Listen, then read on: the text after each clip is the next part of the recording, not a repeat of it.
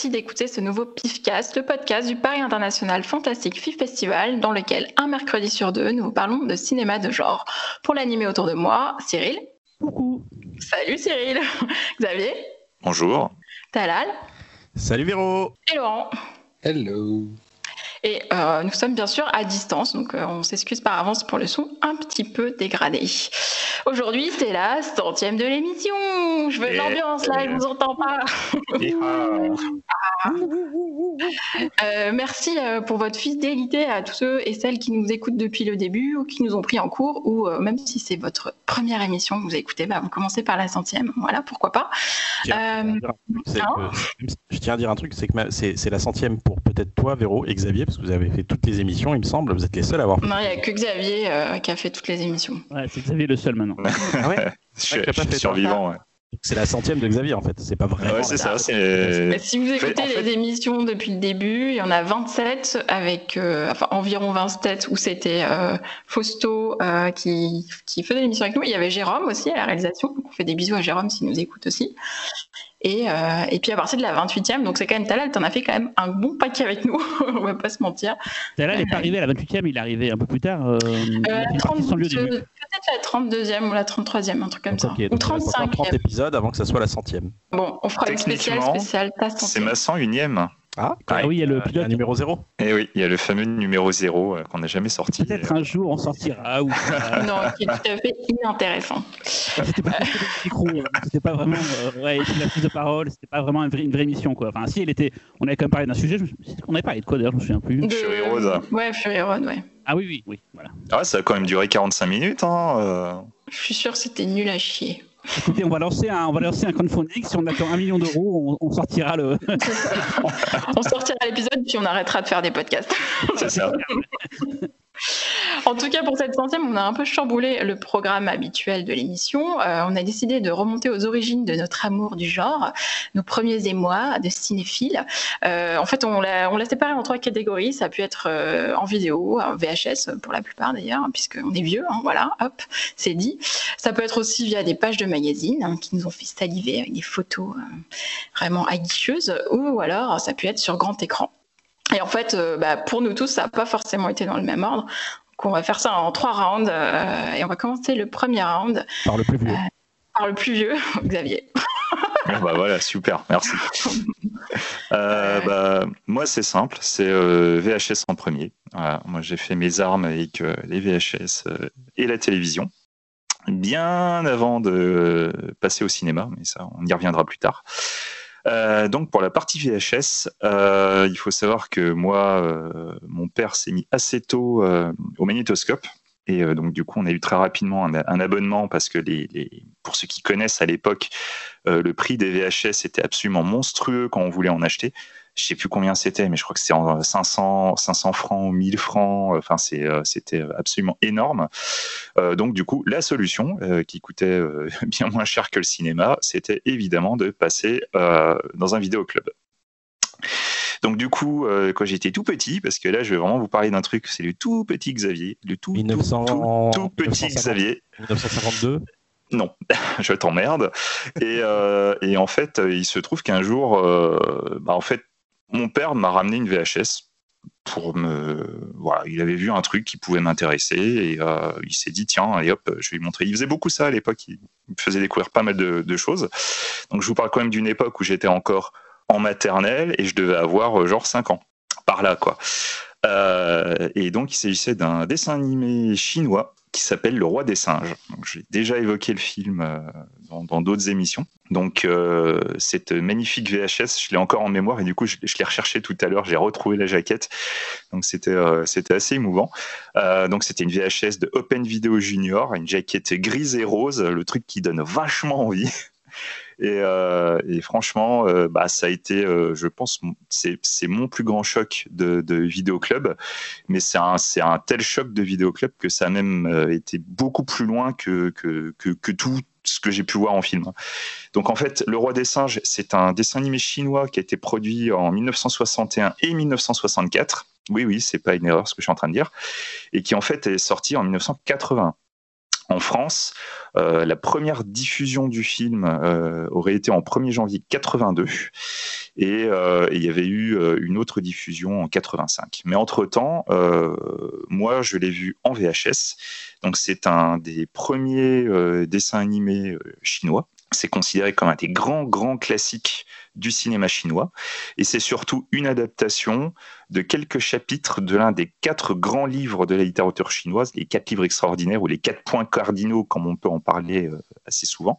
Il s'agit donc d'une adaptation de la pérégrination vers l'ouest, qu'on connaît aussi sous le nom Le voyage en Occident ou Le singe pèlerin. Donc le synopsis, c'est tout simplement le roi des singes, donc Sun Wukong, qui a un singe euh, très puissant, qui s'y connaît en arts martiaux et c'est surtout un singe qui est euh, très malin et qui n'obéit à personne d'autre que lui-même. Euh, euh, il règne sur la montagne des fleurs. un jour, il va se plaindre de ne pas avoir une arme digne, de lui. Et suite à un conseil, il va se rendre chez le roi dragon des mers orientales et va lui voler une arme, ce qui va entraîner la colère du, du roi dragon, qui va donc aller se plaindre auprès de la cour céleste. Donc là, l'empereur de Jade va décider, suite à, des conseils, de l'inviter au ciel pour, euh, pour rejoindre les immortels. Évidemment, c'était la plus mauvaise idée au monde, puisque lorsque le roi, le roi singe va arriver, ça va être le chaos le plus total. Donc, comme je vous ai dit, c'est une adaptation euh, d'un roman, euh, d'un grand classique de, la littérature chinoise, mais surtout, donc, c'est un grand classique de l'animation chinoise. Et c'est en fait, euh, même si je vous ai dit que le, le, film est réalisé par Wan Laiming, mais en réalité, il s'agit de trois frères, qui sont donc Wan Laiming, Wan Gushan et Wan Shaoshen. En réalité, il y a un quatrième frère qui a travaillé juste sur certains films, qui est venu euh, qu'à certains moments, y compris sur une des parties du Roi des Singes. Donc en fait, eux, ils font partie des, ils font partie des précurseurs de l'animation chinoise. Euh, en 1935, leur premier film parlant était La Danse du chameau. Et en fait, euh, après la sortie de Blanche-Neige en Chine, ils décident de réaliser un long métrage d'animation, donc en noir et blanc, et il va s'agir en fait de la princesse à l'éventail de fer, donc euh, Princess Iron Fan, pour ceux qui connaissent plus les titres euh, anglais, et qui est déjà une adaptation en fait du voyage vers l'ouest. Donc on va suivre les pérégrinations donc, euh, de Shenzhen, de Zhu Baojie et de Sun Wukong. ceux qui connaissent l'histoire, vous savez que c'est le, trio d'inséparables qui est en train d'accompagner donc le moine Xuanzang, aussi connu sous, sous le nom de Tripitaka, pour la quête des textes sacrés.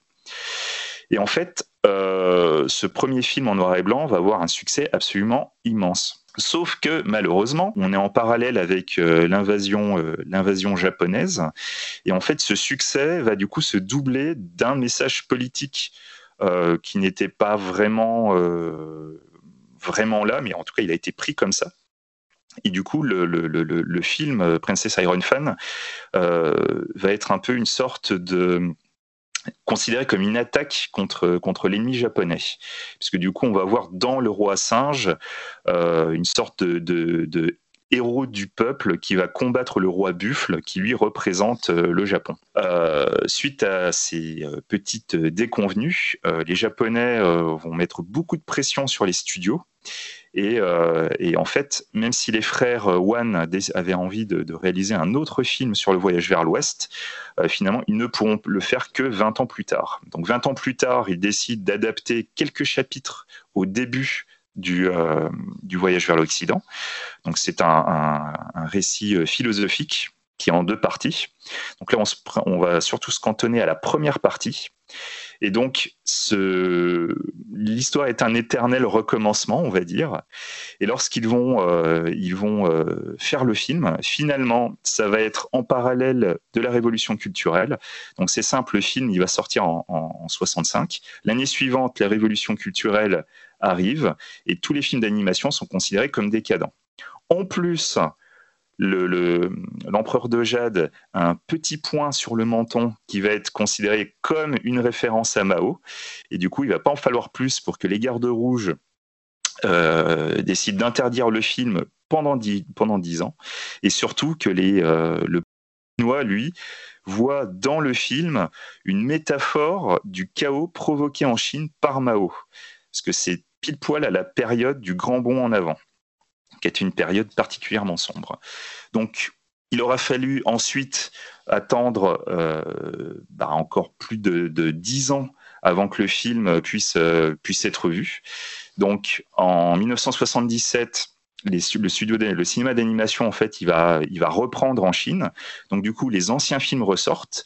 Le Roi des Singes va sortir en 78. Finalement, il va aussi sortir au Festival de Cannes en 81. Et donc, il aura fallu attendre 28 ans après sa sortie en Chine pour qu'on voit le film en France, donc le 15 juin 83. C'est avec un énorme succès public, un succès critique. Voilà. Ça, je vous fais juste le détail du film pour vous montrer à quel point c'est important. Après, pour moi personnellement, ça a été aussi un incroyable hasard parce que ça a été un film qui moi m'a énormément marqué par ses dessins.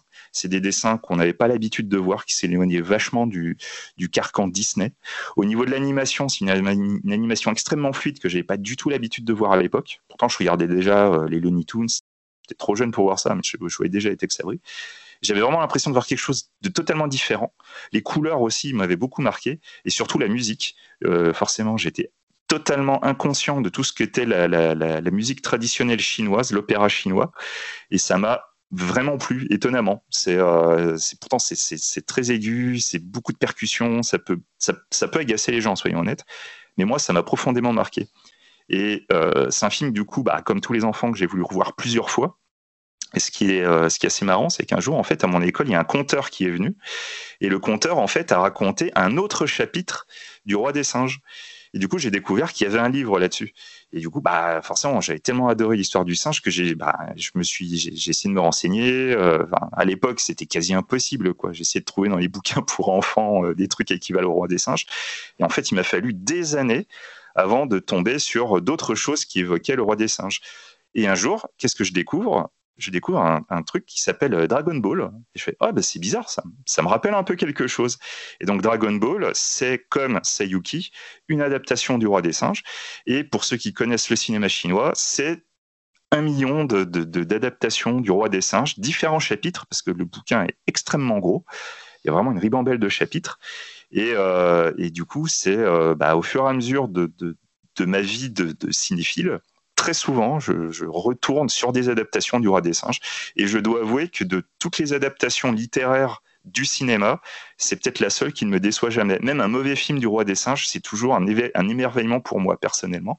Et je pense que pour vous, euh, enfin, vous tous, vous devez au moins connaître une partie de l'histoire du Roi des Singes, même si des fois vous ne le savez pas. Voilà, je vous laisse en parler. Stephen Schopenhauer, la meilleure adaptation euh, pour moi. Mais après, je ne l'ai pas toute vue, mais c'est ma préférée. Euh, non, euh, juste pour dire, c'est marrant, je suis assez étonné de la réception politique qu'a pu avoir le film à l'époque, parce que il y, a, vraiment pas grand, il y a vraiment pas grand, beaucoup de, de, décalage à faire pour y voir, au contraire, une célébration, je trouve, de, de de, la révolution culturelle. Tu peux, très bien voir, tu peux très bien voir le singe comme Mao Tse qui, qui, euh, qui va. Euh, et apparemment, les auteurs l'auraient plus, l'auraient plus conçu comme ça. Hein. Exactement. Et, ouais, ouais, c'est ce que j'ai lu. Et pourtant, en même temps, euh, comme tu disais, le film a été très mal reçu par, par la Chine communiste. Et, et, voilà. Et c'est, marrant. sinon, au-delà de ça, bah, c'est un émerveillement de tous les instants. Pas grand-chose à rajouter là-dessus. C'est, c'est sublime. Euh, moi, c'est cool parce que je l'ai vu avec ma fille de 5 ans et j'ai l'impression que c'est l'âge parfait en fait pour voir ce film. C'est-à-dire qu'elle a pas, au jour d'aujourd'hui, elle a pas de préjugés, on va dire encore sur ah les films sont anciens ou on va dire tout simplement sur la technique.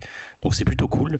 Et euh, je crois qu'elle a beaucoup aimé parce que le film dure presque deux heures et euh, elle a très peu bougé en fait.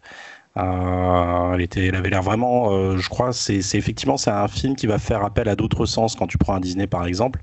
Euh, plus traditionnel, celui-là va, va, va t'interpeller différemment. Et j'ai l'impression que ce qui a beaucoup joué, c'est la bande-son. Tu as parlé un peu de la musique.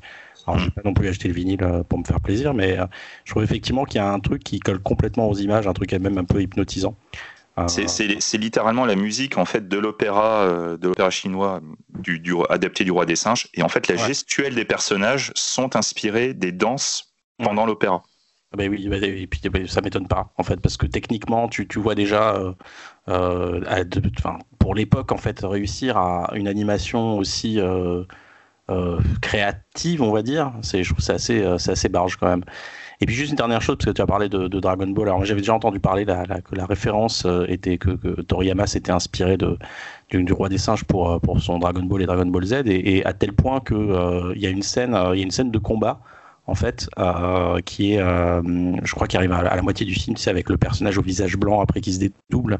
Ouais. Euh, c'est, enfin, là pour le coup, c'est évident, quoi. Tu vois même les, le combat avec les plans larges, avec les, les, personnages qui se déplacent, où tu les vois pas vraiment se déplacer, mais tu vois genre des formes en train de se déplacer et qui se tapent dessus. C'est pour la mise en scène, même Toriyama s'en a inspiré à tel point que même ça inspire ce, le personnage dont j'ai parlé, le méchant dont avec lequel le roi des singes se bat euh, ressemble beaucoup à, je crois que c'est C19, c'est celui qui a une tête de clown en fait dans Dragon Ball Z. Ouais. Et t'as puisque tu as la parole, il y a un super euh, alors, c'est, alors j'ai pas regardé à l'étranger, euh, mais je sais qu'en France, il y a un DVD euh, chez Films sans frontières. Mais il y a une grosse polémique en fait sur sur le, les DVD de Films sans frontières parce que on raconte que apparemment, ce sont des gens qui exploitent la plupart du temps des films en vidéo sans avoir les droits. Donc je sais pas si je vais vous recommander ce DVD. Je sais qu'il existe, hein, je l'ai vu, je l'ai vu sur sur des sites internet. donc bon, je, je peut-être que Xavier serait plus en, en même de conseiller une façon de le visionner.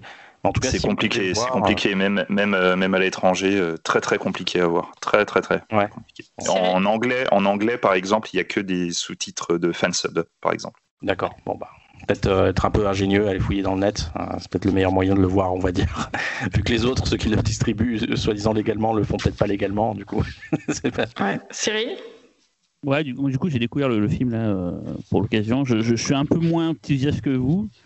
En fait, la musique, par contre, moi, ça m'a tapé sur le système. Ça m'a vraiment. Euh, ah, je te rejoins là-dessus, Cyril. J'en pouvais plus d'un moment, c'est con, ça m'a un peu gâché le plaisir. Par contre, il y a un truc que j'ai trouvé très très beau, et je pense, c'est un truc qui a dû jouer quand tu étais enfant, Xavier, et je pense pour ta fille, pareil, Talal, c'est qu'en fait, le film, il, parle quasiment pas, en fait, et tout se passe par le. Euh, sans, trop de dialogue, en fait. On comprend très vite, très rapidement, et c'est assez international, finalement. Euh, je me suis dit au d'un moment, ça se trouve, en fait, tu pourrais enlever tous les dialogues du film, il serait quand même assez compréhensible, en fait. Voilà, c'est une impression que j'ai eue et quand tu as beaucoup de films qui sont trop, trop verbeux, celui-là, j'ai trouvé celui-là, il était, pas, il était bien ce qu'il fallait, quoi. Ça, ça fonctionnait plus par l'action. Mais moi, la musique, ça m'a vraiment. Ça, ouais, je, je, sais que je ne ferai pas aller voir un opéra, un opéra de Pékin parce que au bout d'un moment, je vais avoir mon cerveau qui va fondre. Donc voilà, c'était pas très intéressant, mais voilà, c'est juste et toi, Véro euh, euh, bah, Pareil, moi sur la longueur, euh, la musique m'a vraiment tapé sur le système, mais par contre, je trouve que ouais, visuellement, ça n'a pas vieilli dans le sens où il y a plein d'idées idées visuelles, donc à voir si vous ne l'avez jamais vu. voilà, ce ne sera pas la même claque que Xavier, du petit Xavier, mais, mais ça vaut le coup d'œil. C'est quand même Xavier The Beginning quand même, parce que c'est tout, tout, démarre de là finalement. Ouais, L'origine story de Xavier. Non mais à fond, l'amour, l'amour pour le, cinéma asiatique, moi je reste persuadé que ça vient de là. Alors, euh, si on alors, si on considère que ce premier tour est The Beginning pour chacun d'entre nous, ça va promettre. on, on, passe au film de Laurent. Laurent, toi c'était où ta première claque? Alors, euh, bah, du coup, ma première claque, c'était euh, pas très loin des dunes échangistes du Cap d'Agde. forcément. forcément. Euh, voilà. Non, non, mais en effet, ma première claque, du coup, c'est moi, c'est une, une, claque ciné, même si techniquement, ce n'est pas dans une salle, et non, c'était pas salle d'ailleurs aussi, car c'était sur une plage du Cap d'Agde où nous étions en vacances avec ma famille et il y avait un cinéma en plein air sur la plage. vraiment, l'écran était devant la mer, à quelques, à quelques dizaines de mètres de la mer, dans le sable, et on était tous assis sur des chaises en, en bois pour euh, regarder le film qui allait être projeté. J'avais, je pense, 6 ans. Vous étiez habillé, rassure-moi. Euh, ou peut-être en maillot de bain, au pire, je sais pas trop, je me rappelle plus. Euh, et, euh, euh, donc voilà, je ne savais pas en effet qu'à quelques dunes de là se passaient des choses que la morale réprouve. et surtout qu'à l'écran a commencé à défiler les aventuriers de l'Arche perdue. Et bah forcément forcément, c'est un choc à 6 ans. Je me rappelle, honnêtement, je me rappelle de rien de la projection, si ce n'est le, setup global et l'image du, du, visage du nazi qui fond à la fin du film. Euh, c'est vraiment l'image qui m'est restée toute ma vie. C'est ma première image de cinéma. C'est du gore, donc voilà. Et, euh, c'est de là que, je pense que beaucoup de choses sont parties, même si. Euh, même si dans ma jeunesse, j'avais un frère qui lisait tout Marvel, un père qui lisait beaucoup de BD de SF, donc voilà, j'ai eu beaucoup de choses qui ont été transmises comme ça aussi, mais mais le premier choc, vraiment directement via l'image, c'est Les Aventures de l'Arche perdue. Alors après, je ne vais pas vous reparler du film 107 ans non plus, ça ne sert pas à grand chose. tout le monde le connaît, on en a déjà certes parlé, on en reparlera encore, encore, mais et, honnêtement, à cette projection-là, je ne me rappelle pas de l'effet de la, que la globalité du film a eu sur moi, mais de cette image, en revanche, ça, je l'ai jamais oublié. Voilà. Je, vraiment, je trouve que tu as vraiment de la chance de l'avoir découvert sur grand écran, par contre. Hein, Même si c'était sur le sable. mais justement, c'est parfait. Ah oui. Non, parce que ça a donné, ça a donné en plus, c'est vrai, un côté un petit peu encore plus culte à cette projection qui n'était pas du tout dans un cadre habituel. C'était une aventure en soi, quoi. Exactement. Voilà. Donc euh, bon, je ne vais pas euh, vous piloguer 107 ans là-dessus. Euh, c'est juste pour le voilà le, le, le cadre et l'image gore. Comme quoi, tout de suite, c'est le gore que j'ai retenu et je ne sais pas, ça a fait de moi un gore addict. Quelque chose, quelqu'un a quelque chose à ajouter sur ce film. Le plus, grand, le plus grand film de tous les temps, à mon sens. Euh, en tout cas, un des plus grands films de tous les temps. C'est pareil, un film que j'ai vu gamin comme, comme Laurent. Euh, je l'ai pas vu en VHS, je l'ai vu en Betamax pour dire à quel point c'est vraiment un truc vieux. Mon grand-père avait une, un Betamax, il avait enregistré à la télévision et du coup j'avais pu le voir euh, comme ça. Et, et comme Laurent, moi, la séquence de fin avec le visage qui fond m'avait marqué, mais encore plus, c'est con, mais ça m'a vraiment marqué à fond. C'est l'image encore après quand il va ranger l'Arche d'Alliance dans l'énorme hangar oh. euh, avec le matte painting où c'est juste infini. Et cette séquence, euh, je me suis dit, ah ouais, quand même, putain. Euh, c'est con, hein, c'est pas un truc grand, mais c'est cette séquence-là où il va ranger l'Arche d'Alliance. Gamin, ça m'avait. C'est comme ça que c'est comme, comme ça que tu es devenu complotiste en fait. Non, plutôt, euh, j'adore franchement, plutôt le côté euh, ranger les choses. non, non, vraiment un, un film parfait. Euh, voilà, enfin, qu'est-ce qu'on peut dire sur ce film que, qui n'a pas été dit, mais voilà. Quoi, c'est, Xavier? ah bah moi en fait c'est ça c'était une période où en fait mon, mon, père me montrait des, les Star Wars en VHS et, et du coup bah, je me suis tapé aussi les deux les deux Indiana Jones euh, autant bon plus d'autres trucs, mais euh, c'était euh, c'était ouf quoi. C'était ouf. Je me souviens encore, il me fait ouais tiens regarde ça, ça devrait te plaire et tout. Bon, je commence à regarder. tout de suite la scène d'intro, bon bah voilà comme tout le monde, j'étais devant, je fais oh putain. là tu fais waouh ça, ça va être mortel et tout et il y a rien qui te prépare au choc de la fin.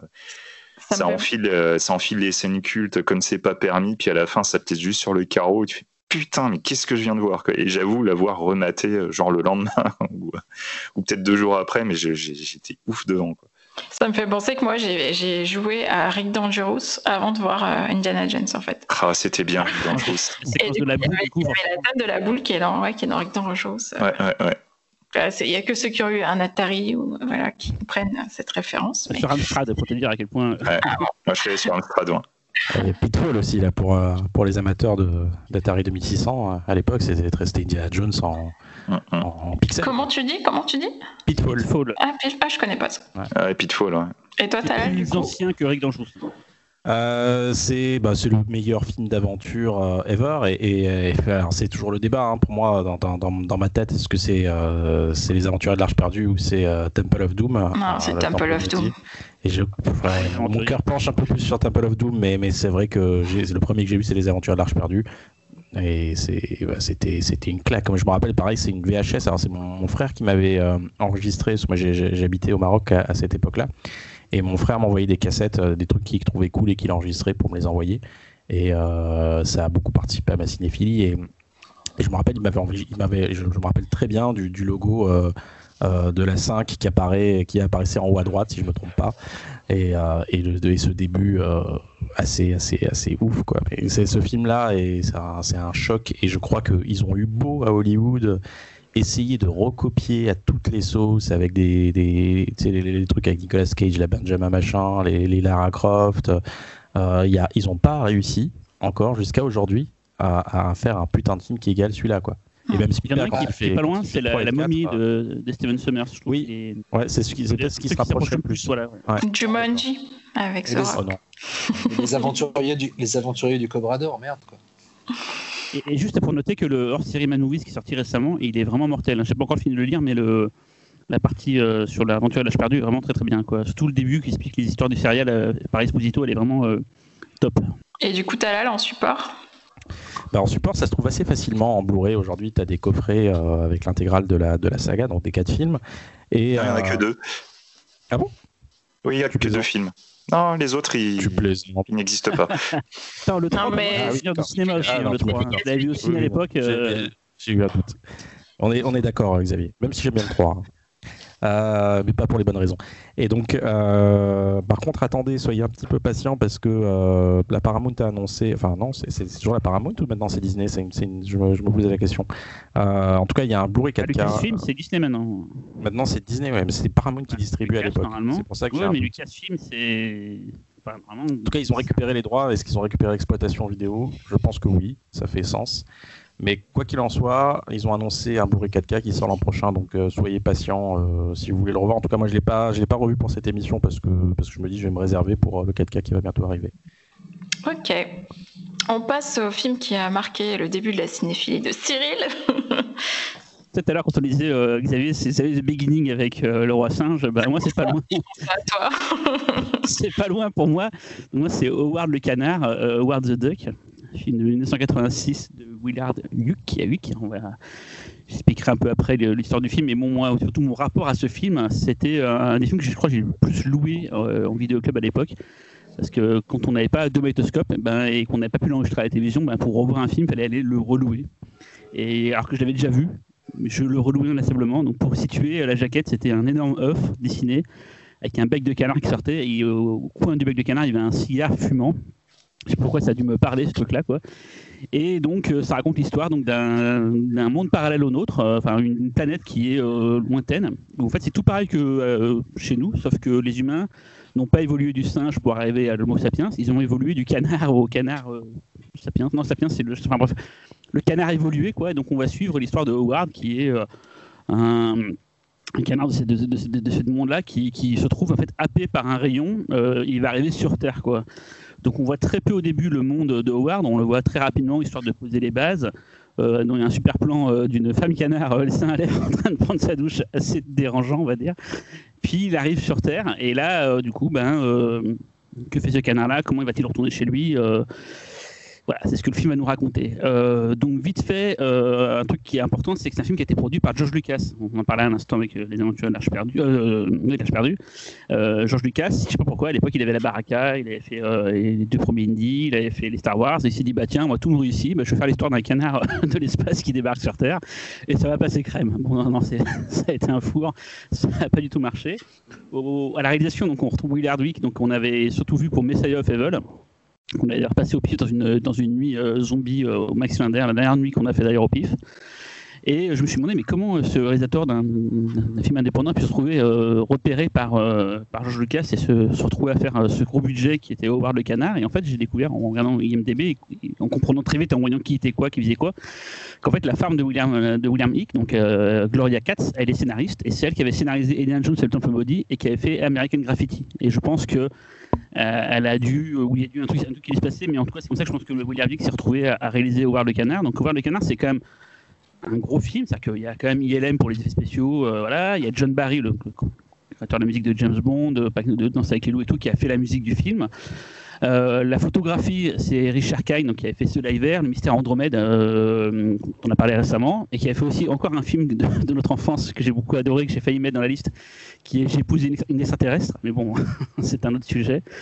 Et voilà, et donc le film, euh, ben, on va en parler, je pense, pas mal, parce que c'est un film qui est très bizarre. Donc, ouais, bizarre parce qu'ils ils ont voulu sexualiser ce canard. Ça aurait pu être un film pour enfants, mais à chaque moment ça pouvait l'être, ils se sont dit non, on va foutre des trucs glauques et bizarres, on va foutre des monstres. Alors je vais parler vite fait euh, avant de vous laisser la parole de, euh, du casting, parce que déjà, euh, comment ne, pas mettre en avant Léa Thompson J'avoue, j'ai un gros crush sur elle depuis l'époque de Retour à le futur où elle jouait la mère de, mais la mère jeune, donc Lorraine, qui est, c'est juste après d'ailleurs, je crois deux ans après le, Retour à le futur, elle, apparaît dans celui-là. Elle est, elle est, vraiment magnifique et tout il y a un truc bizarre entre elle et le canard, euh, une sorte de relation un peu euh, chelou. On va pas, on va pas, on va pas se mentir. Bah, hein, c'est clair, non?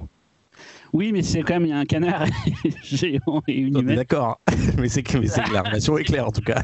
voilà. Tim Robin, euh, il est en coulis ce monde parce que quasiment, enfin, c'est un film qui aurait pu flinguer la carrière de pas mal de monde, mais bon, Tim Robin, ça l'a pas trop gêné pour faire derrière des euh, d'autres films, quoi, comme euh, Les Évadés par exemple. Mais voilà, on retrouve Jeffrey Jones qui était le, proviseur dans Ferris Bueller, d'ailleurs qui jouait la, même année dans Ferris Bueller et tout. Et voilà, c'est c'est un film curieux. Je sais pas pourquoi, gamin, j'ai bloqué dessus. Je sais, ça en peut-être en dit sur ma, personnalité, parce que c'est un film qui est bizarre, un peu drôle, avec des canards. Je suis un fan de canards, si les gens ne le savent pas, mais je suis un gros fan de canards. Et je sais pas pourquoi, ce film geek bizarre, avec à la, fin un énorme gros monstre super chelou qui fait flipper. Euh, enfin, c'est un film curieux, euh, complètement loupé, mais attachant, euh, et qui a un gros budget. Hein. C'est vraiment Enfin, genre, un film pas mal et qui a surtout compté pour pas mal de gens à l'époque. Je pense que tout le monde y croyait vraiment. Hein. Enfin, peut-être pas trop les acteurs, mais en tout cas, tout le monde y croyait. Et puis ça a donné ce film-là. Donc je sais pas si vous l'avez vu à l'époque ou pas. Je fais le tour de table. Le Véronique, par exemple.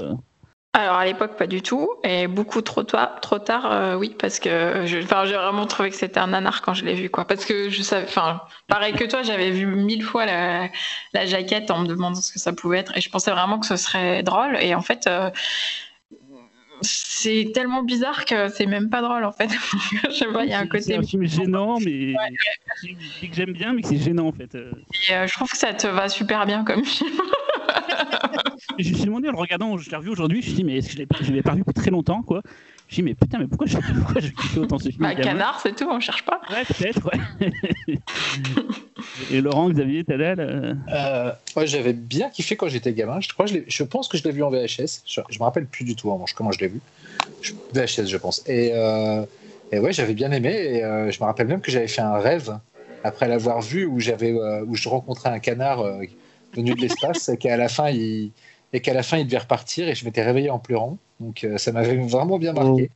Euh, et, et, à la revoyure, euh, c'est marrant parce que tous les éléments complètement chelous quand j'étais gamin me sont complètement passés au-dessus de la tête. Je veux dire, ah oui. ça m'a fait barrer. alors qu'aujourd'hui, c'est clair que tu dis comment ce film a pu être conçu de cette façon-là en se disant bah ouais, ça va marcher, c'est sûr. Euh, on va montrer, des, comme tu dis, des femmes canards à poil. On va, on va sous-entendre une relation contre nature entre. Euh, quand elle sort le préservatif du... Ah, mais oui, non, mais c'est. C'est ça fait qu'il fait des merde, ça. Et puis même, je veux dire, il n'y a, a, pas de méchant pendant les trois quarts du film. Tu vois, même la structure est chelou. C'est très bizarre. Après, euh, surtout, personne n'est surpris de voir un canard. Enfin, part, des fois, ils font juste Ah, un oh, canard, après, ils font Bon, bah écoute, mec, on vient, on va. On va... D'ailleurs, le produit qu'il cherche à faire, alors qu'il vient d'arriver sur Terre, il cherche à, trava... à trouver un travail, quoi. Voilà. la notion de. Ah oui, putain, il, travail. il passe dans un club, un club échangiste, c'est génial, ça. il veut trouver un travail. Il va voir les. Il va voir les... Toi, il lui fait un travail, mais c'est n'importe quoi.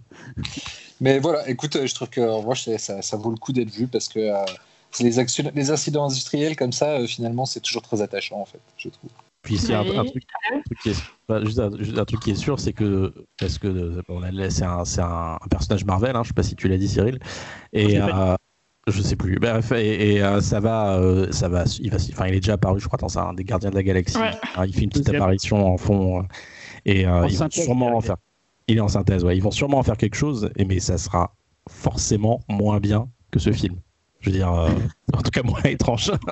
Ils vont faire un truc plus façon, genre le, le raton laveur, genre un truc plus action bizarre, ce sera pas un truc sexualisé, quoi. Ce sera pas. Euh, ah ouais, et puis l'acteur, il est bon. Hein. Le, le, mec qui joue le cadavre, tu, tu y crois hein Enfin, je, je, je, me rappelle. J'ai regardé, il y a plusieurs, ah, il y a plusieurs stunt double, donc il y a plusieurs acteurs de petite taille qui ont joué, et d'ailleurs, un des acteurs, Chucky, dans le premier euh, jeu d'enfant. D'accord. il a fait le Chucky, quoi. En tout cas, la voix marche bien et puis même le, personnage, en fait, il t'y croit. Hein. les, mouvements, la façon dont il bouge, ça fait pas, euh, ça fait pas cheap, quoi. C'est pas, pas aujourd'hui on est habitué à la synthèse. Il y a des matte painting, t'as des ouais. joli. Enfin, c'est John Barry à la musique. c'est vraiment, euh, il a fait les choses bien. La photo faite par un, professionnel, un mec qui, qui, était là depuis longtemps. Tu vois, vraiment, c'est il y avait tout pour réussir. c'est une curiosité, hein. c'est juste c'est un peu chiant pour être pour appeler un, canard. un canard. Et, euh, c'est quand même euh, c'est quand même cool et il faut le voir, je pense. Je sais pas. Xavier, on t'a pas entendu sur le canard Ah ben moi je, faisais exprès de passer à la fin en fait. Parce que moi en fait il s'agit d'un des gros films de mon enfance. Euh, donc gros hommage à, à la télécassette et, euh, et à ses jaquettes. Ah oui, il expliquer ça d'ailleurs. Euh, c'était en fait c'était un, un, magazine qui te présentait le programme télé, mais qui en plus te donnait les jaquettes pour les films enregistrés dans la semaine. Voilà. Et du coup, euh, tu pouvais te faire tes propres cassettes comme ça. Et c'était la plaie des vides greniers parce que quand tu tombais sur des Évidemment. ils avaient que des télécassettes et t'avais pas des vrais originaux. Tu disais putain, mais je m'en fous de tes copies. Euh, C'est ça. Voilà avec le logo de la chaîne de télé, machin et tout. et du coup, euh, moi j'ai trouvé sur la, la, la, jaquette de Howard le Canard parce que ça allait passer sur Canal. Et, du coup, j'ai vu ce truc-là, j'ai fait, mais putain, faut absolument que je regarde. Je l'ai enregistré, je l'ai regardé, j'ai juste pété un fusible dessus, littéralement. J'ai adoré le film. Je crois que dans mon enfance, c'est un des films que j'ai le plus vu avec méga force. Oui, oui, oui, oui. Ah, c'est le et, celui-là. et euh, non, mais euh, Howard, mais j'ai, ça m'a, ça m'a vrillé le crâne, quoi. Vraiment. Pour moi, c'est, un, un putain de film. Alors effectivement, euh, moi, il y a un gros côté Madeleine de Proust dessus. Ce film, c'est complètement nawak. Euh, franchement, j'ai pas ressenti un truc pareil devant un film avant de, voir euh, plusieurs années plus tard Hudson Hawk. Pareil, hein, t'es es devant, t'as un truc de malade et tu aussi. Mais, mais, voilà, mais pourquoi? Pendant tout le truc, tu te dis pourquoi? Ça, Enfant, ça m'a marqué hein, la, la, la, scène euh, où il a, où il a trouvé du boulot. Hein. C'est. ouais, en trouvé du boulot en arrivant sur Terre. Et... Enfin, je sais pas, c'est une vision très bizarre. enfin, genre. C'est aussi bien, ils sont fous sur un canard. Ça me fait... On a l'impression d'avoir les Simpsons, c'est des moments. Non, mais puis, et, surtout, et surtout, la scène de sexe avec Léa Thompson où t'es devant, tu fais quoi? Et pendant, quand j'étais petit, je me disais, non, mais non, mais j'ai pas compris ce qui se passe. Je, pendant longtemps, j'ai cru que c'était pas ça, que je comprenais, j'avais mal compris. C'est en le revoyant plus tard, j'ai fait, ah non, non, non j'avais bien compris, ils sont juste complètement fous. Et en plus. si fan de ça, Xavier? Pourquoi on était si fan de ce film-là Je sais pas, c'était Nawak, ça ressemblait à rien. Ça ressemblait à rien d'autre. C'était étrange aussi. Hein, mais oui, mais c'était. Oh, j'étais devant, c'était fascinant. La créature de fin, j'adorais. Le, le gros canon à la fin, j'adorais. Et... Ah oui, sur le véhicule et j'adorais la musique. John Barry. Non, Léa Thompson en train de chanter. Ah, la chanson. Ah oui, putain, ça marche toujours hein, d'ailleurs. Ah, parce que la musique de Barry, moi j'adore les mélodies de Barry, mais alors il faut pas le mettre sur des films euh, qui sont censés être trépidants en fait. Ah bah, c'est sûr. Barry, il a une façon d'endormir le spectacle. Le pire, c'est les, le pire, c'est les grands fonds. Ah, mais les grands fonds, les, ah, ouais, grands fonds. Oh là là, tu dors bien. Mais par contre, ces mélodies sont sublimes, ces orchestrations sont sublimes mais il n'est pas fait pour l'action, quoi. Sauf dans les quelques James Bond, mais il n'était pas tout seul, je pense. Et du coup. Et, le euh, jeu de la mort. Le jeu de la mort, elle est magnifique, la musique. Euh. Et ça se trouve des supports pour Howard the Duck parce qu'il n'est pas un peu blacklisté le. ben non, bizarrement. Alors pour l'instant, non. Peut-être que ça va changer dans quelques années quand euh, Disney va se réveiller. Mais là, chez nous, il est sorti il n'y a pas longtemps l'an dernier. C'est Elephant Film qui l'a sorti. donc dans une belle édition en plus, il me semble. Alors je sais pas, je, je sais pas s'il y a beaucoup de bonus, mais en tout cas, il existe et c'est déjà pas mal. Quoi. Vous pouvez le trouver même à un peu moins de Achetez-le. Quoi que vous pensiez du film, achetez-le. Il faut soutenir ce genre de film.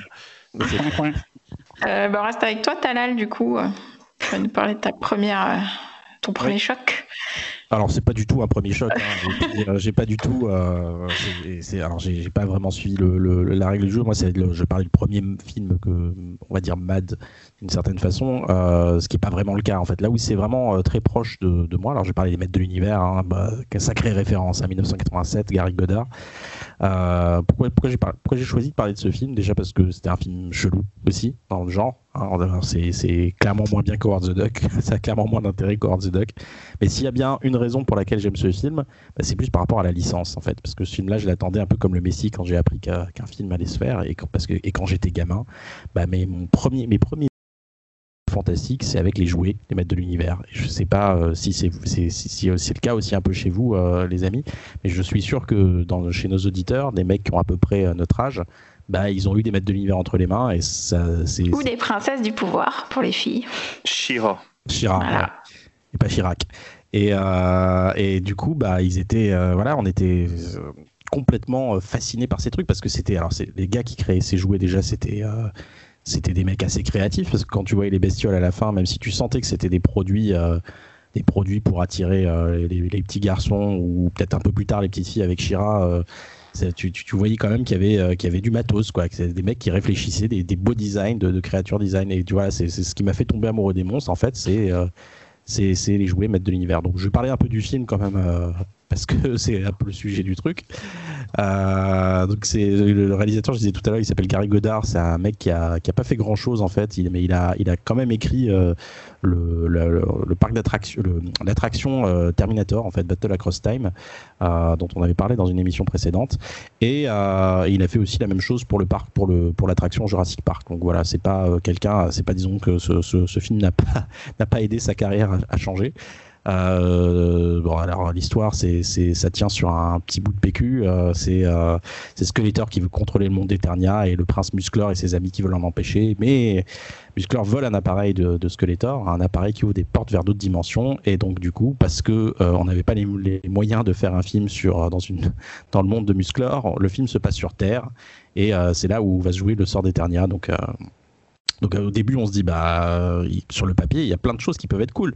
Euh, c'est produit par bon, le cultissime groupe Canon, hein, Canon Group, euh, donc, qui on doit justifier dans la vie Ninja 3, Life Force, Barbarian, Bloodsport, Cyborg. Sur le principe, on se dit, ah, pourquoi pas? Et puis il y a la musique. Ah bon? tu voyais, tu voyais pas ça comme un problème à la base, toi?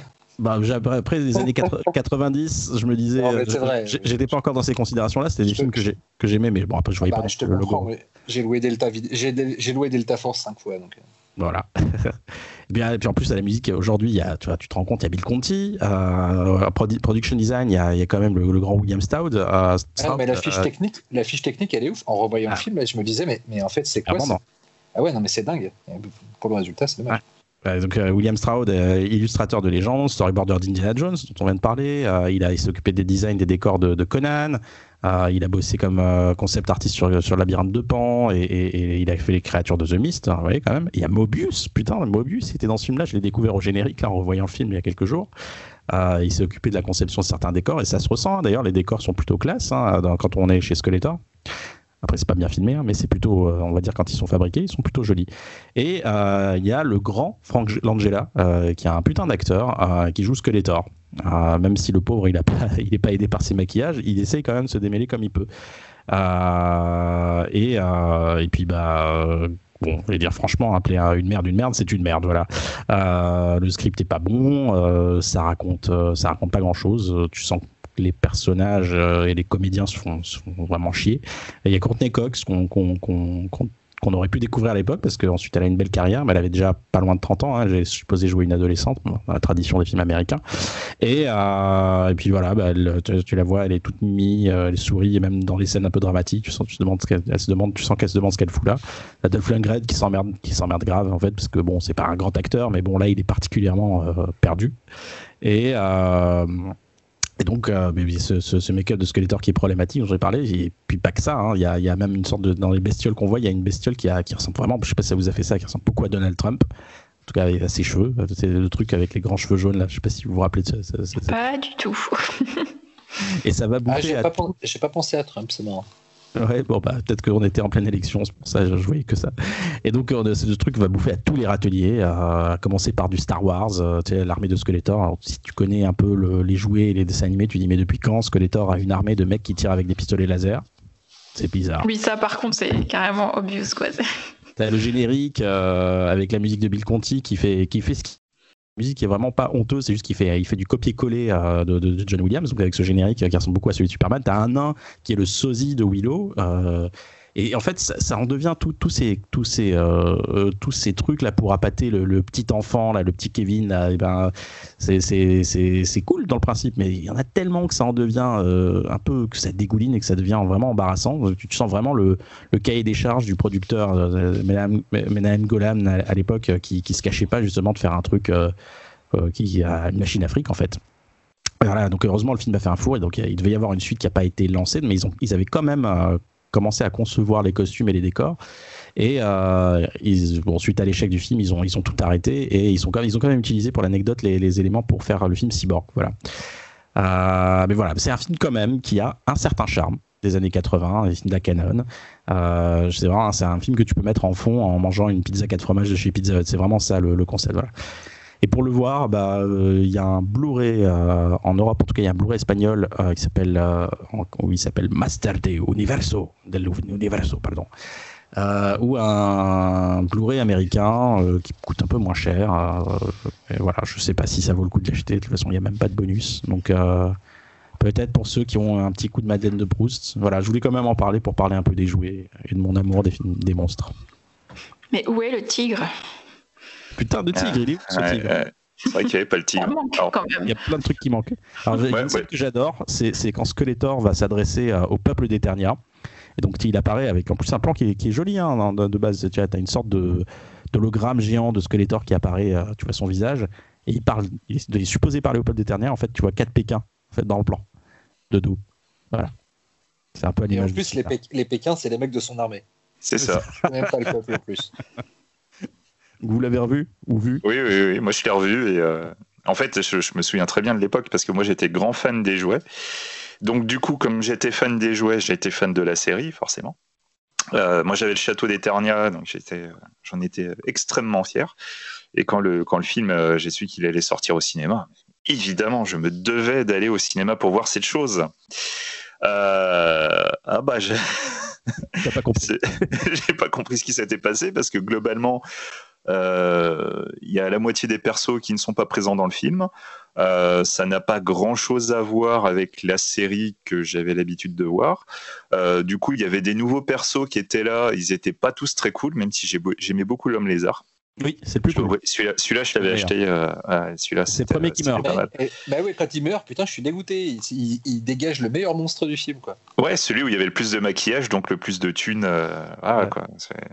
Mais surtout, moi, le, truc, c'est qu'à l'époque, euh, je, regardais déjà pas mal de. Je commençais déjà à regarder pas, mal de choses et je m'en suis pas rendu compte tout de suite. Mais en fait, c'était vraiment l'époque où on te, faisait, on te faisait des adaptations de, de films de science-fiction ou de séries ou de trucs comme ça. On te les remettait toujours, on te les récontextualisait dans la réalité des années 80. Euh, genre Star Trek 4, paf, retour dans le passé, euh, ils vont chercher une baleine à bosse. Putain, mais pourquoi? Évidemment, la moitié du film, c'est euh, l'équipe de l'Enterprise versus les États-Unis des années 80. Euh, T'avais Galactica, Galactica, quand ils arrivent enfin sur Terre, hop, Truc des années 80, euh, pareil, encore une fois, euh, ils sont obligés de se confronter à la culture des années 80. En fait, il y a plein de films comme ça. Et t'as Darl Invincible 2. Darl Invincible 2, tu vois, les maîtres de l'univers. Et en fait, à chaque fois, le problème, c'est que du coup, on te prend ces personnages que tu aimes, on va te les mettre face à la culture des années 80.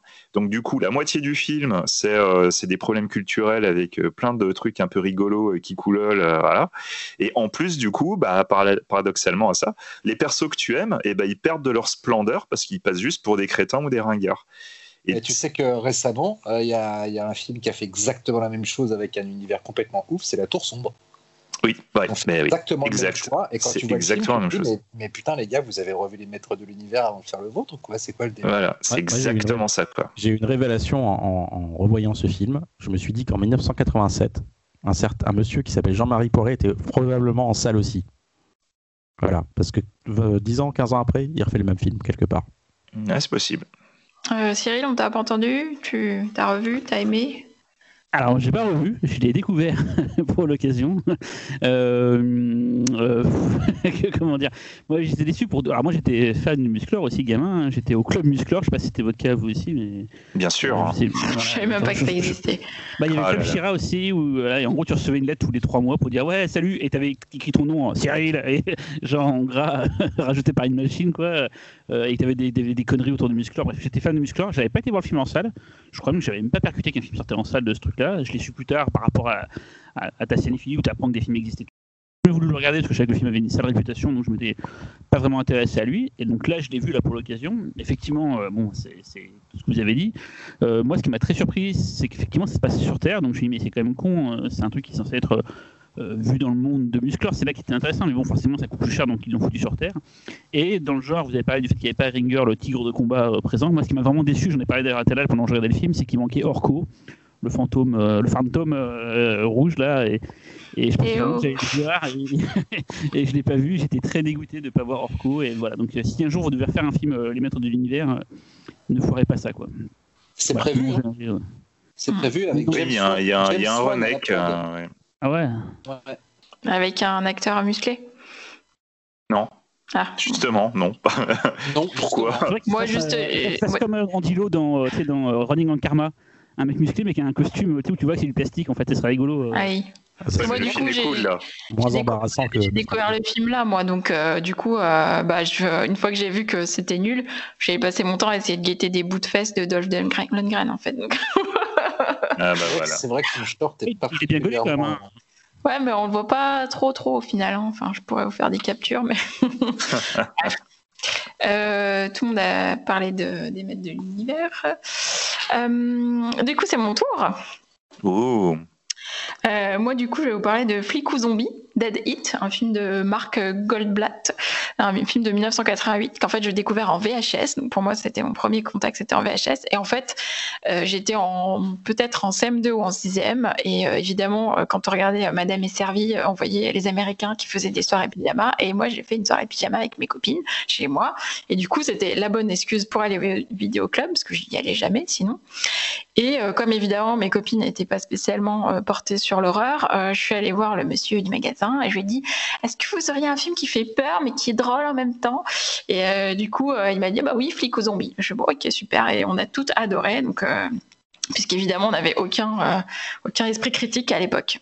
Euh, le pitch, euh, c'est deux flics qui enquêtent sur un trafic de drogue et en fait ils tombent par hasard sur une machine qui réanime les morts et justement il y en a un des deux qui se fait buter et du coup bah tout naturellement ils vont utiliser la machine pour le réanimer, voilà. Et comme il devient une espèce de zombie qui se désagrège quand même, bah ça, ça prête, ça se prête à beaucoup de blagues, voilà, sur le fait d'être en train de pourrir. bon c'est un bon résumé, non?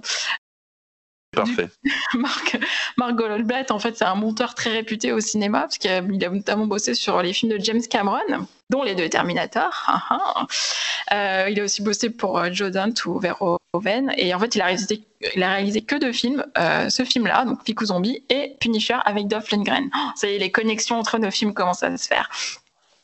je me suis quand même régalée à revoir ce film qui est quand même très euh, ancré dans les années 80, mais alors très très très ancré dans les années 80, euh, puisqu'il y a au moins deux coupes mulets, celle des deux héros.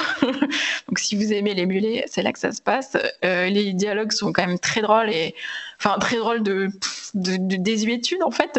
Il y a aucun, enfin une espèce de légèreté tout le monde, euh, tout le monde est mort à un moment donné et c'est jamais grave. Hein, la mort, c'est pas grave. D'ailleurs, si vous voulez un peu prendre de la, du recul en ce moment pendant le confinement, c'est le bon film à voir. C'est quand même très drôle. Ça fait relativiser la mort. Euh, et en même temps, il y a quand même un certain sens de l'horreur. C'est quand même des scènes euh, horrifiques qui sont pas mal. Notamment au début, il y a un monstre quand même super, enfin qui est quand même flippant avec des attaques, il y a une tête vraiment horrible. Il y a une, autre scène avec une nana qui fond complètement. Enfin, euh, voilà, au niveau effets spéciaux, j'en ai eu pour mon argent et je trouve que le monsieur du vidéoclub, du de Sifour les plages, euh, m'a très bien conseillé. C'était un super film. Euh, qu'en avez-vous pensé? Ah bah, moi... Ah, vas-y, vas-y, vas-y, je t'en prie. Bah, je disais que le mec du vidéoclub, c'est pas foutu de ta gueule, effectivement, il a, il a bien résumé, drôle et, horrifique. Moi, je l'avais pas vu gamin, je l'avais vu quand c'était sorti en DVD il y a une dizaine d'années, et bizarrement, je m'en souvenais plus trop, donc je l'ai revu là pour l'occasion.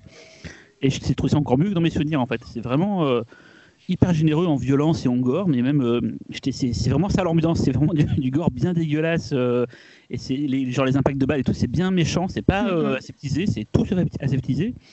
Et ça marche bien, c'est drôle et c'est vraiment. Je me dis putain, c'est un film qui dit mais pourquoi on n'en fait plus des comme ça maintenant? C'est c'est limpide, ça, ça pète pas plus haut que son cul. C'est de l'horreur feel good, on est d'accord? Vraiment, c'est ça. Mais j'étais là en regardant, je me suis putain, mais c'est mortel. En fait, je me dis, mais c'est pas un grand film, mais, mais, mais bah, les couilles, quoi. Enfin, genre, on est content de le voir, quoi.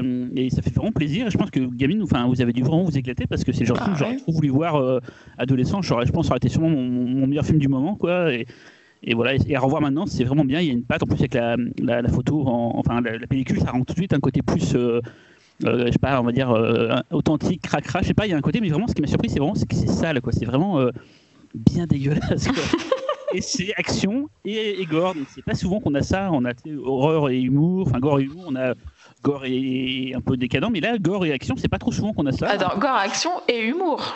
Et humour, ouais. On a pas tout ça. Ça pensé un peu à Verhoeven quand tu vois que Total Recall ou, ou Robocop, quand les gens se prennent des bastos dans le, dans, dans, dans le corps, il y a ce même côté impact bien sale, tu vois, voilà. Donc voilà, c'était juste mon, mon Mike c'est Xavier, je te laisse du coup euh, continuer. Oh bah écoute, euh, moi je suis comme toi, hein, mais euh, moi, moi je l'ai vu en, VHS, un peu sur le tard quand même. Hein, je l'ai vu vraiment très très long. Pour moi, ça faisait partie des vieilles VHS. Tu sais, j'avais un coin, j'avais un coin horreur et tout, où tu avais tous les trucs récents, puis tout au fond, tu avais tout, tout toutes les cassettes avec les, les, jaquettes euh, un peu usées ou avec le boîtier qui était soit cassé, jauni ou avec des taches dessus. Pour les habitués des vidéoclubs, euh, souvenez-vous des taches sur les boîtiers. Il y avait des fois, on ah. hésitait à les prendre. Hein. Et euh, je te jure. Et, et en fait, moi, c'était la, la, jaquette qui m'avait toujours plu. Quoi. j'étais devant, je suis ah, putain, ça a l'air bien comme film, ça, et tout. À l'époque, tu, tu, tu, pouvais encore te, te, te, faire avoir par une jaquette, tu vois, où tu te dis, c'était vraiment prometteur. Maintenant qu'ils regardent une affiche, quoi, on s'en fout maintenant. Et, du coup, j'avais chopé ça en me disant, bon, je vais me mater un petit film tranquillou. Et, effectivement, c'était le petit film tranquillou, mais tranquillou plus plus, quoi. C'est vraiment le truc qui est t'es devant, tu fais c'est quand même c'est quand même grave sympa quoi et contrairement à tout ce que vous dites moi je trouve qu'il y a aussi des petites touches d'émotion par moment qui, fonctionnent vraiment super bien la fin je la trouve super vraiment la fin elle est euh, c'est une belle fin. D'ailleurs, j'ai pas dit, il y a Vincent Price euh, quand même. Euh, oui, c'est vrai, c'est vrai. Un caméo. Tu sens qu'il n'est pas toujours sur le plateau avec tout le monde, mais. c'est ça, mais gros, ça fait toujours plaisir. Hein. Mais voilà, c'est vraiment, c'est sympa, c'est drôle, c'est gore, c'est très con par moment moi personnellement, euh, j'aurais quand même tendance à privilégier la VO pure parce que l'adaptation euh, française, je trouve qu'elle est, elle est pas au niveau des blagues qu'il y a dans la VO. Donc si, si vous, êtes bon en anglais, euh, écoutez, concentrez-vous sur la VO parce que vraiment il y, a, il y, a, certaines blagues qui sont vraiment excellentes. Et puis, puis voilà quoi. C'est, il est arrivé à être touchant aussi, donc c'est parfait. Laurent? moi, je me rappelle plus comment je l'ai vu pour la première fois. Je je crois pas que ce soit en VHS. Je pense que c'était un DVD. Je crois que c'était un DVD rapport. Euh, j'étais, euh, j'ai jamais été un, uber fan du film parce que je trouve que il y a toute une première partie, on va dire un premier acte assez poussif. Euh, Piscopo me fait pas des masses rire en fait. Je trouve ses vannes et ses dialogues sont pas terribles. Il apporte le, mec est l'acteur est cool, il a une bonne dynamique, mais malheureusement les, les vannes sont pas très drôles. Je trouve que le film commence vraiment à être cool à partir de la scène dans le resto chinois. Enfin de chez le boucher chinois. ça commence vraiment à être fun. Et après, comme tu dis, Xavier, euh, ce que je préfère, euh, ce que j'en viens à préférer, c'est plus les moments un peu d'émotion, notamment la scène zéro où tu parles de la décomposition de la nana en accéléré. Là, je trouve que tu t'attends pas en fait à, une scène aussi ça, dans un film qui est jusqu'à maintenant et, 100% déconne. Et après, ça continue comme ça. Et c'est là vraiment que je trouve que le film commence à décoller. Je, je regrette un petit peu que ce côté un peu du début un peu buddy movie euh, complètement euh, euh, pseudo pseudo inspecteur Harry puissance 12 000 en matière de enfin tu vois les mecs arrivent ils foutent le bordel leur chef leur gueule dessus etc t'es vraiment en terrain tellement connu que c'est un peu relou.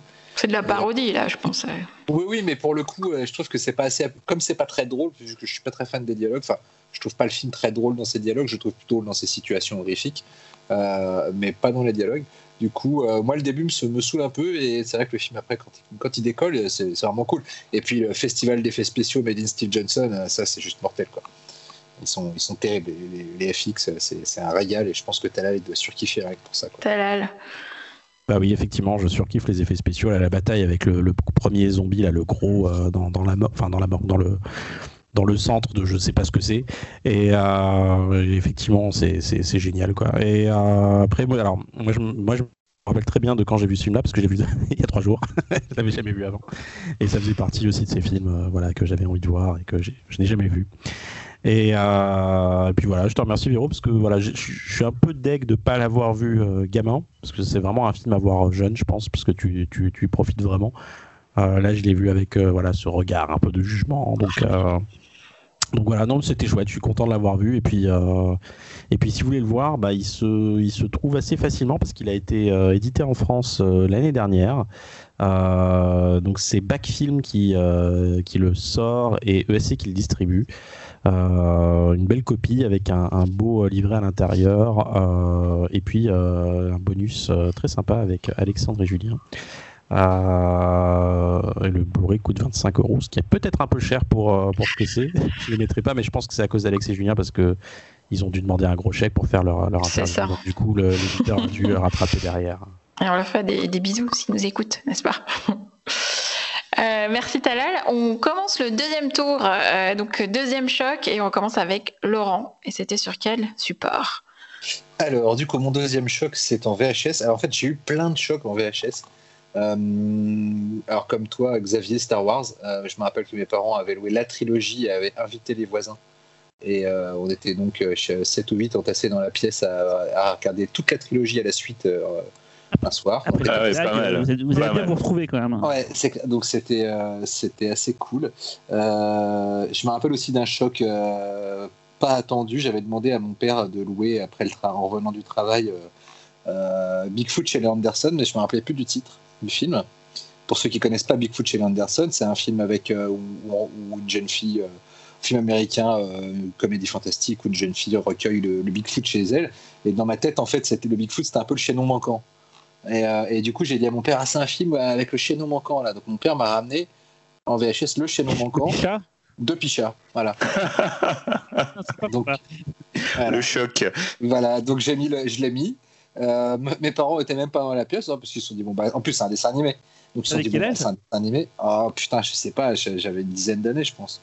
La classe. Une dizaine et, euh, et puis euh, et puis je lance Laurent le film. de Beginning. Voilà. Et c'est quand j'ai vu qu'un dinosaure se faisait couper en deux en essayant de, de, de faire l'amour à un autre dinosaure que je suis allé voir mes parents en disant je crois que c'est pas ça. mais ça a l'air bien quand même. Voilà. Non, au-delà de ça, non, mon, vraiment peut-être mon gros choc, celui qui a vraiment fait entrer ma cinéphilie, entre guillemets, ou mon amour du cinéma dans, son ère de modernité. C'est un soir où mes parents sont allés au théâtre, je crois, et m'ont dit, euh, euh, m'ont laissé seul pour une des premières fois de, ma jeune existence. Je, pense que j'avais 13 ans à peu près.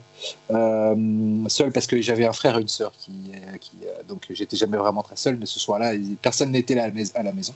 Et donc, voilà. Et m'ont dit, tu loues le film que tu veux. Et donc, euh, je suis allé au vidéoclub avec mon père et j'ai vu un film. Et derrière de ce film, il y avait un, avertissement euh, très précis que je vais vous retrouver euh, tout de suite car j'ai le dos de VHS quelque part. ça arrive. bon, en gros, je vais vous le dire de mémoire. Donc voilà, c'est là. attention, ce film comporte des scènes particulièrement dégoûtantes, entre parenthèses, ou répugnantes qui peuvent entraîner des nausées et des hauts le cœur. Voilà.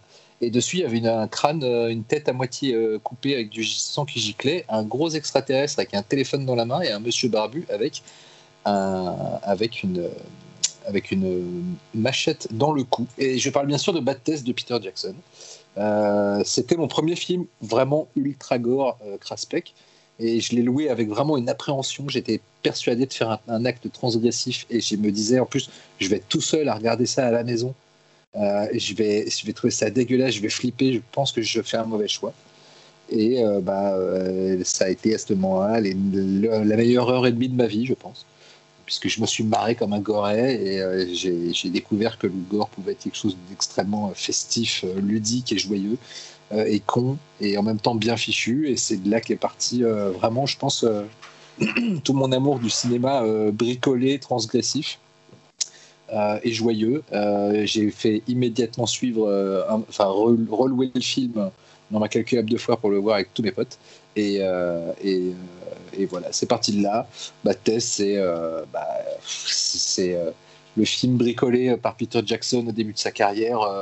Euh, pendant les week-ends et les vacances, pendant, je crois, sur une ou deux années au minimum, voire plus, euh, qu'il a fait. Euh, qu'il a fait avec des potes et pourtant c'est toujours pour un premier film fait dans son coin on sent que le mec avait déjà compris beaucoup de choses au montage à la mise en scène et pourtant il y a des facilités c'est tourné toujours en grand angle pour, pour être sûr que n'y a pas grand chose qui soit flou, etc.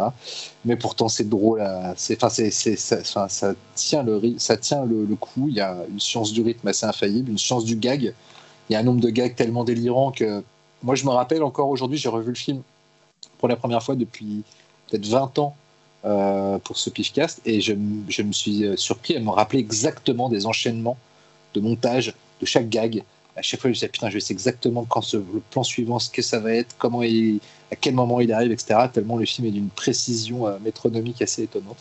Et puis bon, euh, c'est le culte, après c'est le culte, euh, le vomi collectif, j'ai eu un gros morceau, ou encore, ou encore Peter Jackson qui joue donc deux rôles, pour ceux qui ne savent pas, je, je le rappelle, qui traverse un extraterrestre en disant ma seconde naissance. Bon, voilà, c'est c'est un enchaînement de, scènes qui m'ont euh, qui m'ont ratiboisé la cervelle euh, et, beaucoup de choses sont parties de là. Voilà.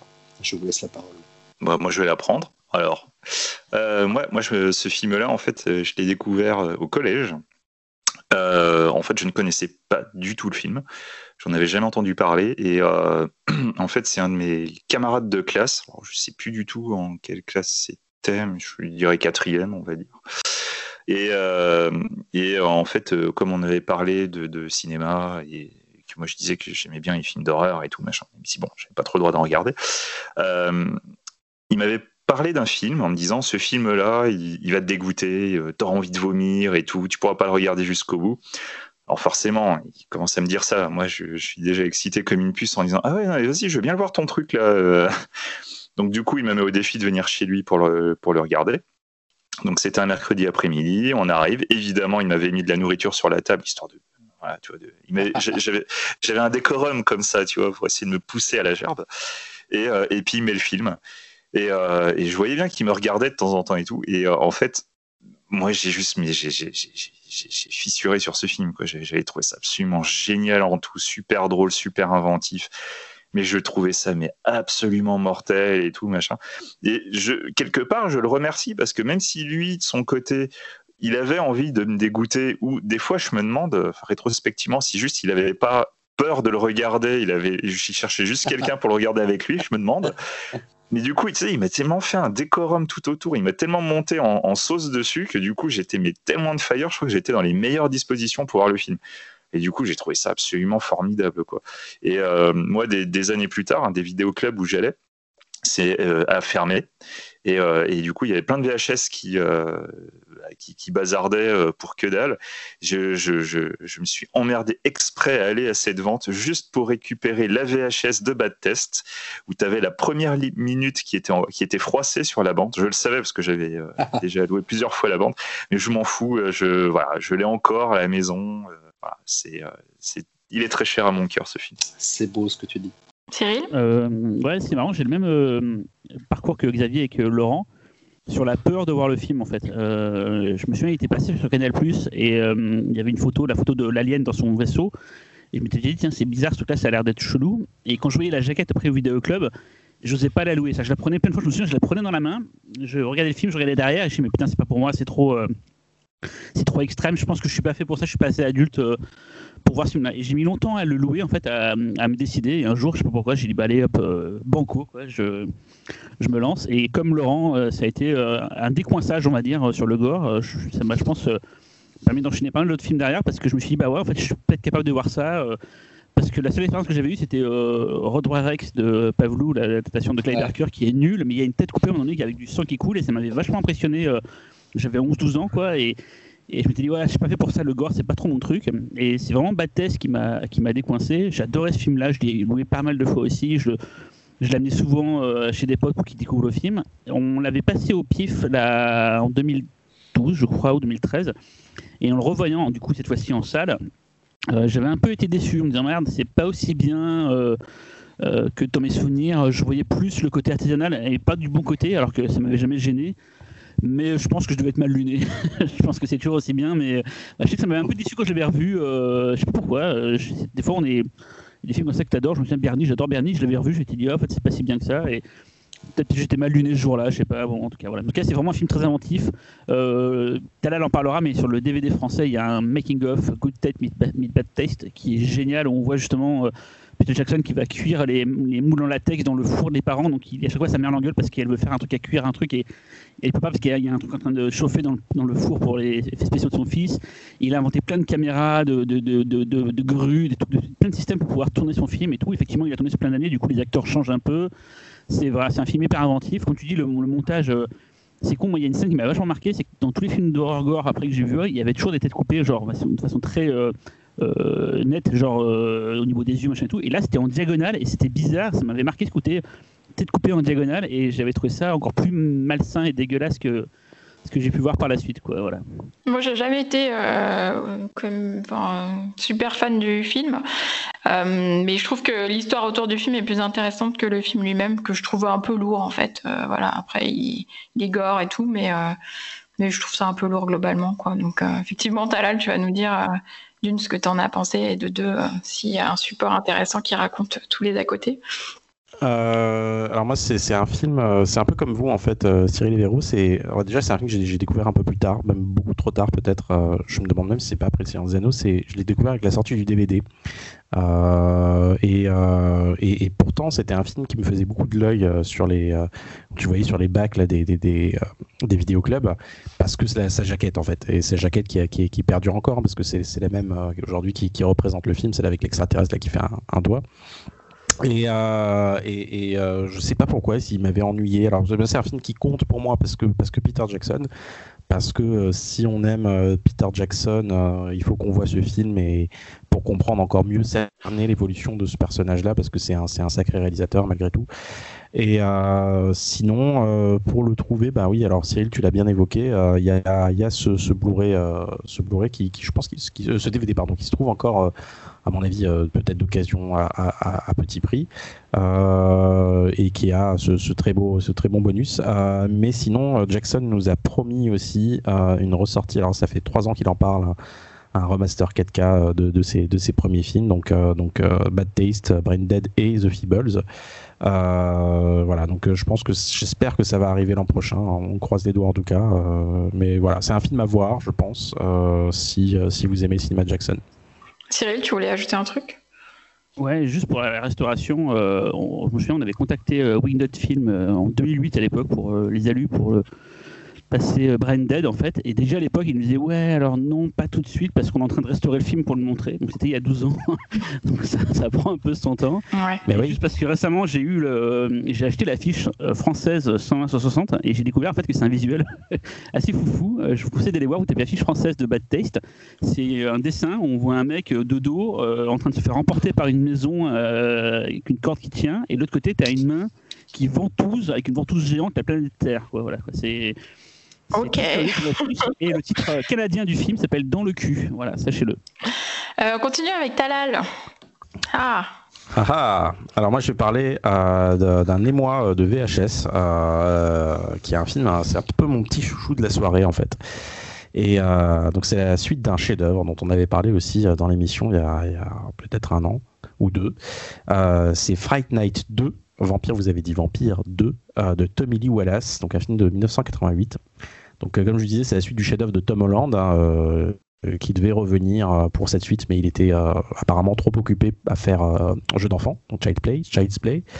et donc, je vais tout de suite le dire, hein, c'est forcément c'est moins bien que le premier, parce que le premier a vraiment mis la, barre très très haute. En tout cas, je sais que Cyril partage cet avis avec moi. Euh, mais mais, mais euh, c'est moins bien, mais c'est quand même très intéressant. Je vais vous expliquer pourquoi. Alors déjà, il y a Tommy Lee Wallace, euh, qui est le réalisateur du film. Tommy Lee Wallace, il fait partie de la famille John Carpenter. En fait, il a il a monté Halloween et, The Fog. et il a réalisé le, le, film mal aimé de la saga Halloween 3, injustement mal aimé, qui est très bien, et le téléfilm Hit, donc ça, de Stephen King en 1990. Donc c'est vraiment un excellent réal, euh, à mon sens, euh, très, sous, très sous-estimé à Hollywood. Euh, et, la preuve est telle que après Hit, en fait, il va se retrouver à enchaîner des, téléfilms et son seul film entre guillemets, c'est un DTV qui est la suite de Vampire, de, de, film de John Carpenter. Je sais plus si c'est celui avec John Bon Jovi, mais en tout cas, je sais que ça sent pas très bon apparemment. Euh, donc de quoi ça parle En fait, le film va reprendre exactement, euh, enfin quelques quelques années après euh, la, fin du premier. Donc Charlie Brewster, le héros du premier, suit une thérapie pour se convaincre que les vampires n'existent pas. Et entre temps, il a changé de copine. Il sort avec Alex, une étudiante très intelligente qui, étudie de la psychologie. Et alors que il, va, il va rendre visite à, son, son, ami, hein, le héros aussi du premier Peter Vincent, il se rend compte qu'un groupe de vampires en fait s'installe dans l'immeuble de Peter et euh, à la tête de ce groupe, euh, Régine, euh, qui n'est autre que la sœur de, de, Jerry Dandridge, donc le méchant, le grand méchant du, du, premier film. Voilà. La reine de la nuit, donc. La reine de la nuit, exactement. Ah, bah, je sens qu'il y a quelqu'un qui va me suivre hein, peut-être dans ce dans ce groove. Euh... C'est une blague, hein. c'est une blague. Régine, la reine de la nuit. Euh. Ah, d'accord. Okay, tu l'as pas, je pense que tu l'as pas. Non, je l'ai pas, j'ai pas connu Régine, mais je, je, je crois savoir qui c'est. Euh, donc le film est tombé dans les limbes des bisseux et injustement parce que déjà il, il vit dans, dans l'ombre du premier film. Euh, mais ça reste quand même un film de qualité euh, parce que si vous kiffez le premier euh, et que vous prêtez au jeu des suites, celui-ci va vous plaire. C'est une excellente suite qui, qui va finalement on va retrouver un peu le schéma en fait de ces suites qu'on avait euh, à l'époque en fait, c'est-à-dire que c'est des films qui reprenaient un peu les structures du premier film qui avait marché, et sauf que c'était un peu bigger louder. Euh, donc on va retrouver le ton euh, horrifique et comique du premier film, et aussi cette atmosphère sexuelle assez envoûtante qui était déjà présente dans le premier film. Et techniquement, en fait, le film est, moi je le trouve très beau. En fait, il y a plein de, de très beaux plans iconiques. Et je trouve que Tommy Lee Wallace, justement, c'est un, excellent technicien dans ce film et son travail est d'autant plus porté par la belle lumière justement d'un vétéran de, la lumière, c'est Mark Erwin qui était le chef-op de Cronenberg sur Vidéodrome, Dead Zone, La Mouche. Il a fait aussi la photo de The Blob, Robocop 2 et, et plus tard. Euh, c'est, c'est, euh, t'as vraiment des, très beaux plans. Je pense, euh, je pense vraiment à ce plan par exemple qui m'avait trop, déjà traumatisé à l'époque. C'est le plan, du roller en, slow motion où tu vois le, le, vampire en roller en train de, s'approcher euh, pour tuer sa première victime au début du film. Je, trouve que ce plan est magnifique. Euh, au casting, bah, on va retrouver donc le, duo de choc du premier, hein, donc William Ragsdale qui reprend le rôle de Charlie Brewster et euh, Roddy McDowell que, qui était euh, qui n'est autre que En fait dans la saga Planète des singes. Les deux sont très attachants et tu sens que vraiment qu'eux déjà sont contents d'être dans le film et, je pense que c'est du coup ça se ressent par le spectateur qui est très content de les retrouver. Euh, bon, le seul truc un peu dommage, c'est que c'est beaucoup plus centré sur, sur Brewster sur celui-là, dans ce film-là, et du coup, le personnage de McDowell est beaucoup moins exploité.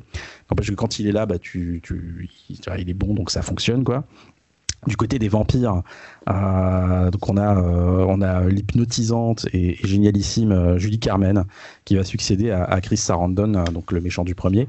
et elle joue, je sais pas si vous vous rappelez d'elle, elle, est dans, dans l'antre de la folie. C'est pas une comédienne qu'on a beaucoup vue au cinéma, mais elle joue dans l'antre de la folie. Elle joue celle qui accompagne l'équipière donc de, de Sam dans le film de Carpenter. Et voilà, justement, dans Vampire, vous avez dit Vampire 2, et elle est, belle, elle est sexy, elle est dangereuse. Vraiment, c'est la, définition même du vampire féminin, en tout cas pour moi. Euh, et c'est même une des plus, belles incarnations euh, du vampire euh, au cinéma.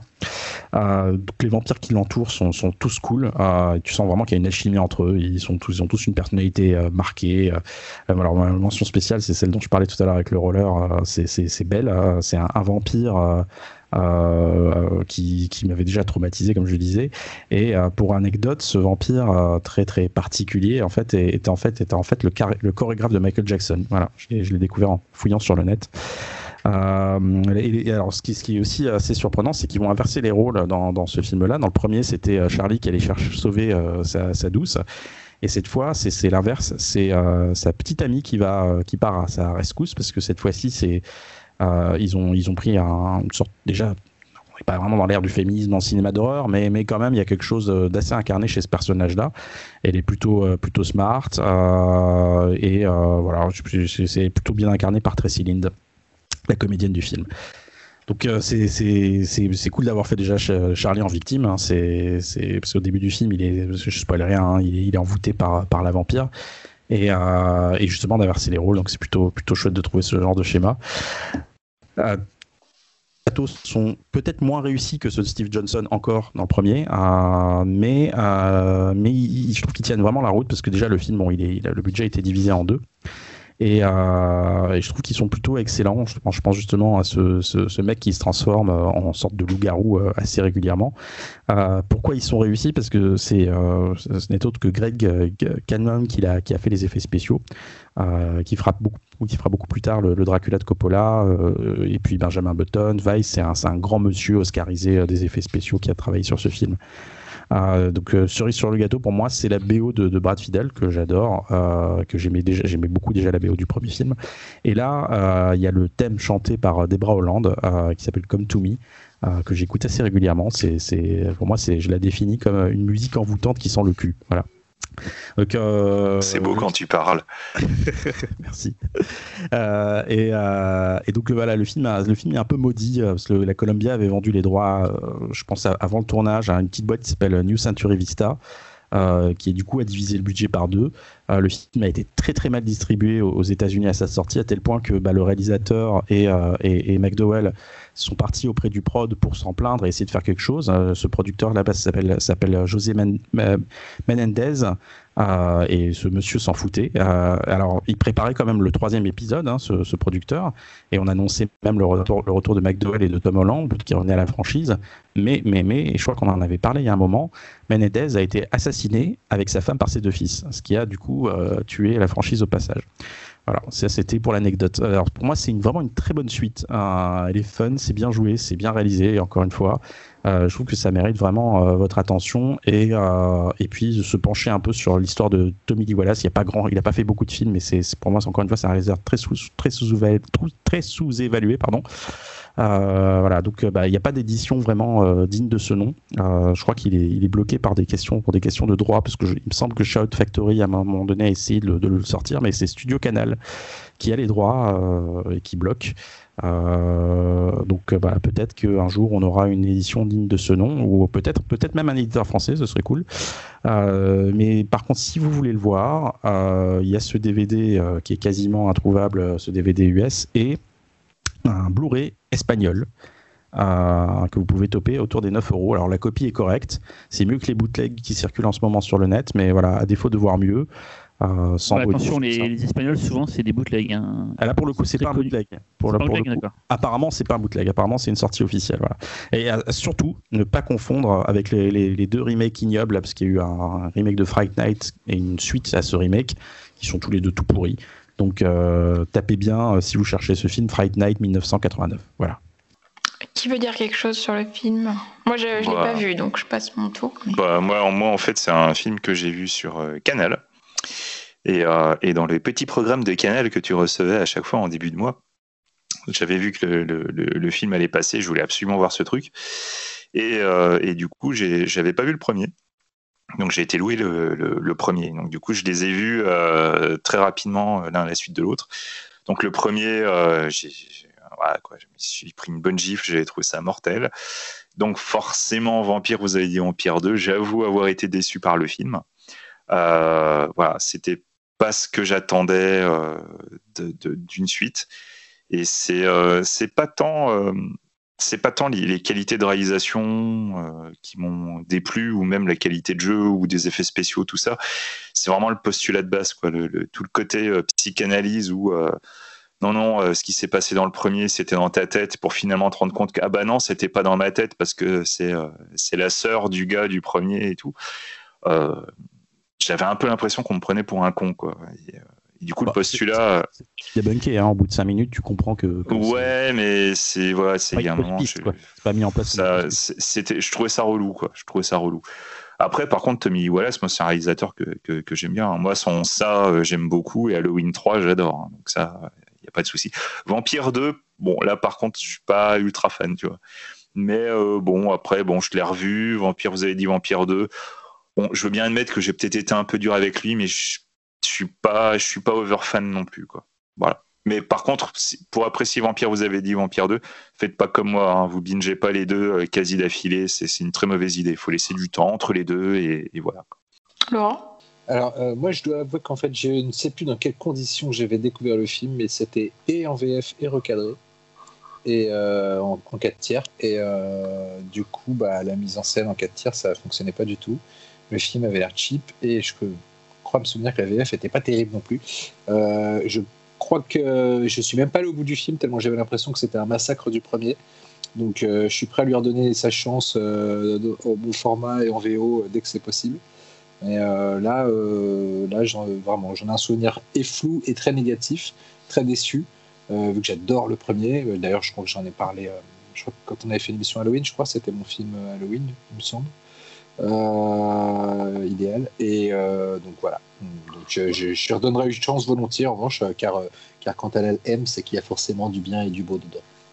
Et Cyril? Ouais, déjà, je vais faire un démenti sur ce qu'a dit tout à l'heure sur le fait que j'étais un fan du premier. J'aime bien, mais sans plus, hein, c'est pas. Et d'ailleurs, c'est ah. marrant parce que j'ai une anecdote sur comment j'ai vu le 2, parce que ça fait partie aussi des histoires de, de cinéphilie. Euh, tous les étés, je partais avec mes parents dans un camping sur la côte atlantique. Et il y avait une télé, euh, une sorte de salle où tout le monde pouvait se poser et tout, quoi. Et euh, on avait connu un petit succès en y allant une fois, en choisissant un film au hasard, on avait mis le boxeur manchot de, de Jimmy Wong Yu. Et je sais qu'au départ, on était trois regardés. Et à ce on devait être 50 dans la salle et tout monde avait surkiffé le film, on avait applaudi. Enfin, ça m'avait marqué. Du coup, j'avais eu l'envie de venir souvent voir des films là et de choisir des films. Et souvent, je mettais des films d'horreur parce que je savais pas ce qui passait, mais, mais tiens, voilà. Et j'avais vu comme ça Fantasme 2, par exemple. J'avais découvert Fantasme 2 comme ça, j'avais trouvé ça mortel. Et j'ai vu, du coup, Vampire, vous avez dit Vampire 2, à l'époque sans avoir vu le 1 en fait. Moi, contrairement à vous, j'ai pas vu d'abord le 1 puis le 2, j'ai d'abord vu le 2 que j'avais trouvé cool. Je me souvenais plus trop. Donc là, en le revoyant, ce qui est marrant, c'est que je me souvenais de trois trucs particulièrement, et effectivement, ces trois scènes assez fortes. c'est la séquence où ils vont euh, fabriquer des objets, enfin trouver des objets un peu des gadgets pour aller tuer les vampires. il y a le pulvérisateur d'eau bénite, ça m'avait marqué à l'époque. Et là, euh, c'est un élément assez rigolo dans le film. Le passage où le mec qui bouffe des insectes se fait éventrer avec des, doigts crochus, enfin des, des, ongles acérés, le bide, et on voit les insectes sortir de la, du ventre, ça m'avait marqué cette scène-là. Et la fin avec les miroirs où, les, il essaie de, mettre le soleil dans la gueule de la vampirette, euh, ça m'a marqué. Voilà. Et à part ça, je me suis quasiment rien du film. Et là, en le revoyant, je me suis dit, bah ouais, ça fait le job. C'est pas, c'est un peu comme le 1. C'est pas un film que j'aime plus que ça, mais c'est pas détestable. Comme tu dis, Dalal, c'est du bel ouvrage fait par un artisan solide. Euh, moi, je suis comme, comme toi Xavier, je suis fan de, de ça et de, Halloween 3. Donc, c'est, pour moi plutôt un bon Tommy Lee Wallace. Et donc voilà, c'est, un film euh, ni ni passion, mais pour quelqu'un qui l'avait d'abord vu avant de voir le 1, ça va, c'est pas, c'est pas pire quoi. Mais le 1, on l'avait revu, je, l'avais découvert du coup pour quand le 1 on l'avait choisi. Et je voulais enfin voir ce, monument et j'avais trouvé ça bien sans plus quoi. Bah, c'était pas toi qui l'avais chroniqué, il me semblait que c'était toi qui avais surkiffé. Bah, J'ai une mémoire de ah merde. Non, non c'est moi. C'est moi. Par contre, je moi je croyais euh, Cyril que tu avais eu un claquage de bannière en le voyant du coup. Bah oui, il me semble. Ouais. Ah, je sais que j'avais bien aimé, mais là, en y repensant maintenant. ah, Ah, bravo. Pas ce jeune homme, c'est un chef-d'œuvre. Regardez. Il faut, que tu, il faut que tu sois plus, plus régulier sur tes claquages de beignet. Si c'est un claquage de beignet, c'est un claquage de beignet. Plus rigoureux, surtout. Merci. J'allais réécouter le, le plus efficace de question parce que ouais, ça se trouve, euh, j'avais un mois. Enfin, je m'en souviens plus trop du 1 d'ailleurs. Hein. Mais Brad Fidel, par contre, c'est vrai que c'est un, un compositeur qu'on voit très peu et, et j'aime toujours ce qu'il fait des sonorités très métalliques, très euh, électroniques. Merci. Euh, on passe au film de Xavier. Alors moi, je vais passer un petit moment histoire. Euh, c'est en fait très simple, comme je vous ai parlé tout à l'heure de, ma VHS du Roi des Singes. Moi, je suis vraiment un enfant de la VHS. Hein. Euh, j'ai, vu beaucoup, beaucoup, beaucoup de VHS et j'ai mis pas mal de temps avant de me mettre au cinéma. Donc j'avais déjà eu une expérience cinéma à peu près au moment où je découvrais Le Roi des Singes. Donc c'est à, la maternelle et on m'a emmené voir euh, Robin des Bois de Disney. Et en fait, ce qui est marrant, c'est que cette, euh, cette, euh, ce moment précis m'a profondément marqué, mais c'est pas tant le film que j'aime bien, hein, attention, mais c'est surtout l'ambiance du cinéma. C'est, je me souviens encore du couloir et tout ce côté feutré, cette manière que le son avait de, quand es dans une salle de cinéma, le son est pas pareil, tu vois, quand tu parles et tout. C'est, euh, enfin, moins maintenant parce que les salles sont très grandes. Dans les petites salles, surtout à l'époque, avec euh, les, murs euh, en tissu et tout, c'était, c'était quelque chose de différent. Ça m'avait beaucoup marqué. J'avais envie de retourner au cinéma, mais ne sachant pas ce qui passait, bah, du coup, j'ai mis très longtemps. Donc, il a fallu attendre 87 avant que je retourne au cinéma pour aller voir un film qui était donc Superman 4. Euh, je ne vais pas vous parler de Superman 4. En fait, c'est très simple. Les premiers films, je me suis rendu compte en fait en y réfléchissant, en y réfléchissant, c'est que les premiers films que j'ai été voir au cinéma étaient toujours des films qui étaient liés à quelque chose que je connaissais déjà. Pourquoi j'ai voulu voir Superman 4 Parce que à l'époque, j'étais ultra fan de Superman 3 que j'avais découvert en VHS. Oui, oui, jugez-moi, j'adorais Superman 3 et je flippais ma mère à cause de l'ordinateur à la fin. Après, j'ai été voir Les Maîtres de l'Univers. Forcément, j'étais fan des jouets. Ensuite, j'ai été voir Qui veut la peau de Roger Rabbit, film que j'avais adoré en salle, mais j'ai été le voir parce que j'étais super fan des Looney Tunes et que, comme je vous ai déjà dit, je commençais déjà à voir les Tex Avery. En 89, forcément, été pris dans la Batmania, donc j'ai été voir le Batman de Tim Burton. J'étais en plus ultra fan du Batman des années 60, parce que la série était passée sur Canal+, et c'était, euh, pour moi, c'est un des gros, gros souvenirs de jeunesse. Euh, c'est d'ailleurs Batman, le dernier film que j'ai été voir avec mes parents. Par la suite, j'y allais tout seul, avec mon petit argent de poche.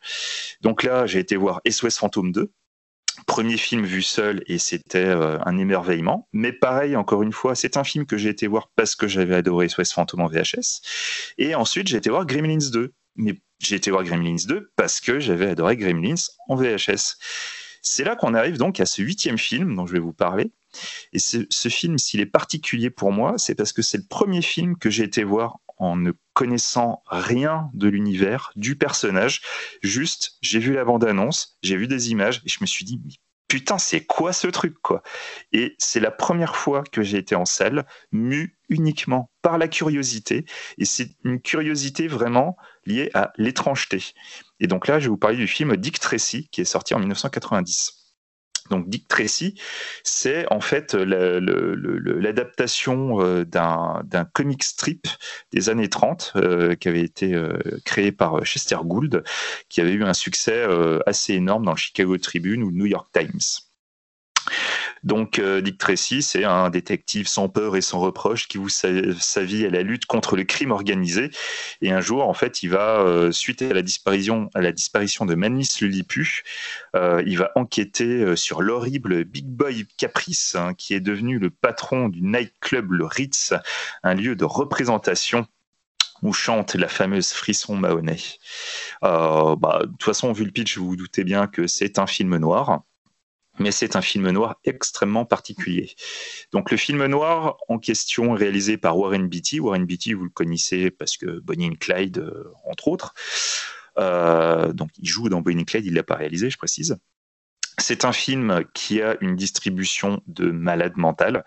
Euh, Warren Beatty, El Pacino, William Forsythe, Madonna, Mandy Patinkin, Dustin Hoffman, Kathy Bates, Paul Sorvino. Enfin, il y, a vraiment, mais il y a, un million de personnes. Mais surtout, le truc qui m'avait marqué à l'époque, c'est la gueule des persos. Comme je vous ai dit, c'était une adaptation d'un comic strip. Et dans le comic strip, tous les méchants avaient des sales gueules. Ils avaient vraiment des, têtes très difformes. Il y a un côté euh, comique totalement assumé. Et du coup, quand Warren Beatty, euh, dans les années 70, en 75, euh, alors qu'il commence à avoir du succès, il arrive à, à choper les droits du film et à essayer de monter le projet, bah, Warren Beatty, c'est un fan du comic strip. Warren Beatty, c'est, euh, il est foncièrement amoureux de l'œuvre en question. Et en fait, c'est, euh, il va décider d'être au plus proche du film. Et donc, c'est aussi l'une des raisons pour lesquelles il va mettre autant de temps à monter le projet. Donc, c'est un projet euh, qui va passer par beaucoup de studios. C'est un projet qu'il ne veut pas réaliser à la base. Mais bah, très rapidement, il ne trouve pas de réalisateur. Euh, finalement, ça va arriver dans le giron de Disney. À partir du moment où Disney va s'intéresser au truc, ça va commencer à se faire. Et c'est là que Warren Beatty va complètement euh, péter un fusible, il va devenir une sorte de tyran pour créer une œuvre euh, radicale, je dirais, et qui pour moi est même, je trouve, assez fondatrice dans le cinéma comic book actuel. C'est qu'en fait, il va décider d'être tellement proche du comic strip que tous les acteurs vont être grimés et ressembler aux dessins qu'ils avaient dans le comic strip. C'est une déferlante de latex. Quasi tous les personnages ont du maquillage, à l'exception des trois héros et de Madonna. Sachant que même pour le cas de Dick Tracy, parce que pour ceux qui connaîtraient le, comic strip, Dick Tracy a quand même une mâchoire assez particulière. À la base, Warren Beatty voulait lui aussi être maquillé. Et finalement, il l'a pas fait parce que en fait, ça nuisait à son jeu. Enfin bon, quoi qu'il en soit, c'est un film euh, qui m'avait vraiment émerveillé par sa bande-annonce et ses photos. Et quand j'ai été le voir en salle, pareil, je me suis pris une gifle absolument incroyable. C'est euh, la première fois qu'un film me faisait comprendre l'importance de l'image. C'est euh, une déferlante de couleurs, mais en six couleurs. C'est un univers de comic book comme on a pu le voir précédemment dans Batman, mais encore plus poussé. Il y a une, utilisation du matte painting euh, qui est quasi constante. Et en fait, la ville est à moitié composée de dur et à moitié composée de dessin. C'est un truc qui est, euh, qui est assez étonnant, avec des couleurs euh, qui, qui, sont, donc, comme je le disais, limitées à six couleurs liées à l'impression du comics de l'époque. Et ça te donne des, des, scènes complètement dingues qu'on pourrait un peu rapprocher du, cinéma de Mario Bava ou du Giallo. Et justement, euh, le, chef-op en charge, c'est Vittorio Storaro, donc euh, chef-op de Coppola sur Apocalypse Now et surtout Coup de cœur. Et, euh, et il a bossé aussi avec Argento sur L'oiseau au plumage de cristal. Mais voilà, quoi, c'est des images absolument dingues. Quand j'ai été voir ça, étonnamment, le côté comic book est plus ressorti que lorsque j'avais vu Batman. Euh, c'est un film qui est une pure bande dessinée à l'écran. Ce qu'on voit à l'image, ce sont des cases. C'est à moitié du dessin, c'est irréel au possible. Euh, il y a une musique qui est absolument super, qui rappellera beaucoup la musique de Batman pour ceux qui connaissent. Mais contrairement à Batman, ça sent plus le comic book. C'est du vrai comic book. Autant le Batman, Tim Burton, il y a, ce côté Tim Burton dedans qu'on retrouve, qui est là et on peut pas l'enlever. autant dans, dans, dans, Dick Tracy, Warren Beatty, il, s'efface en fait derrière le film, et c'est vraiment une pure œuvre comic book.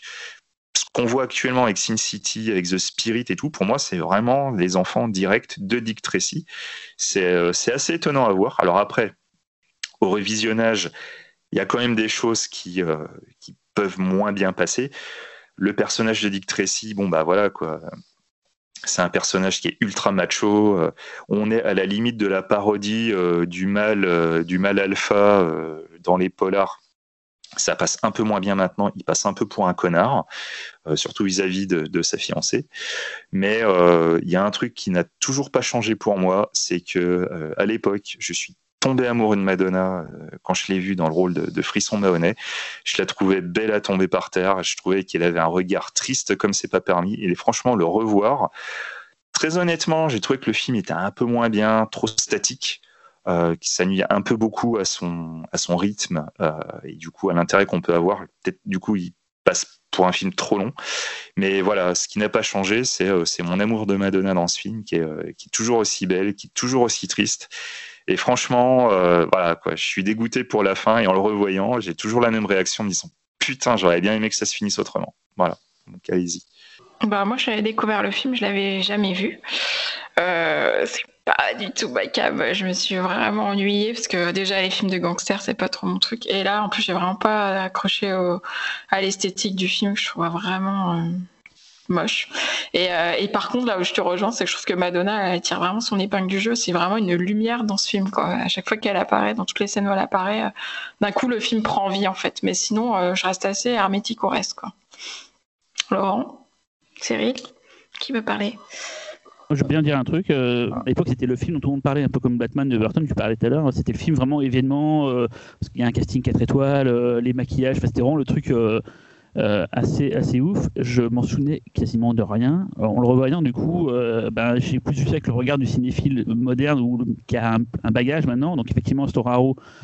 tu remarques vachement plus la photo. le principe aussi, le double focal, beaucoup utilisé par De Palma, il en met beaucoup dans le film. Et ça a été d'ailleurs beaucoup apprécié par les, les frères Wachowski sur, euh, enfin les sœurs Wachowski sur euh, sur euh, Speed Racer où le fait qu'en fait le double focal c'est qu'en gros on va donner un, aspect hyper plat à l'image avec des gens qui sont pas dans le même plan, dans, la même profondeur de champ en fait. Donc à l'époque, c'était une sorte de split screen sans la barre noire. En gros, on mettait deux plans nets dans la même image collée et on faisait croire que c'était un seul plan.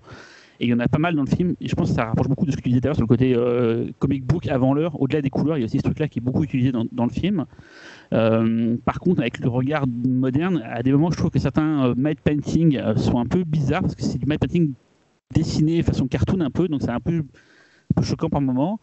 certains décors, le côté peint, on va dire, de grosses couleurs et tout, des fois je le voyais vraiment, ça faisait vraiment décor de, de pas de carton pâte parce qu'à ce niveau-là, c'est quand même pas des carton pâte, faut pas, faut pas rigoler. Mais euh, non, non, c'est un peu longuet, on va pas se mentir, c'est un peu longuet, mais euh, une bonne dynamique. La musique d'Elfman fait vraiment le job. Et moi, je sais que pendant très longtemps, j'ai rêvé d'avoir cette fameuse montre. Euh, ah, bah évidemment, la montre, elle tue la montre. Et quand il y a eu les premières Apple Watch, comme tout, je me dis tiens, ça y est, on va pouvoir parler à ça. Ce qui est débile maintenant qu'on a les téléphones portables, mais c'est toujours resté dans ma tête de me dire qu'on pourrait un jour parler à sa montre pour pouvoir communiquer avec des gens. C'est un truc qui m'avait marqué. Donc voilà, non, non, je... effectivement, les maquillages, euh, enfin, je me souviens de, de, de Hoffman et tout. Et il y a un truc qui m'a marqué cette fois-ci aussi. c'est pas, c'est un peu drôle, mais je trouve que Pacino, avec son maquillage, il ressemble un peu à Stallone. c'est vrai. De voir Stallone, je voyais le film, j'ai merde, ils ont fait un mix des deux, quoi. Donc voilà, quoi. Je laisse la place aux autres. Euh, non, moi, je vais, juste, je vais, juste, dire que la montre dans laquelle on parle, pour moi, c'est plus qu'à 2000. Euh, sinon, euh, j'ai pas revu le film euh, pour l'occasion, mais je me rappelle d'un truc assez étrange. quand je l'ai vu quand j'étais jeune, quand il est sorti, j'arrivais pas trop à me situer parce que je n'avais pas les références de la BD en fait. J'ai appris que plus tard que, si les personnages étaient maquillés, c'était vraiment pour coller à la BD et tout. Du coup, je je trouvais que le film avait un côté vieux polar en même temps très moderne dans son image, mais avec des maquillages où tu vois que c'est des maquillages et du coup ça fait presque film d'horreur. Le personnage était un peu flippant. Mais... Je, sais, sais pas, le film m'avait mis mal à l'aise et fasciné en même temps et je ne l'ai pas revu depuis. Et, euh, et, je serais bien curieux de le faire. J'ai hâte de trouver le temps de le revoir. Euh, j'ai un peu regretté de ne pas avoir retrouvé le temps de trouver le temps pour le revoir pour cette émission, mais euh, mais dans mon souvenir, oui, c'était c'était une, une, expérience assez étrange. Rien que pour ça, ça vaut le coup parce que le film tente tentait plein de choses et des choses d'ailleurs qu'on n'a pas forcément revues depuis, si ce n'est peut-être le seul équivalent médian du film, c'est le Sin City de, de, ça. de Rodriguez euh, mais, euh, et Miller. Mais, euh, donc rien que pour ça, le film a forcément un intérêt. Et, je me rappelle qu'on en avait beaucoup parlé quand le film est sorti, notamment à cause de Madonna. Je crois que c'est surtout, surtout ça qui faisait le, le, buzz. Et la BO de Madonna était vraiment très chouette. Voilà. Et, je peux pas être plus. j'ai pas plus frais que ça comme, comme avis, malheureusement. Talal? Euh, moi, je l'avais pas vu en salle, mais je l'ai vu plus tard. Je, ne saurais plus vous dire quand. Et je me rappelle d'un film qui m'avait euh, terriblement ennuyé à l'époque euh, parce que les films noirs, c'était pas mon truc en fait. Et donc là, je l'ai revu à l'occasion de l'émission. J'étais bien content de le revoir. alors déjà, bon, je, suis toujours pas fan du film, on va dire. le film m'ennuie beaucoup, bizarrement.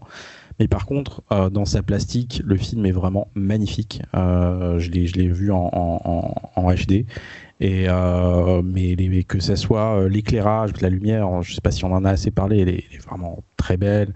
Euh, le, les matte painting, je trouve vraiment le film est artistiquement, il se tient encore 30 ans plus tard, quoi.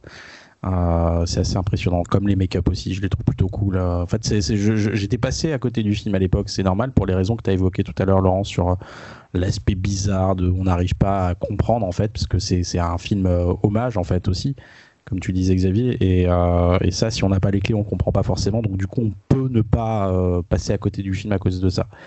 Au-delà de ça, le film est un peu long, effectivement, un peu chiant. Je, je suis partagé. Euh, sinon, si vous voulez le voir, dépêchez-vous parce qu'il existe encore des très peu de copies Blu-ray en fait sur le marché. je sais que déjà ça commence à s'envoler là les, prix et j'ai bien peur que comme c'est Disney qui a les droits, que après une fois qu'il n'y a plus de Blu-ray, bah, il n'y a plus de plus de moyen de l'avoir en matériel. Euh, jusqu'au moment où il finira sur Disney+. Voilà. Donc euh, dépêchez-vous, il douille un petit peu, mais euh, voilà, profitez-en tant qu'il y en a encore. On continue avec le film de Cyril. Yes, alors ce sera Robocop 2 de Irving Kirchner. J'ai un peu triché, c'était pas vraiment mon premier choc en salle, c'était, un autre film dont on va parler plus tard qui a été le choix de deux personnes dans l'équipe. Mais du coup, c'est sur Robocop 2 que j'ai, j'ai jeté mon dévolu parce que c'est un film que j'ai vu qui était interdit moins de 12 ans, alors que je n'avais pas 12 ans, j'avais 10, 11, 10, 11 ans, je crois, enfin, j'avais pas l'âge légal. Et j'avais la chance d'avoir des parents divorcés et d'avoir un père qui s'en foutait un petit peu et qui, euh, tous les 15 jours, quand il venait euh, nous retrouver à Lyon, euh, s'occuper de nous dans un week-end, nous amenait au cinéma. Donc souvent, on allait voir des films on va dire lambda, genre Asta Rocket, des comme ça et tout. Puis des fois, je sais pas pourquoi, il se tapait un délire, il, nous amenait voir Robocop 2 par exemple. Et moi, j'avais pas l'âge, mon frère qui avait deux ans moins que moi, il avait encore, je crois, il avait 8-9 ans. Et je me souviens que la caissière avait dit Ouais, euh, vous savez, c'était pas trop pour eux. Euh, il a fait Non, mais je m'en fous, je veux qu'ils aillent voir ça. Donc il avait, il avait accepté. Moi j'étais tout content. Je suis Putain, j'espère qu'on va pouvoir y aller. Surtout que j'avais vu Robocop 1, donc je savais que j'attendais vachement le, vachement le 2. Quoi.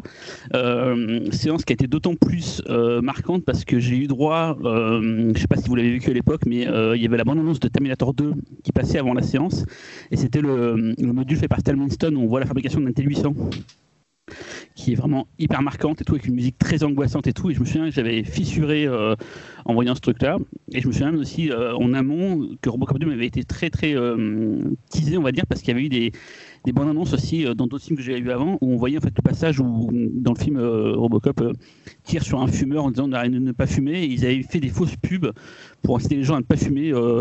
et ça servait de teaser pour Robocop 2 et on voyait ça en salle avant et ça avait beaucoup attiré mon attention. Donc Robocop 2, suite de de, de Robocop, merci de suivre.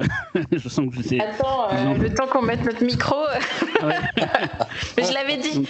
voilà, donc sorti en 90. Euh, donc euh, pas réalisé du coup par, par Paul Verhoeven comme, comme était le premier mais donc par Ivan Kirchner, euh, Kirchner qui est un, réalisateur que moi personnellement j'aime beaucoup. Il a, on lui doit euh, un des meilleurs Star Wars, c'est-à-dire l'Empire contre-attaque. Il a fait Les Yeux de Laura Mars, il a fait le remake d'Opération Tonnerre, euh, Jamais plus jamais, qui du coup est le dernier James Bond avec Sean Connery. Et, peut-être un des meilleurs James Bond. Ouais, des meilleurs James Bond, ouais, qui, qui d'ailleurs un, non officiel qui était fait par Sony à l'époque. C'est ça, ouais qui avait les droits de ce Kirchner, Kirchner, moi je considère vraiment que c'est un des, des, très grands réalisateurs mm totalement inconnu de, l'époque. C'est un, des, un, des, un, des, bons qui voilà qui n'a pas eu ce, ce, c'est pas lui qui était prévu à la base pour réaliser le film, c'était proposé à Tim Hunter de le faire, puis après ils sont embrouillés, donc ça a été proposé à Niels Gope qui a refusé finalement, c'est Keshner qui a récupéré le, bébé, tant mieux j'ai envie de dire. Euh, le seul chose qui était là depuis le début c'était euh, Frank Miller au scénario.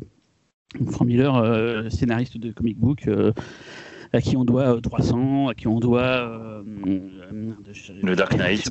Le Dark Knight, ouais, voilà, enfin, des films assez... Sin City. Sin City, voilà, on en parlait juste avant et tout, qui a d'ailleurs co-réalisé Sin City avec Robert Rodriguez, qui a fait après The Spirit, dont on a parlé juste avant, Xavier, sur, de Dick Tracy. Donc euh, euh, Miller était là depuis le début, euh, il est très très jeune d'ailleurs, c'est marrant, il a un, caméo dans le film, il joue le, le, sorte de chimiste qui fabrique le, le nuke, mais on va en parler après quoi. Il a, est, apparemment c'est pas son scénario qui est resté finalement dans le dans le film pas totalement, il était assez dégoûté. Du coup, il a, sorti en comic book plus tard son script qu'il avait voulu à la base pour Robocop 2. Et euh, Miller, il a toujours ses obsessions euh, un peu. je connais pas assez pour pouvoir juger, mais un peu fascisantes, on va dire. Et là, ça m'a marqué quand j'ai revu le film. C'est euh, à la fin, quand on est devant le bâtiment de l'OCP, il y a des, grandes teintures rouges avec le logo OCP qui font quand même très nazi. Et il y a des, militaires qui ont des costumes vraiment, genre, façon SS et tout. je me suis dit, ouais, ok, bon, Miller, c'est un peu ses obsessions. Donc voilà. Bon, qu'est-ce qui est resté donc euh, entre sur Robocop 2 euh, et le 1 Qu'est-ce qui est resté Qu'est-ce qui n'est pas resté? Donc déjà, y a, on n'a plus Rob Bottin au maquillage et c'est bien dommage. Même si ils sont très très bons ceux du, 2, je trouve. Voilà. Euh, les passages où on voit le visage de, Peter Weller, c'est vraiment toujours bien fait. Le, passage avec le maquillage derrière de tête de robot. On n'a plus Basil Paul Doris à la musique, on a Leonard Roseman à la place, mais bon, forcément, comme il reprend les thèmes mis en place par Basil Paul Doris dans le premier épisode, donc ça reste des thèmes qu'on connaît, qu'on aime bien. On a euh, Phil Tippett, très impliqué pour la partie euh, Go Motion, donc, qui est une variation de la stop motion, mais euh, améliorée, qui, du coup gère le, flou de mouvement, qui est d'ailleurs producteur du film. Et on, entend beaucoup parler du film, d'ailleurs, dans le documentaire qu'a fait Alexandre Poncet et Gilles Penceau, où Tippett parle beaucoup justement de Robocop 2, parce que ça a été un gros défi technique à l'époque, avant que Jurassic Park arrive. Euh, à la photo, on retrouve Mark Irwin, qui a chef-op euh, historique de, Verhoeven, euh, de, Verhoeven, de Cronenberg sur Vidéodrome, Chromosome 3, Scanner, La Mouche, et qui a aussi fait, du coup, comme quoi les trucs sur Rebook, Vampire, vous avez dit Vampire 2, et qui a aussi fait Le Blob, hein, qui est un de mes films cultes aussi, que j'aurais pu citer, mais dont j'ai déjà parlé, donc voilà. Et dans les acteurs, eh bien, on retrouve euh, Nancy Allen, du coup, euh, toujours présent, Peter Waller en Robocop, ce qui ne sera pas le cas d'ailleurs dans Robocop 3. Euh, Waller laissera sa place, alors que Nancy Allen sera dans Robocop 3, mais ce sera buté dès le début, ce qui est dommage. On retrouve dans les méchants de l'ECP, donc Felton Perry qui joue le rôle de Donald Johnson et euh, Dan euh, O'Herlihy qui joue le big boss de l'ECP, qui d'ailleurs m'a fait marrer à un moment donné dans, le film, il dit Make America mean something again. Je lui dis tiens, comme quoi, 20 euh, ans en arrière, enfin 30 ans en arrière, il y a des échos avec l'actualité. La, autre raccord, mais ça on en parlait tout à l'heure, il y a au début du film l'acteur John Glover qui fait la pub Magnavolt, qui est un personnage qu'on verra, enfin un acteur qu'on verra dans un film dont Talal parlera tout à l'heure. On en parlera à ce moment-là, je ne vais pas vous gâcher la surprise. Et un acteur moi, que j'adore, mais vraiment, je pense que ça va être à votre cas aussi, c'est Tom Noonan, euh, qui joue le rôle de Kane. Donc, j'en parle après l'histoire d'ailleurs du. je ne vais pas encore parler de l'histoire, mais il joue le rôle de Kane dans Robocop 2. Il jouait dans le sixième sens aussi. Voilà, c'était le tueur dans le sixième sens, c'était le Reaper dans Last Action Hero. C'est un acteur qui a une gueule pas possible. Et je me souviens d'ailleurs dans un Mad Movie, il y avait une interview carrière de lui qui était géniale. Et c'est un acteur vraiment euh, un son couteau qu'on voit pas souvent, mais que j'adore. Voilà. Donc, c'est quoi l'histoire de Robocop 2 Ce qui est bien par rapport à Robocop 2, par rapport à Robocop 1, c'est qu'on a plus besoin d'expliquer l'histoire de Robocop. On sait qui il est, comment il est là et tout, donc on va partir sur d'autres choses. On garde le principe des fausses pubs, euh, des journaux télévisés un peu cinglants. C'est moins politique que le film de Verhoeven. C'est plus comic book. Je pense que c'est l'apport de, de, euh, Frank Miller là-dessus. Mais le principe du film, c'est que, c'est d'ailleurs ce qui va suivre euh, dans le 3 et qui est amorcé dans le 2, c'est que OCP, donc, après avoir privatisé la police, Maintenant, on refuse de les payer parce qu'ils ne sont pas payés par la ville de Détroit. Du coup, bah, les policiers sont en grève. Donc, tout le long du film, il y a cette, euh, grève des policiers qui opère du coup les, trafiquants, euh, les, voyous, les loupards euh, s'en donnent à cœur joie dans la ville de Détroit. Et d'ailleurs, le premier plan du film, l'introduction de, Robocop, et je trouve génial. On suit trois personnages dans une courte séquence une clocharde qui se fait renverser son caddie, un mec qui vient l'aider mais qui lui vole son sac, des prostituées qui l'attrapent et qui lui défoncent à coups de, talon dans l'œil pour récupérer. Enfin, voilà, il y a toute une histoire. En quelques secondes, on comprend que c'est le bordel dans, dans Détroit. Et tout d'un coup, on voit des gars débarquer dans une usine, de, un magasin d'armes de tout défoncer, de carrément trouver, ça c'est l'Amérique, euh, des, lance-roquettes gigantesques dans des magasins d'armes normaux. Et à ce moment-là, une voiture de flic arrive et du coup, ils vont tirer sur la flic en, en roquette, machin et tout. Et en fait, qu'est-ce qui arrive? C'est Robocop qui sort de la voiture et qui va les désigner un par un. Et au-delà de la, grève des policiers dans, dans, la ville, il y a un fil conducteur, c'est une nouvelle drogue qui fait, qui fait, qui fait rage, qui s'appelle le nuke, un truc qui s'injecte dans, le cou et qui est euh, géré par un, sorte de leader charismatique, un gourou qui s'appelle Kane, qui a toute une bande de gens avec lui, dont un jeune garçon. Et euh, voilà, donc ça va, on va suivre l'enquête pour trouver euh, qui, où est Ken, l'arrêter, machin et tout. D'ailleurs, le film est hyper efficace, ça n'arrête jamais, ça, ça prend son temps. Il y a une rupture au milieu du film où en fait Robocop se retrouve être euh, démembré, puis reprogrammé et il devient tout gentil. Il y a un passage un peu rigolo, sympatoche, un peu chelou, mais qui qui dure pas très longtemps.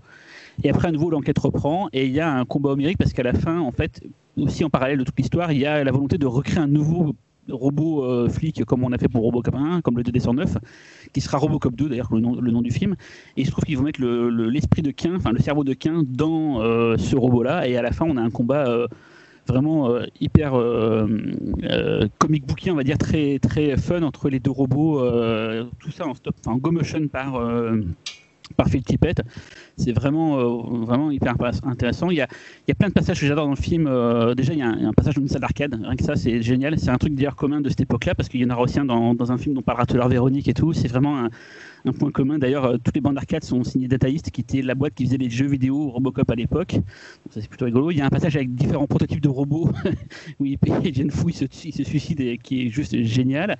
Il y a plein de petits détails comic book aussi, genre euh, il y a des écrans qui sortent. On découvre que Robocop il a un écran qui sort de son bras euh, qui indique son état de santé. Kane, sa tête, c'est un écran qui sort avec une tête.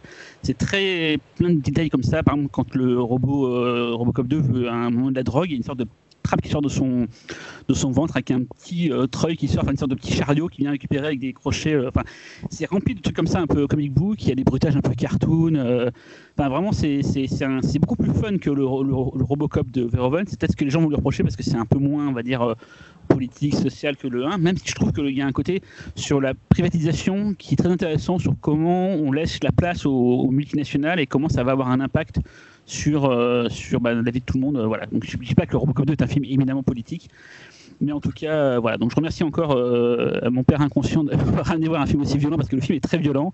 Il y a une séquence d'autopsie, enfin d'opération qui est très très dégueulasse. Il y a un, crâne écrasé en gros plan. Enfin voilà, c'est plein de passages un peu sale ambiance, très cartoon. Et voilà, donc je ne sais pas. sachez que le film est un peu décrié par moments. Des, gens n'aiment pas, des gens aiment bien. Quel, est votre point de vue? Talal moi j'adore. C'est euh, c'est un. Enfin, je, je, crois que je les ai vus à peu près à la suite à l'époque. Euh, je l'ai pas vu en salle, j'ai pas eu cette chance malheureusement. Mais euh, c'est deux films très différents, le premier du deuxième, et, euh, et, et, pourtant euh, il y a, y a, quelque chose de, l'esprit euh, qui, enfin, euh, l'esprit est là en fait. C'est difficile à expliquer. Ce qui n'est pas du tout le cas du troisième, par exemple. Le troisième, c'est une sombre merde. Pour moi, il n'existe pas d'ailleurs ce film. À chaque fois qu'il y a que j'achète, il y a un lance-flamme, il y a un jetpack de Robocop 3. Et il, fait il y a des ninjas. Ouais, c'est ça. C'est vrai. Euh, non, non, pas, je sais pas si tu je sais pas si as évoqué le, le, gamin là, euh, le, parce que ça aussi c'est, enfin quand t'es enfant. J'en ai parlé vite fait, euh, qui joue d'ailleurs dans Terminus, le film de euh, ah, William Clem. qui joue dedans avec Nancy Allen, qui joue dans le premier Indiana Jones. Comme quoi tout est connecté ce soir. voilà. Ils ont un rôle ensemble dans Terminus. Et, euh, et, et moi, ça me, j'étais môme et voir un môme avec une arme, être aussi badass, euh, c'est, il est violent ce moment. Enfin, je veux dire, c'était peut-être le seul film au monde, enfin peut-être en tout cas aux États-Unis, à Hollywood, avec un, un gamin euh, où c'est aussi extrême d'une certaine façon.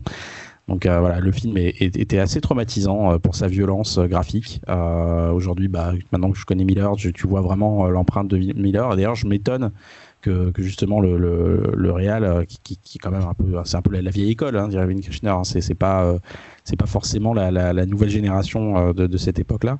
Bah, ça m'étonne, aujourd'hui avec ce recul que, que ce, que Real ait, mis autant de hargne en fait dans ce film.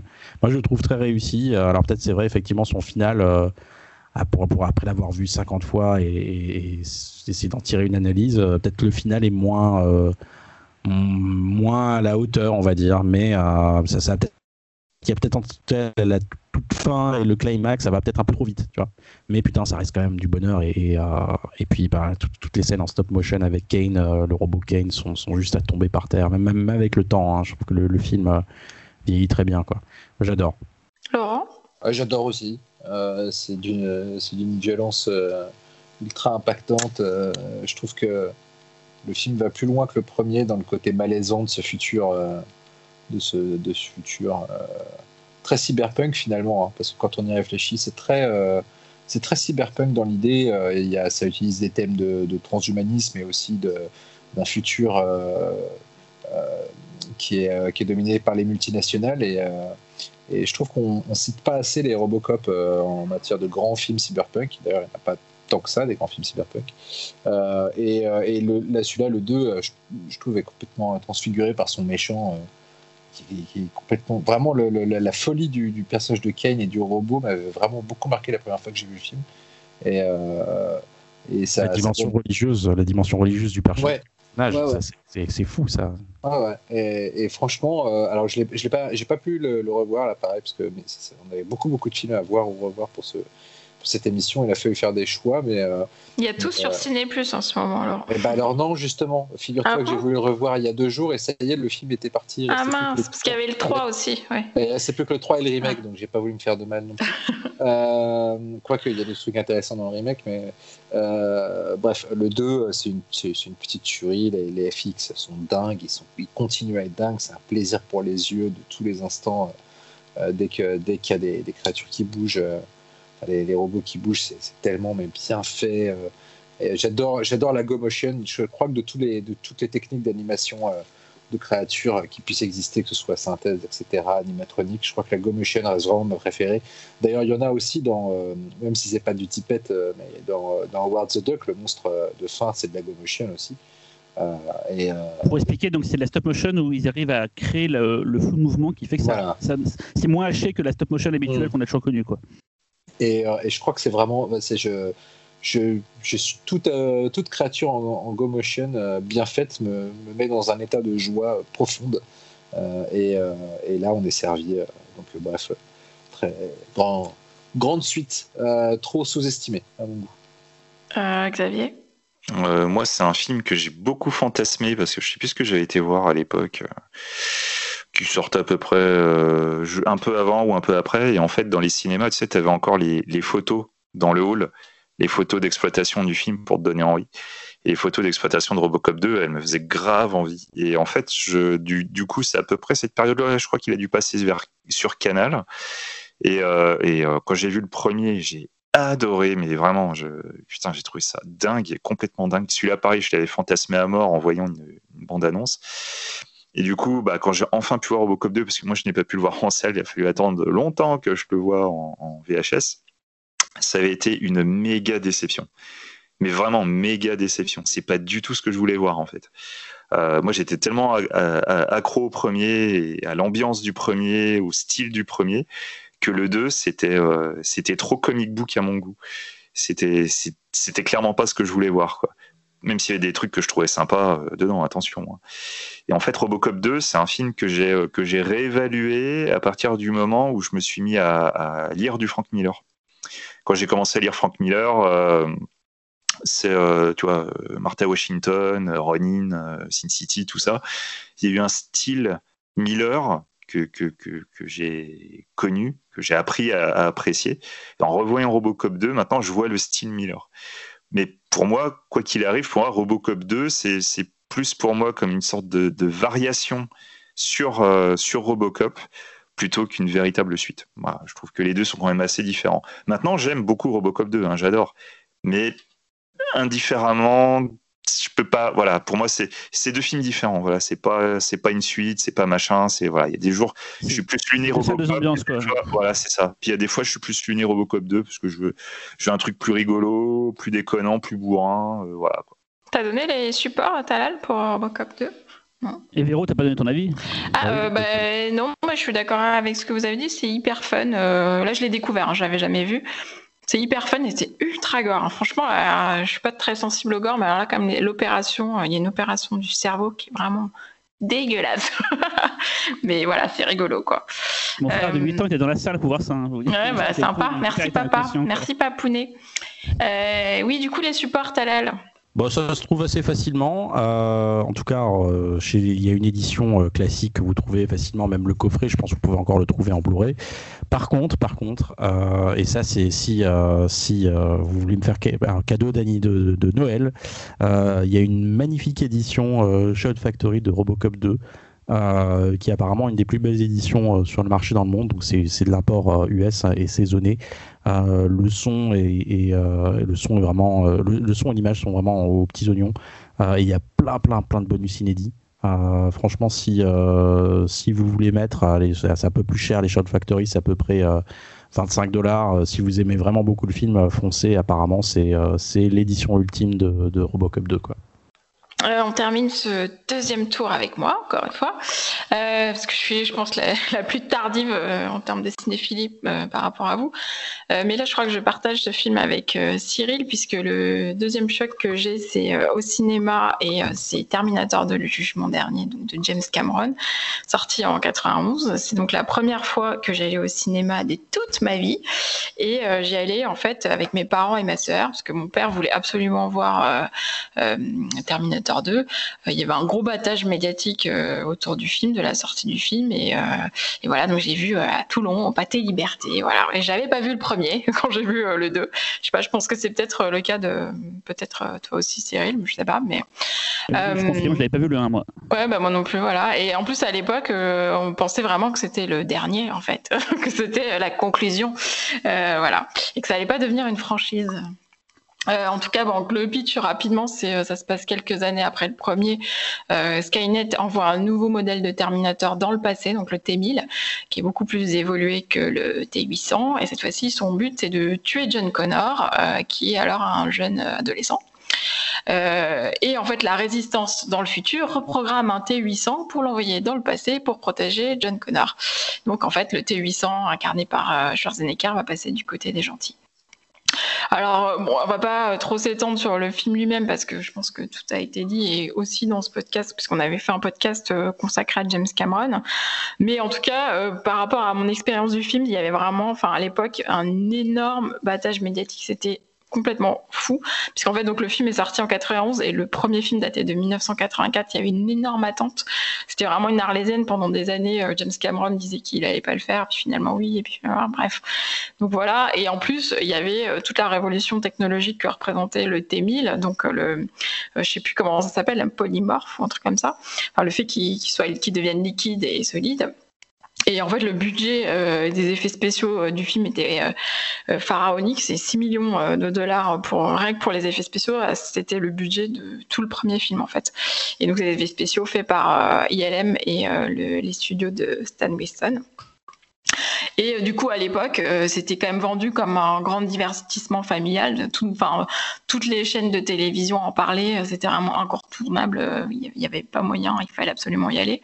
Et donc, voilà, il y a ce côté grand divertissement familial qui était mis en avant, le côté spectaculaire. On a vu plein de scènes à la télé avant de les voir au cinéma, je pense. et du coup, bah, beaucoup plus orienté, un peu plus d'humour, un peu moins de mort. D'ailleurs, il les compte hein, dans le film. mais il y a quand même, moi personnellement, en tant que cinéphile, euh, euh, une scène qui m'a vraiment euh, marqué, c'est le meurtre des parents adoptifs de John, qui est quand même assez radical et qui justement m'a vachement choqué au sein d'un film qui se voulait quand même globalement assez léger. Il y a quand même pas mal de blagues. voilà, c'est une espèce de buddy movie entre Edouard Furlong et Schwarzenegger pendant une grosse partie du film. Et donc, effectivement, il y a ces énormes scènes, ces énormes cascades, notamment la scène dans le, les canaux autour de Los Angeles avec le, camion et tout. Enfin, voilà, très, très impressionnant sur grand écran. Donc là, je me suis dit, waouh, le cinéma, c'est vraiment trop ouf, quoi. Et en plus, j'étais un petit peu amoureuse d'Edouard Furlong, puisqu'il avait mon âge à l'époque. Il était vraiment trop cool. Donc voilà, c'était trop bien, franchement. Euh, voilà. Euh, toi, Cyril, du coup, ça faisait partie aussi de tes premiers chocs ciné, tu me disais. Ah carrément, en fait, comme tout le monde, hein, comme toi tu disais à l'instant, le, le patage médiatique faisait qu'on avait vachement entendu parler du film. Je, on en parlait tout à l'heure, mais mon premier Man je l'ai acheté parce que ça paraît Terminator 2, c'était à fond là-dessus. Euh, j'avais acheté la BO en cassette que j'avais écouté avant d'avoir le film. J'écoutais à fond la BO, alors j'avais pas encore vu le film, ni le 1 d'ailleurs, ni le 2. Attends, mais tu nous as pas déjà dit que ça, nous avait, ça t'avait euh, gâché un truc Bah là, non, là, non. Euh, d'ailleurs, ma première VHS que j'ai acheté, ça a été. Ah oui, c'était Kill Bill, oui. ça a été Terminator 2. J'avais acheté la VHS le jour de sa sortie, alors que j'avais jamais fait ça avant. j'avais le jeu sur Amstrad, d'ailleurs, là j'ai la boîte en face de moi du, du jeu Amstrad. Enfin, bref, hardcore fan du film. Comme je disais tout à l'heure, euh, teasé à fond par le, petit teaser de Stan Winston que j'avais vu avant Robocop 2. Enfin, voilà, je me souviens, on était parti avec euh, plein de potes de ma classe. C'est un des parents euh, qui nous avait qui nous avait amené là-bas et on a on a fissuré en voyant le film. C'est un film qui a été un ciment de ma cinéphilie. C'est vraiment un film qui a compté énormément pour moi. j'ai vraiment pété un câble. Écouté la musique donc avant d'aller le voir. J'ai vu du coup le 1. Le 1 à l'époque était qui était dégueulasse en VHS et beaucoup plus tard en DVD j'ai pu voir les séquences dans le futur en bonne qualité. Euh, ce qui n'était pas le cas avant. Euh, je voyais rien sur la VHS que j'avais. Donc, comment c'est un film Terminator 2 C'est c'est ceux qui sont trop jeunes pour l'avoir vu en salle, on ne peut pas se rendre compte à quel point ça a été hyper important à l'époque, euh, ce film. Quoi. Ça a été vraiment, pour notre génération, ça a été vraiment un film, un film phare, un film important. Il y en a pour certains, c'est plus tard peut-être Matrix ou Le Seigneur des Anneaux. C'est pas du tout pour dire c'est mieux T2, mais pour situer voilà, notre préférence. le film. on peut dire c'est mieux. Non, mais par rapport à son enfance, ça dépend quand tu vois. Mais voilà, pour nous, en tout cas, pour notre génération, je pense que c'est le cas de nous 5, c'est un film qui a été euh, ultra important. Voilà, quoi. Et quand je l'ai revu récemment en, 3D, quand il est sorti chez, chez Gaumont, ben, euh, c'était un plaisir toujours de le voir et tout. Quoi. Voilà. Bah, c'est toujours un plaisir à voir. L'année où il est ressorti, là, il y a, y a un an ou deux, là, c'était juste le meilleur film de l'année, quoi, de loin. Mais vraiment. Et tu disais plus tard, tu... C'est ce qu'on a dit dans Mad d'ailleurs. C'est ce qu'on avait dit dans Mad. On avait refait une couve d'ailleurs dessus bah, tu te rends compte que bah, ça fait vraiment vieux con de dire ça, mais quand tu revois un film comme ça, en plus remasterisé, tu as l'impression qu'il a été tourné l'année dernière. Et tu te dis, euh, tu, tu, tu, tu, te rends compte en fait de la, qualité qui, des, gros, des gros films hollywoodiens en fait qui, qui baissent euh, vraiment. quoi. Ça, ça, fait, ça fait bizarre. Hein. Ouais, puis bon, après, tu as aussi, euh, je veux dire, as Cameron. même à l'époque où, Terminator 2 est sorti, il était déjà, le film était déjà clairement au-dessus de, de, la mêlée. Et alors, clairement, hein, le, niveau des blockbusters hollywoodiens a baissé. Mais, là, en plus, je veux dire, tu es face peut-être au plus grand blockbuster de tous les temps, à mon sens, hein, dans le sens où le film est, euh, infaillible à à peu près tous les niveaux. Moi, je, l'ai découvert aussi en salle. En fait, euh, j'étais complètement hypé. J'avais vu le 1, j'avais adoré. Et les images que je voyais du 2 m'en rendaient ouf. Euh, acheté toute la presse que je trouvais dessus.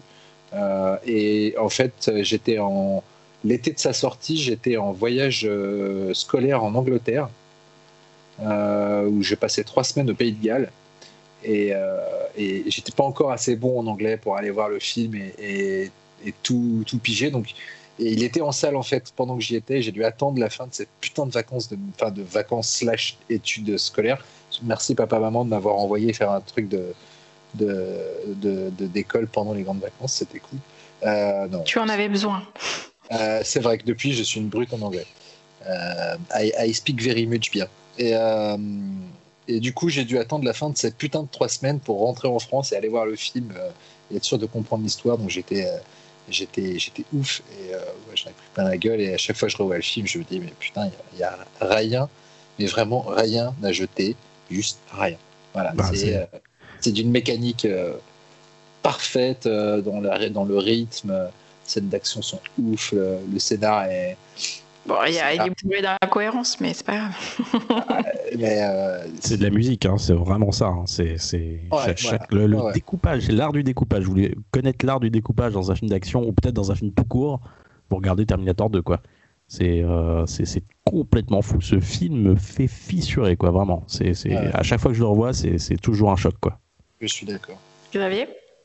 Ah bah écoute, euh, moi c'est j'avais été bien teasé euh, déjà à la base par le, premier Terminator, parce que justement le, le, fameux vidéo club où je, je, prenais le roi des singes, en fait, euh, je voyais très régulièrement la jaquette de Terminator et qui me faisait de l'œil et je n'avais pas le droit de regarder le film.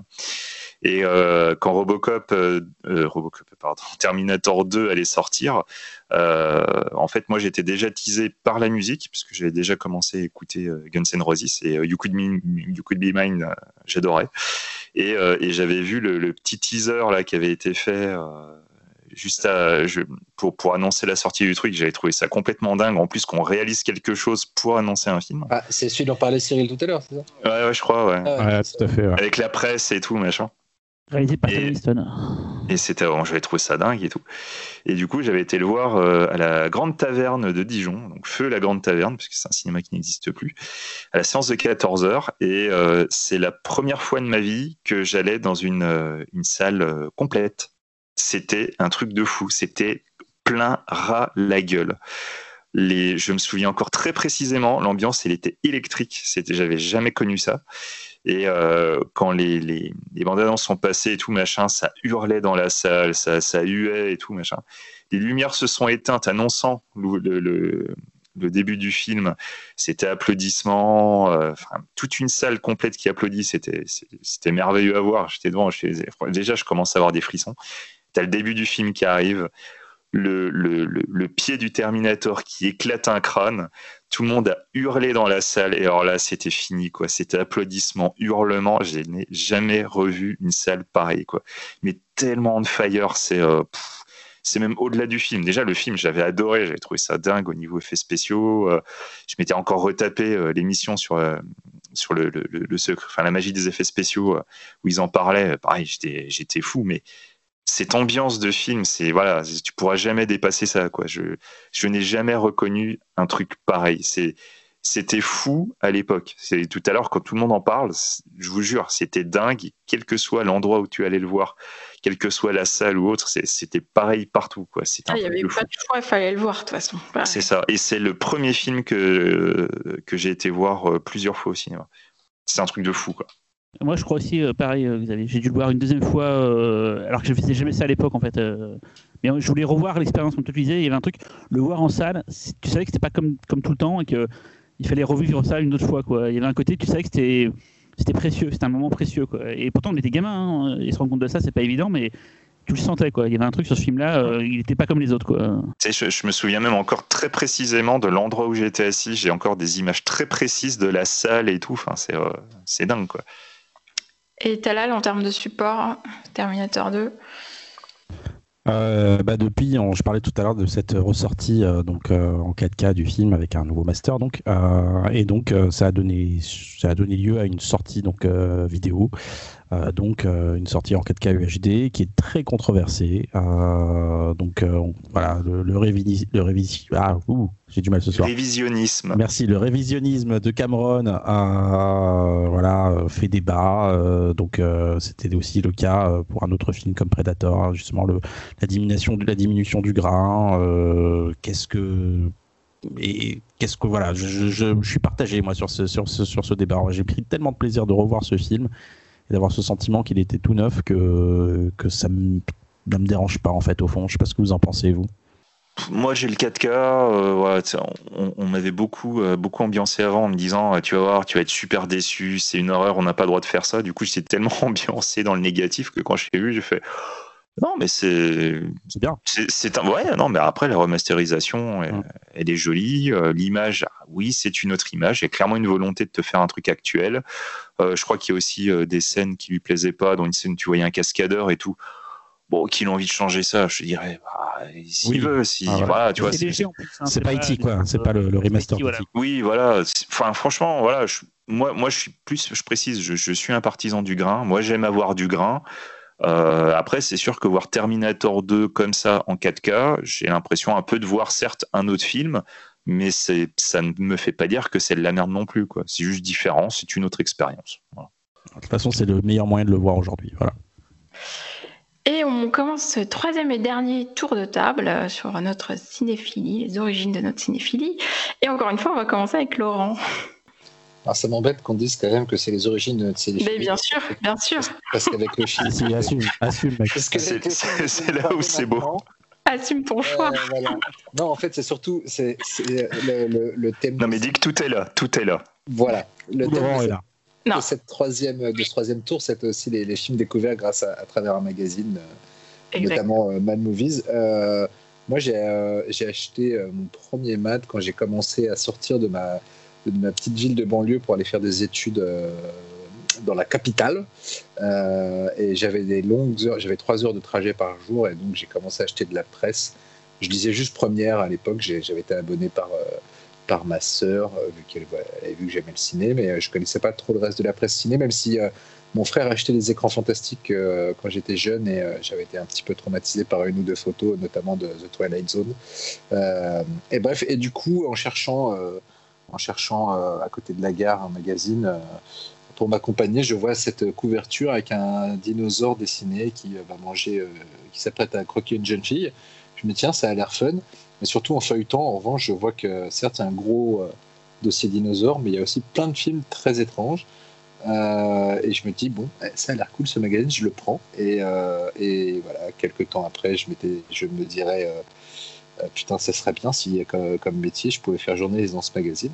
Et puis voilà.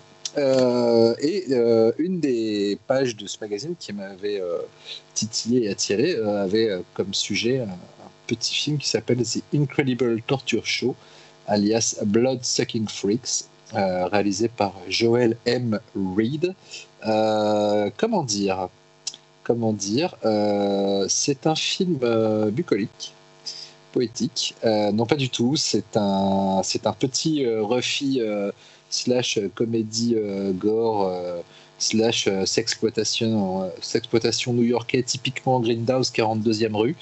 Euh, c'est l'histoire, alors ça a été réalisé en 1976, hein, donc on est en plein dans la période, l'histoire d'une espèce de, compagnie théâtrale dirigée par Sardou, non pas Michel, hein, ça s'écrit S-A-R-D-U. on va dire un maître de revue qui présente à son public des, des numéros de, torture euh, et, le public est euh, systématiquement persuadé que, que, ce sont des, que ce sont des mises en scène euh, à la Grand Guignol, un peu comme le théâtre de Grand Guignol parisien dont il est d'ailleurs fait référence. Sauf que non, ce sont des, vraies tortures. Sardou kidnappe des femmes avec son assistant nain au rire hystérique et les tient prisonnières dans, son espèce de donjon euh, occasionnellement aime bien se faire fouetter par elle. Et, euh, sur, euh, sur scène, il leur fait subir des tortures diverses et variées, dont la plus mémorable, qui a d'ailleurs fait l'objet d'une des, affiches du film, je crois, ou d'une des jaquettes, est une, petite opération du cerveau où un médecin fou perce un crâne, puis après glisse une paille dans le crâne et suçote le crâne joyeusement, et à la fin il souffle dedans pour faire des bulles. Voilà, ça vous donne le niveau du film. Bien sûr, toutes les demoiselles qui sont torturées euh, sont dénudées tout, autant que celles qui les torturent, puisque Sardou euh, et son nain ne sont pas seuls, ils ont, euh, ils ont des, disciples féminines en mode SM.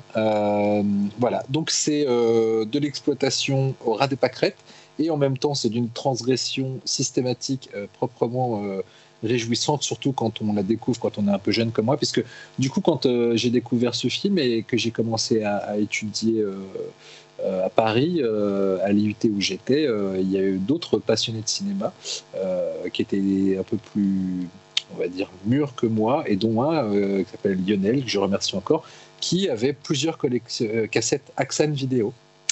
Euh, et euh, parmi ces cassettes Axan vidéo, il avait The Incredible Torture Show. Donc entre ma découverte de l'article et la vision du film, du coup, il s'est pas passé euh, trop longtemps parce que c'était pas forcément facile à cette époque d'avoir accès aux cassettes Axan vidéo. Xavier, tu peux en témoigner. Oh oui, parce que du coup, il fallait, il fallait prendre ton petit coupon, il fallait le remplir, il fallait envoyer un chèque, il fallait attendre très longtemps avant de recevoir ton colis. Et euh, on, salue Bruno d'ailleurs, euh, Macaron au passage. Euh, je ne me trompe pas, hein, c'est bien Axan. Hein. Oui, oui, oui, tout à fait. et, donc j'ai pu découvrir le film et voilà. Et j'en ai, retenu, bah forcément à l'époque, hein, j'avais 17 ans, je crois. j'en retenais surtout la charge totalement transgressive, l'impression de voir de voir euh, un truc euh, totalement interdit, complètement frappadingue et, euh, et, et sans, sans, queue ni tête, si ce n'est c'est l'envie de, de, choquer le bourgeois, ce qui allait très bien avec, avec l'adolescence, on va dire. Aujourd'hui, c'est sûr que il est un petit peu plus compliqué de conseiller le film, hein, notamment pour sa misogynie rampante, qui, pour le coup, avait été, avait été euh, montré du doigt dès la sortie du film. Le film a été euh, longtemps interdit euh, et, très férocement critiqué comme étant une des pires purges jamais pondues dans l'histoire du cinéma, et surtout pour son traitement des femmes. C'est un film d'exploitation, donc dans l'exploitation, voilà, on va pas revenir forcément sur ce débat, même si il est clair que à ce niveau-là, le film n'est pas glorieux. ce qui est plus intéressant, c'est on sent bien, en fait, ça a été écrit et réalisé par Joel Emrid à une époque où il voulait faire un autre film beaucoup plus on va dire, euh, noble. Et en fait, il trouvait pas de financement. Et à un moment donné, il fallait bien qu'il bosse. Et il a écrit ce scénario en une journée. Et il voulait pas le mettre en scène. Et en fait, bah, s'il voulait bosser, il n'y avait pas le choix. Il fallait qu'il le mette en scène. Et du coup, le film est quand même une. Euh, il y a une critique de, l'intelligentsia euh, new-yorkaise, intellectuelle, et ou people, puisque est finalement Sardou, au fur et à mesure que son, son, art est mis en cause par, euh, par son public. Euh, il aime bien faire kidnapper les, les, personnes du public pour les faire passer à leur tour sur scène. Euh, et ça va être le cas d'un critique, d'un journaliste new-yorkais, ça va être le cas d'une superstar du, d'une star du football américain, ça va être le cas d'une danseuse étoile. donc tous ces gens qui représentent un petit peu le, le, New York intellectuel respectable de l'époque et qui va finir par être victime d'un, pur dispositif d'exploitation. Je trouve que le film a à ce niveau-là un sous-texte assez jouissif et qui est toujours euh, finalement qui est toujours d'écho aujourd'hui. Euh, au-delà de ça, euh, ça, reste de l'exploitation qui trouve son intérêt dans l'excès. Et là, de l'excès, il y en a, à ne plus savoir qu'en faire. le film a été sorti par la Trauma, ce n'est pas étonnant. Noel Kaufman dit lui-même aujourd'hui qu'il se sent un peu sale d'avoir sorti ce film. Et pourtant, euh, Dieu sait que la trauma a quand même été euh, bien enfoirée, puisqu'ils ont, ils ont dit aux salles qu'ils leur envoyaient euh, bien la version rated. Et en fait, ils avaient glissé les bobines des unrated à la place, ce qui fait que ça a créé pas mal de remous dans quelques projections à travers les États-Unis. voilà. Sinon, le film a quand même une, histoire assez dramatique parce qu'il me semble que deux de ses acteurs ont, sont décédés assez peu de temps après dans des circonstances tragiques. L'acteur Seamus O'Brien qui joue Sardou euh, a été euh, poignardé euh, à mort dans son propre appartement par un cambrioleur. Et, et Vijou Crème, qui joue, si je ne m'abuse, la danseuse, elle a été tuée pendant un, voyage de chasse. Bon, il fallait pas chasser, c'est pas bien, mais c'est triste quand même. voilà. donc pourquoi j'ai choisi ce film? Alors pas parce que je suis intimement persuadé que c'est un monument du cinéma, euh, même si je sais que Xavier euh, euh, va, me soutenir là-dessus. mais en revanche, parce que il fait partie de ces, de ces, ces films ce même frisson un peu que j'ai ressenti quand j'ai découvert Baptiste, c'est-à-dire cette impression de découvrir quelque chose qui ne devrait pas être vu, peut-être même ne devrait pas être fait, mais parce que il s'affranchit de toutes les de toutes les règles de la bienséance, je trouve reste nécessaire des espèces d'anomalies excroissance et, et, excroissance euh, nécessaires dans un, dans un monde policé euh, qui est forcément euh, too much. Et c'est pour ça que c'est condamnable et c'est aussi pour ça que c'est très cool. Et c'est pour ça que j'adore le cinéma d'exploitation parce que parce qu'on a, on a ce frisson de la de l'interdit qu'on ne pourrait pas heureusement avoir en vrai. il faut quand même se dire qu'au moins tous les gens sont payés pour faire ce qu'ils font à l'écran. Euh, et, et, au-delà de ça, on a euh, du sale et méchant, et du sale et méchant dans, dans, un monde qui parfois euh, ne jure que par le beau et propre, et ben ça fait du bien. Voilà. Et maintenant, je vous laisse m'insulter. Moi, je vais prendre la main avant de t'insulter, hein, bien évidemment. Bah, écoute, moi, comme toi, hein, j'ai découvert le, le, film avec une cassette Axan, donc merci Bruno. Euh, il y a eu beaucoup de choses chez Axan qui étaient super. Euh, alors, Incredible Torture Show, moi, à la base, j'ai connu à cause d'un article dans Mad Movies. Euh, à l'époque, dans la partie VHS, enfin la partie vidéo, tu avais souvent un encart. C'est le même numéro que moi, je pense. Ah, c'est possible. C'est le 85. Ça doit être ça, ouais. Et, et du coup, tu avais cet article qui mettait vachement en avant le film, et du coup, je crevais envie de le voir. Et euh, en fait, j'ai mis assez longtemps avant de, me choper le film. Et euh, du coup, quand je l'ai vu, alors effectivement, j'ai quand même été un peu déçu parce que l'article m'envoyait tellement du rêve que je m'attendais un peu à autre chose. Euh, mais c'est quand ça fait quand même effectivement partie de ces films d'exploitation pure qui ont quand même un petit charme désuet. On peut pas dire que ce soit un bon film. Ce n'est pas un bon film. On va se le dire tout de suite. Voilà. Mais il y a une ambiance, il y a le fait, tu sais que tu vas voir des choses que tu n'as pas l'habitude de voir. Il y a quand même plusieurs scènes de nécrophilie en l'occurrence, c'est vrai que c'est quand même pas très très courant. Mais voilà, il y a cette ambiance, euh, exploite Cracra 42e rue, euh, tu vois, genre I Drink Your Blood, euh, typiquement, c'est voilà, tout à fait le style. voilà, c'est un autre style de cinéma, c'est différent, même quand tu regardais des mauvais films, bah, il y avait toujours ces petits trucs qui te touchaient un peu. Après, voilà, quoi, c'est. je mentirais en disant que je vais, regardez-le absolument, ça va vous vriller le cerveau. Euh, je pense qu'il y a des personnes qui ne sont pas faites pour ce film, clairement. Je suis complètement d'accord avec toi. Voilà, mais voilà, c'est un, un bon prétendant pour du pur cinéma d'exploitation comme on en faisait à l'époque, avec deux francs six sous, euh, même pas forcément des idées, mais euh, juste une volonté de, mettre n'importe quoi à l'écran, et du coup, tu es juste devant et tu fais what the fuck? Bah, en fait, c'est ça, c'est ce que j'aime dans l'exploitation, c'est que il y a, y, a, y, a y a, des films où on met pas grand chose à l'écran parce que en fait on en a absolument rien à foutre, euh, donc il se passe rien et c'est chiant. Et puis il y a des films où, on n'en a pas grand chose à foutre, on n'a pas beaucoup de thunes, mais on se dit qu'au moins les gens vont pas venir pour rien et on met n'importe quoi à l'écran, mais du n'importe quoi tellement n'importe quoi tellement de what the fuck que bah au moins quand tu ressors tu te dis bah, ouais c'est ok c'est nul mais j'ai pas perdu mon temps parce que j'ai ressenti, ressenti des trucs. Ouais, mais tu vois, c'est techniquement, c'est quand même l'ancêtre du torture porn. Bah, et je trouve ça quand même plus honnête que 90% de tout ce qui a été fait dans le torture porn. C'est vrai. D'ailleurs, Eli Ross, je crois, dans le, le Blu-ray qui est sorti chez. Euh, du coup, je fais un peu le travail de Talal, mais euh, le Blu-ray qui est sorti chez je ne sais plus quel éditeur, je crois qu'il fait un commentaire audio du film.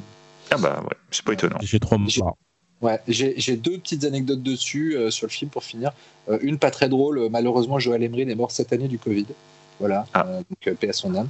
Euh, la deuxième, un petit peu plus drôle, même si globalement beaucoup de gens s'en foutent, mais à une époque, avec, avec mes, mes, amis et collègues Alexandre Poncet et Nathanaël Bouton-Drouard, nous avions sur, nous avions sur la chaîne No Life, la défunte et regrettée chaîne No Life, une, une petite émission sur le cinéma d'horreur. Et quand il a fallu trouver le titre de l'émission, j'ai proposé en hommage à Joel Emrid et à son film The Incredible Horror Show. Et ça a été le titre de l'émission dont nous avons, nous avons fait, euh, euh, je crois, une, grosse dizaine d'épisodes et dans laquelle j'apparaissais en tant qu'un zombie appelé Bob, euh, et cette fois un hommage au jour des morts vivants. Et, du coup, moi, le premier cours que, que, j'ai réalisé était un hommage aussi. Enfin, le titre était un hommage à Incredible Torture Show, mais sous le titre Blood, Blood Sucking Blood Sucking Freaks. Voilà. voilà. Les autres, allez-y, Fire. Et donc on apprend que, que Xavier a fait des courts-métrages. Oui, mais voilà. Il y a du dossier Moi, je vais, je vais, je vais, je vais euh, parler euh, de comment j'ai découvert le film. Euh, à l'époque, sans l'avoir vu, parce que je l'ai découvert qu'aujourd'hui, en fait. mais l'aura qu'il y avait autour de ce film-là, effectivement, Là, j'ai le Mad Movies 85 dans les mains, le dessous dont vous parliez tout à l'heure, et j'ai la double page de pub, enfin la page de pub Axan avec euh, sur la même page, il y avait donc Incredible Torture Show et Combat Choc, donc deux films trauma, euh, enfin distribués par Trauma. Euh, voilà, en dessous il y a Nécromantique. Voilà, il y a vraiment c'est une page qui donnait vachement envie. D'ailleurs, je vois qu'à l'époque, les premiers qui achetaient le film en cassette vidéo recevaient une photo collector et un bout de la pellicule de 35 mm du film. Donc je ne sais pas si dans les, gens qui nous écoutent, il y en a qui ont encore cette bout de 35 mm, mais ce serait, je serais curieux de savoir si les gens l'avaient. Et effectivement, euh, c'est un film que je voulais voir depuis très longtemps parce que une aura un peu, un peu comme tu disais tout à l'heure, Xavier, le truc un peu euh, pas pour nous, qu'on ne peut pas regarder. Je me souviens d'ailleurs de, tu l'as cité, mais moi ça me fascinait gamin. Euh, c'était Buveur de sang, où c'est une histoire avec des, des, hippies cannibales, et en fait sur l'affiche, la, enfin la jaquette de la VHS, c'était un, un hippie dessiné qui tient une tête coupée dans la main et il boit le sang qui coule de la bouche de la tête coupée dans sa bouche. Et la tagline, c'est buvez, éliminez. Je, trouve que c'est la meilleure tagline euh, de l'univers. Donc maintenant, j'en viens à, à Torture Show, qui est, euh, bah, qui est gentiment nul, on va, va pas se mentir. Je regardé tout à l'heure en me disant, bon, bah voilà, je l'aurais vu, quoi. Euh, je pense que c'est pareil, y a à l'époque, si je l'aurais vu ça gamin, je pense que j'aurais fait, waouh, mais qu'est-ce que j'ai vu, c'est quoi ce film interdit j'ai le FBI du, qui va venir chez moi euh, spécialement des États-Unis, ils vont débarquer chez moi pour m'arrêter, machin et tout. Là, j'ai juste vu un film euh, daté, un peu mou, euh, avec des spéciaux pas bien foutus parce que forcément pas de thunes. voilà, je j'ai pas. Je, suis un peu fait chier. Le seul truc cool, c'est le sandwich à la bite à la fin. c'est tout ce que je pourrais dire d'intéressant sur le film. Voilà quoi. je, je, voilà, je, l'apéro, c'est à vous. Bah moi du coup j'ai découvert aussi là du coup euh, je pense que j'avais déjà vu des photos aussi parce qu'il y a des plans que clairement j'avais déjà vu en photo. Euh, ouais bah pareil, je me suis gentiment fait chier. Je trouve pas ça hyper choquant ou euh, euh, je vois que Laurent a pris mille pincettes pour dire que c'était de l'exploitation et machin et tout. Bah oui, effectivement, c'est de l'exploitation et, et en plus, je trouve que c'est pas trop complaisant, euh, comme disait Xavier, par rapport à certains trucs de torture porn plus modernes. Je trouve que là, il est assez gentiment érotique. Enfin, je, trouve pas que ce soit l'horreur et pas. je trouve que pour le coup, vraiment, hein, c'est la misogynie du film que je trouve vraiment crasse et vraiment. ouais, mais tu vois, ça je, je la trouve pas en décalage avec son époque, quoi, tu vois. Donc, euh, ça non, non, c'est la quantité en fait. C'est-à-dire que quasiment tout le film est basé là-dessus. Ouais, non, bien sûr. Mais en fait, euh, après, ce que je trouve euh, je trouve. après, j'aime pas du tout le film. Enfin voilà, je, l'ai vu, mais je le reverrai jamais, je pense. Mais, parce qu'il est plutôt ennuyeux. En fait, c'est juste une succession de scènes, etc. C'est juste une recherche de qu'est-ce qu'on va faire qui pourrait choquer les gens. Mais en soi, la, manière dont, c'est mis en scène. Euh, après, moi, j'ai peut-être, euh, je sais pas si la version que j'ai vue, elle a été censurée ou pas. Mais du coup. Euh, au final, l'exécution, elle est pas, elle est pas, euh, et c'est, hors dehors des effets spéciaux qui, sont cheap et tout. Hein. C'est, euh, c'est pas choquant, c'est pas, tu vois, le gore, c'est du rouge sang, rouge vif. C'est pas malaisant. en plus, finalement, il y a rien de sexuel en soi. Enfin, c'est des tortures morbides, mais pas, c'est pas des sévices sexuels. À part le fait qu'elles sont toutes nues finalement, mais ça c'est pour le mec qui regarde et qui se rince l'œil, quoi. Et donc du coup, ouais, je pense que la misogynie elle est, présente parce qu'elle fait partie de l'époque et qu'il y a des nanas à poil. Mais en soi, euh, ils torturent aussi des hommes et ils se font, ils fouetter. Donc, euh, c'est juste, euh, juste choqué pour choquer. Ça m'a pas spécialement. Voilà. Oui, Cyril? J'ai vu une version peut-être plus longue, je crois. Parce qu'il y avait un panneau au début du film pour dire qu'ils avaient retrouvé des, des séquences qui n'étaient pas dans la version d'époque. Donc je sais pas si c'est celle que tu as vu, euh, Véro, mais à un moment donné, moi, il y a un plan. Rien, donc. Et à un moment donné, il y a un plan, parce que tu les vois, les plans, ils sont, c'est, vachement plus rosé, les, les, passages ont, vinaigré, donc ils sont, ils ont, les couleurs ont viré, quoi. Et en fait, euh, il y a un passage où il y a le, nain lubrique qui euh, bah, se met son, pantalon face au. Je sais pas comment s'appelle le mec là, qui gère tous les, les tortures. Il dézippe sa, sa fermeture éclair et puis ça coupe, ça passe sur autre chose, et on se, dit qu'il y a peut-être quelque chose qui s'est passé entre, le, entre deux. Quoi. Mm. Peut-être un début d'une histoire d'amour, je ne sais quoi, mais voilà. Il y a aussi un, il y a aussi un, un moment suggéré où, il se, où il, oui, où il baise une tête coupée aussi. Ça, je ne sais pas si c'est mais on ne on le voit pas, mais c'est suggéré, on comprend qu'il le fait. Euh, Talal? Bon, j'ai pas grand chose à dire. Hein. C'est nul et abject. Euh, voilà. Simple, efficace. Voilà. je me suis forcé, je l'ai vu, en, je crois, en six fois, je pense, tellement c'est. J'avoue, moi, j'ai un peu accéléré la fin parce que. Ah oui, bah, c'était juste un. Oh non, la fin, c'est mortel. Euh, quand toutes les meufs, elles, elles, elles tuent le gars et puis euh, elles sandwich à la bite, quoi. oui, j'ai vu le sandwich à la bite, euh, voilà. Bon. Le, cinéma moderne manque de sandwich à la bite, je trouve. C'est ça. Exactement. en fait, moi, j'ai en fait, en fait, j'ai choisi ce film aussi juste pour ça. Euh, c'est parce que je trouve que il y a une impureté aussi, euh, parfois euh, qu'on célèbre pas assez dans le cinéma de genre, une transgression qui, qui, bête et méchante, mais qui est nécessaire. je pense qu'elle elle est, sous-jacente à tout un pan de l'industrie, et après, elle a eu des effets, elle a eu des effets sur des cinéastes qui après ont grimpé dans, dans l'échelon et qui parfois l'ont gardé. Et, c'est aussi pour ça que j'avais envie de parler de de ce côté euh, cracra euh, gratuit qu'on oublie parfois, mais qui a pu être un choc quand on, quand on était plus jeune euh, pour certains d'entre nous. Et moi, ça a été constitutif. Bien sûr, j'ai grandi, bien sûr, mon esprit critique a mûri. Oui, mais du coup, bien sûr. ça marche que sur les enfants, quel est l'intérêt, tu vois? Ben, J'espère que les enfants de notre âge, ils trouveront l'équivalent de ce genre de film qui leur permettront de voir qu'il y a, qu'on peut transgresser les règles. Et malheureusement, si tu es dans une industrie si tu es, si tu es face à une offre culturelle euh, de plus en plus policée, dans lesquelles ce genre de choses n'est plus possible, si tu ne peux plus faire constatation, ces constatations toi-même par rapport aux films qui te sont montrés, euh, je trouve qu'il y, a une partie d'une de, critique qui peut se faire, qui s'envole en fait. Ah, Laurent, je suis d'accord, je suis d'accord avec toi, mais quand le film est bien, quoi. Mais là, c'est juste nul. non, pas forcément. Pas, pas de taste. je ouais, dernière colline sur la gauche, à la limite, tu vois. C'est, la dernière colline à la maison. À la maison. La maison ouais, un mélange.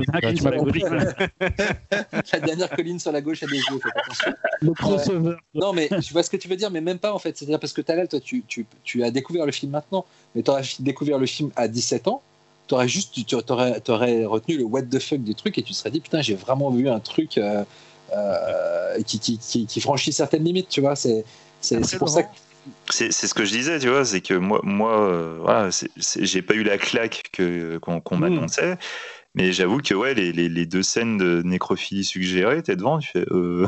Ah ouais, je suis pas habitué à voir ça. Là. Quand j'avais 17 ans, moi je regardais les, les Uncut Movie ou les, ou les Axan sur la fin, et je trouvais ça pas forcément euh, choquant, tu vois, les, les Primutos, les Valiant Shit et tout, euh, je trouvais ça plutôt nul en fait. Oh, c'est très très nul même.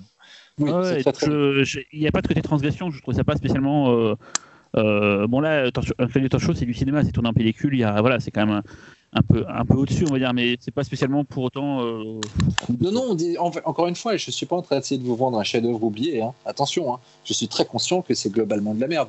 Mais j'essayais juste de, de, de, reparler d'une sensation euh, qui est celle que quand tu découvres vraiment des, des, choses de l'underground, en fait, cette sensation d'interdit qui te fait découvrir que dans l'expression artistique, il peut aussi y avoir des choses très gratuites et aussi très offensive et très méchante. Et je trouve que c'est sain de voir que l'art peut être aussi une œuvre d'agression et aussi une œuvre totalement gratuite qui ne cherche pas la beauté. Voilà. Il faut faire des euh, films des activistes viennois dans ce cas-là.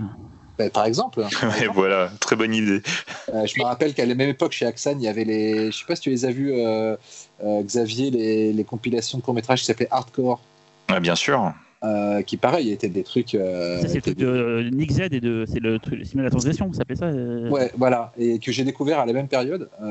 et pareil, ça, ça j'ai eu une, une révélation personnelle en fait, si tu veux, à travers la découverte de ces films-là, d'une ouais, d'un cinéma de la transgression gratuit, bête et méchant, mais qui offrait une alternative en fait. Et du coup, ça élargit ton spectre de la vision artistique, et je trouve que c'est ça juste prendre la parole de secondes sur Axan, euh, moi un truc que je voulais trop voir à l'époque mais que j'ai pas vu, c'était le, Netherland Horror euh, Collection, qui était une, euh, une collection de, films de, de courts-métrages hollandais. Vous l'avez vu ça ou pas du tout Pas du tout. Pas du tout. Il y avait un sabot avec des pointes, c'était ça la jaquette. Et je voulais trop le voir ce truc-là. Moi, apparemment, personne n'en parle jamais, donc ça va pas être très génial, mais voilà, c'était une aparté sur. Et du coup, là, il y avait un support? Euh, ouais, euh, on l'a évoqué tout à l'heure avec Laurent. Euh, il y a un, un Blu-ray euh, Trauma en port US ou, ou en Angleterre. Je crois qu'il y a une, aussi une copie. Par contre, j'ai pas regardé les montages. Si, si, si, pardon. La Trauma, il y a deux, il y a, y a les deux cuts. Oui, pardon. Mais bon, voilà, ça dépend si vous voulez vous affliger ça. Il y, a, y, a, un Blu-ray anglais chez 88 Films. Voilà. voilà. on continue avec Talal, tout film. Troisième et dernier. Ouais. Ben moi, je vais vous parler d'une euh, d'une Madeleine de Proust, d'un doudou, dont j'aurais pu parler euh, dans la précédente émission spéciale doudou, mais, euh, je ne sais pas fait d'ailleurs. c'est Gremlins 2. On est en 1990. Euh, c'est euh, voilà, c'est la première fois. En tout cas, c'est mon premier souvenir de cinéma fantastique euh, en salle. je me rappelle très bien. C'est pareil, c'est comme ce que disait tout à l'heure Xavier. Je me rappelle où j'étais assis. C'était, je me rappelle très bien de la salle. C'était à l'UGC Normandie sur les Champs Élysées. Et, je me rappelle de mon état en fait quand je suis sorti du film.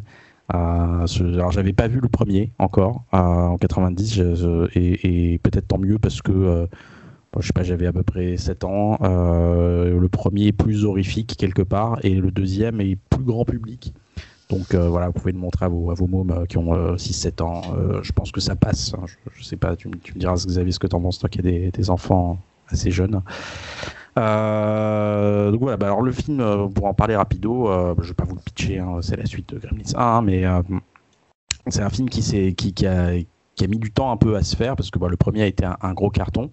Euh, Warner voulait vraiment capitaliser très vite sur le succès de l'original. Et euh, Joe Dante euh, voulait pas faire de suite parce qu'il était assez traumatisé des effets spéciaux du premier film, donc il voulait pas revenir clairement pas. Et le studio un peu désespéré, qui s'est dit bon ben voilà si le premier a, marché, c'est peut-être grâce à Joe Dante. sont revenus à la charge et lui ont demandé s'il avait des idées et puis ils lui ont donné carte blanche pour faire ce film. Alors le film est vraiment, euh, même encore aujourd'hui, très étrange. Il est vraiment aux, antipodes pour moi de, ce que pouvait être une suite à l'époque dans les années 80. Euh, c'est, bah, voilà, comme je disais, le premier était plutôt sombre euh, et même finalement, quand, tu vois le 2, en fait, tu dis que le premier avait un cadre finalement assez sage. Bah, bah, c'est aussi l'aspect conte de Noël hein, qu'avait le premier. Et le second, il va vraiment tout exploser, quoi. Euh, le, film euh, se moque complètement euh, du, premier film. Il est, il méta avant l'heure de, la mode du méta, en fait, comme on en voit beaucoup. Euh, il va passer son temps à casser le quatrième mur, et, et ça, il le fait contrairement à des films. Aujourd'hui, je, je pense à Deadpool, par exemple, qui est sorti récemment. celui-là, celui-là le fait vraiment avec une forme d'élégance et de subtilité qui est vraiment propre à son réalisateur. Euh, et, je pense que ce qui est vraiment euh, retransmet vraiment l'image euh, de, ce côté complètement fou, c'est pour moi c'est la musique de Jerry Goldsmith. Elle est vraiment à l'image du film.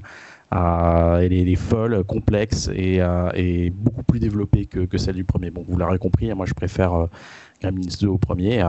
bon, pour les raisons que j'ai évoquées au tout début, évidemment.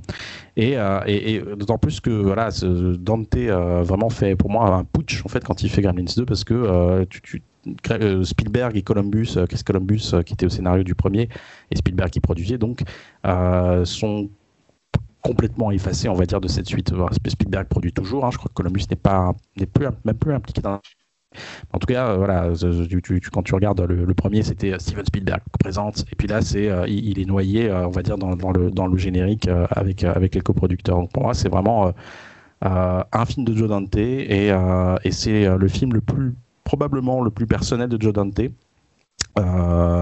le plus punk en fait. Euh, et c'est bizarre que, que, ce film soit mal aimé. Euh, pourtant, c'est si vous aimez le cinéma de Joe Dante, je pense que euh, c'est peut-être son meilleur film. En tout cas, moi, c'est celui qui me parle le plus. Euh, c'est parfois horrifique, euh, certes, mais euh, c'est surtout un, gros festival de gags, souvent hilarant. Et, et, et, Dante donne tout de suite le ton, en fait, avec, avec la scène d'ouverture, qui, est un, petit court-métrage, micro-court-métrage réalisé par Chuck Jones, donc son modèle. Je sais, que, Dante adore Chuck Jones pour, pour l'avoir, pour être petite anecdote, j'ai eu la chance un jour de rencontrer Joe Dante et je suis allé chez lui et euh, en arrivant chez lui, je l'ai un peu attendu et je sais qu'il regardait la télé à côté et il était en train de se marrer, en train de regarder encore des, des Bugs Bunny et des Daffy Duck euh, donc euh, dans sa télé. Donc c'est vraiment ça en fait. il a un vrai amour pour le cartoon et ça se ressent tout le long du film avec plein de petits bruitages en fait quand les, les gremlins, je sais pas, un gremlin se prend une, une grille d'aération et t'as un poum et puis t'as as des, as des petits sons vraiment qui, qui renvoient directement à ça et puis bien sûr l'incursion l'incursion des, des, des, des, gremlins en fait qui vont interrompre le film, qui changent en fonction des montages, que ce soit montage ciné ou en vidéo. Euh, T'as plein de trucs qui sont complètement cartoonesques tout du long en fait. Et euh, au-delà de ça, en plus, euh, c'est vraiment euh, un film hommage de tout, tout, tout, le cinéma, tout le pan de cinéma qui a, qui a, fait grandir euh, ce, ce cinéaste-là. Il passe son temps à faire des clins d'œil tous les films qu'il a aimés euh, et, et, tous ces gens qu'il qui a vus, euh, qui, qui, avec lesquels il a grandi, toute cette culture en fait. Et euh, c'est pour ça que vraiment, euh, enfin parfois tu, tu, vois même des détails hein, qui, qui, apparaissent au troisième plan. Il faut vraiment faire des arrêts sur image pour, pour vérifier tous ces petits clins d'œil. Et, et, dans ce sens-là, c'est vraiment pour moi le, le, le, je pense le film le plus personnel de, de, de Joe Dante depuis depuis The Movie Orgy, qui est son tout premier film en fait, une sorte de, de patchwork de, plein de plein d'images. c'est un peu le zapping avant l'heure en fait si tu veux. Euh, puis bon, bien sûr, on en a beaucoup parlé. Hein, c'est un cinéaste politique euh, et euh, ce film-là très très très satirique, très politique. Et puis on a, il a il a il a anticipé beaucoup de choses comme comme voilà l'élection de Trump en tant que président. Bah, le, le, le c'est pas le méchant, mais un des personnages en fait, c'est le le mec qui emploie le héros, bah euh, voilà, c'est, un peu une sorte de Donald Trump euh, rencontre Ted Turner quoi, et, euh, voilà, c'est un peu tout puissant, comme comme bien sûr la domotique aussi qui est, très présente dans la tour où, se passe où se passe le, le film quoi. Euh, puis toute la scène scientifique, là où ça va un peu se foutre la gueule euh, justement de, de, des entreprises pharmaceutiques avec Christopher Lee en tête. J'adore, j'adore, toutes les scènes, toutes les apparitions de Christopher Lee. Alors bien sûr, quand j'étais gamin, je connaissais pas Christopher Lee, mais, je, mais par contre, ce, charisme m'avait déjà frappé. Et, euh, et plus je revois ce film, plus je revois les scènes de Christopher Lee, euh, plus je prends du plaisir à, à les revoir. Euh, les effets spéciaux euh, sont, sont, signés cette fois par, par Rick Baker, en fait, qui, Chris Wallace, qui avait signé le premier film, a, a cédé sa place parce qu'il était apparemment très occupé. Et là où on disait Dante était complètement dépassé dans, dans le premier par, par les effets spéciaux, bah là, il va, il va, il va juste en faire dix fois plus. Tu as dix fois plus de gremlins à l'écran que dans le premier. Et, et, et, je trouve que moi, personnellement, alors j'aime beaucoup le design des, créatures du film de Chris Wallace, mais celles de celles de Rick Baker pour moi sont, sont vraiment c'est pour moi un Gremlins quand j'imagine ferme les yeux je pense à un Gremlins je pense au, design de, Rick Baker et au Mogwai euh, de Rick Baker parce que pour moi c'est vraiment les les, les bestioles euh, les petites bestioles Gremlins ultimes quoi voilà c'est c'est euh, au-delà, au-delà vraiment de sa, réalisation, il y a vraiment un soin apporté. C'est pas juste. Alors effectivement, le film peut peut pense, faire penser à une accumulation de scènes avec des mais non, je ne suis pas du tout d'accord. Je trouve que les personnages existent, tous les personnages secondaires ont un arc narratif. Euh, et, euh, et, sont plutôt bien foutus avec le temps imparti en fait. Et là où Dante s'est un peu auto-saboté, c'est que je pense qu'en ayant euh, cette carte blanche, il a, il, a, complètement maîtrisé euh, ce qu'il voulait faire, euh, mais tout, je pense, tout en ayant conscience que, qu'il, marchait sur des œufs, et en espérant probablement que le, film allait marcher, mais le film s'est complètement vautré. Hein. le film a coûté 50 millions de dollars, il en a rapporté que 40 dans le monde. Donc c'est, un échec. Hein. Il a un peu cassé son jouet en fait. voilà euh, ou en se foutant de la gueule de, voilà de, de, un peu des studios en fait euh, façon indirectement euh, voilà quand il quand il se fout du merchandising par exemple c'est, c'est voilà il est un peu il a un peu volontairement un peu cassé son jouet quoi d'une certaine façon. Voilà c'est c'est c'est vraiment un de mes films préférés que je revois. Et là je l'ai encore revu pour la 70e fois. C'est qu'est-ce que c'est bien qu'est-ce que c'est drôle qu'est-ce que c'est beau aussi en fait le film. Les effets spéciaux encore sont à tomber par terre. euh, il y a une série animée. Euh, euh, parce que la licence n'est pas complètement morte. Hein. ça fait un moment qu'ils essaient de la réanimer chez côté chez Warner, ils savent pas trop quoi en faire. Mais là, finalement, ils en font une série animée qui va s'appeler The Secret of Mogwai. je sais pas trop ce que ça va donner. Ça me fait très peur. très franchement, j'ai pas trop envie d'y aller, même si j'ai cru lire que Joe Dante était, était consultant dessus. Voilà. juste pour la vidéo, donc ce film est assez trouvable assez facilement. je vous conseille de, de, de regarder. Il y a un making of qui est hilarant où en fait c'est tu prends tu c'est toute l'équipe est filmée euh, les uns après les autres pour des interviews et en fait c'est les Gremlins qui ont pris le contrôle en fait. Et ils sont tous les, les comédiens les, le, même le réalisateur ils sont tous soit terrorisés soit blasés. Et à un moment donné t'as as Gizmo qui, qui, qui est interviewé qui passe pour un tyran qui, qui, qui Raman, tu sens que c'est un peu c'est lui qui réalise le film. Je trouve que ce, making of vraiment est à l'image du film, super drôle. Ouais, je voulais vous poser la question, vous, vous donner la parole. pour vous, quelle est votre scène préférée du film? Moi, la gargouille, c'est un truc qui m'avait déjà traumatisé quand j'étais gamin.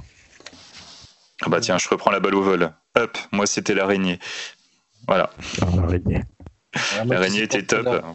L'araignée, mais je crois que c'est la découverte du labo, euh, du labo avec, euh, les, avec euh, les, différentes expériences du labo de Christopher Lee.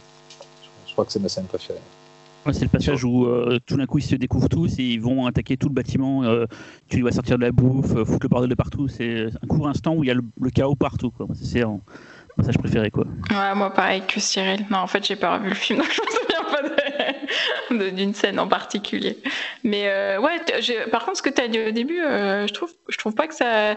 Enfin, le film est super. Hein, je suis d'accord avec tout ce que tu as dit, mais par contre, je trouve pas que ça dénote avec les les, ça détonne pardon avec les, les suites euh, des années 80 c'est quand même bigger and louder et c'est plus rigolo et c'est centré sur les personnages des enfin c'est les gremlins qui sont les héros cette fois-ci pour le coup euh, dans le premier c'était la menace et là au final c'est eux qu'on a envie de voir oui, c'est plutôt à ce niveau-là parce que c'est vrai qu'après le film reprend le, côté il y avait il y avait cette mode à cette époque de, de films qui se passaient dans les villes dans les grandes villes en fait on faisait une, une premier film dans une petite ville et la suite se passait dans des grandes villes il y en a plein et, euh, et, et puis il y a aussi une structure aussi qui est similaire. Tout à l'heure, je parlais de Vampire, vous avez dit Vampire 2, c'est vrai qu'il reprenait le premier. Là aussi, il y a quelque chose d'assez similaire, mais si tu veux, c'est vraiment un grand détournement.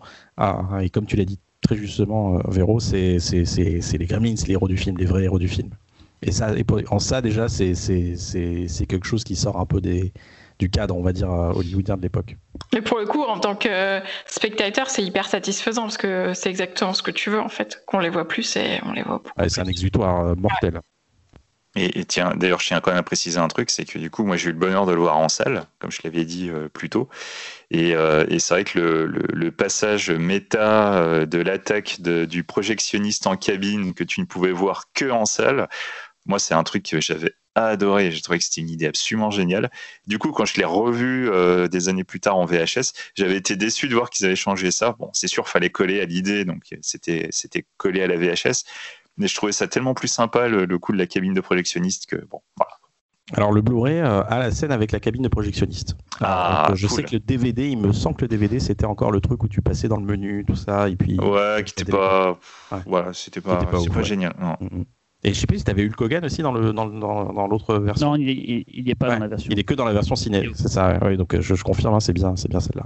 Hein. qui est dans le on avait déjà parlé du film, euh, moi je le préfère au premier, je, crois que c'est mon film de Joe Dante préféré, c'est même une de mes compositions de Goldsmith préférées. J'avais la, cassette vidéo, la cassette audio à l'époque, je l'écoutais en, boucle, vraiment.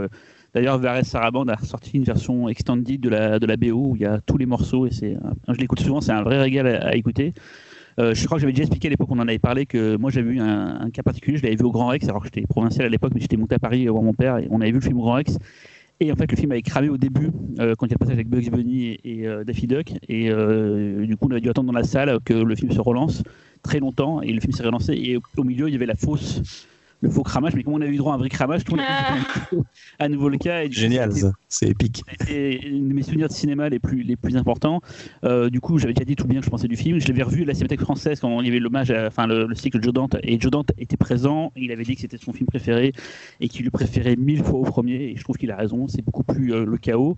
Euh, des petites anecdotes à dire sur le film. J'avais lu un bouquin, enfin pas entièrement, mais une bonne partie qui s'appelle Le Palimpeste Noir, qui parle du cinéma néo-noir américain et qui une grande partie est dédiée à, un Gremlins 2. Euh, il explique le chaos qui est le film, euh, la représentation du chaos à l'écran. C'est très intéressant. C'est un peu, euh, on va dire, introspection, machin tout, mais c'est un bouquin que je vous conseille.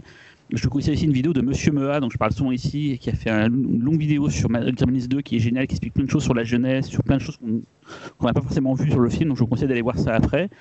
Je vous conseille aussi une vidéo de Sacha Feiner. On avait déjà parlé de Sacha euh, il y a quelques temps. Je parlais des making-of hyper intéressants quand je parlais de Blood Machine. Sacha Feiner, donc il a fait deux choses intéressantes autour de Gremlins 2. Il a fait une troisième version de la, du passage où les Gremlins prennent le pouvoir la version VOD, il a fait en fait, euh, il a créé lui-même avec des faux Gremlins, mais surtout, il a fait récemment, c'est un mec qui est très bon au maquillage, il a tenté de refaire l'araignée euh, Gremlins, et donc il y a une série de vidéos, ça doit durer presque plus d'une heure, je crois un peu plus, où il explique comment il fait pour recréer l'araignée euh, Gremlins avec du latex, de l'impression 3D, tout, c'est passionnant quoi. Et pour finir, je, finirai, je conseille le jeu vidéo sur NES fait par Sunsoft, qui sont des, génies sur NES, ils ont fait plein de jeux mortels. Et le jeu Gremlins 2 sur NES, il est vraiment cool. Très très dur, mais vraiment cool. Voilà, je confirme. Mon, petit point euh, Gremlins 2. Quoi, je trouve Et Sacha, Sacha c'est vraiment euh, le psychopathe de Gremlins, euh, surtout du 2 il a tous les produits dérivés possibles et imaginables qui sont sortis autour du film. Quoi. Mais genre même le savon, euh, le poil à gratter Gremlins, il, a ça derrière, une vitre, euh, mais c'est un fou furieux. Et, quand il fait le, quand il fait le, le, Gremlins euh, araignée, il récupère en fait des moules originaux quoi. Ce mec est un mais les, vidéos sont vraiment cool et il avait fait donc quand il a fait la version VOD, il avait fait des moules pour refaire des Gremlins et d'ailleurs je crois que chez toi en as un, euh, tu as un Gremlins fait par ce moule là je crois. Oui, par Sacha, fait par Sacha. Mon, cadeau de 30 mes 30 ans. Stylé. Euh, qui on n'a pas entendu? Tout le monde a parlé? Laurent, non?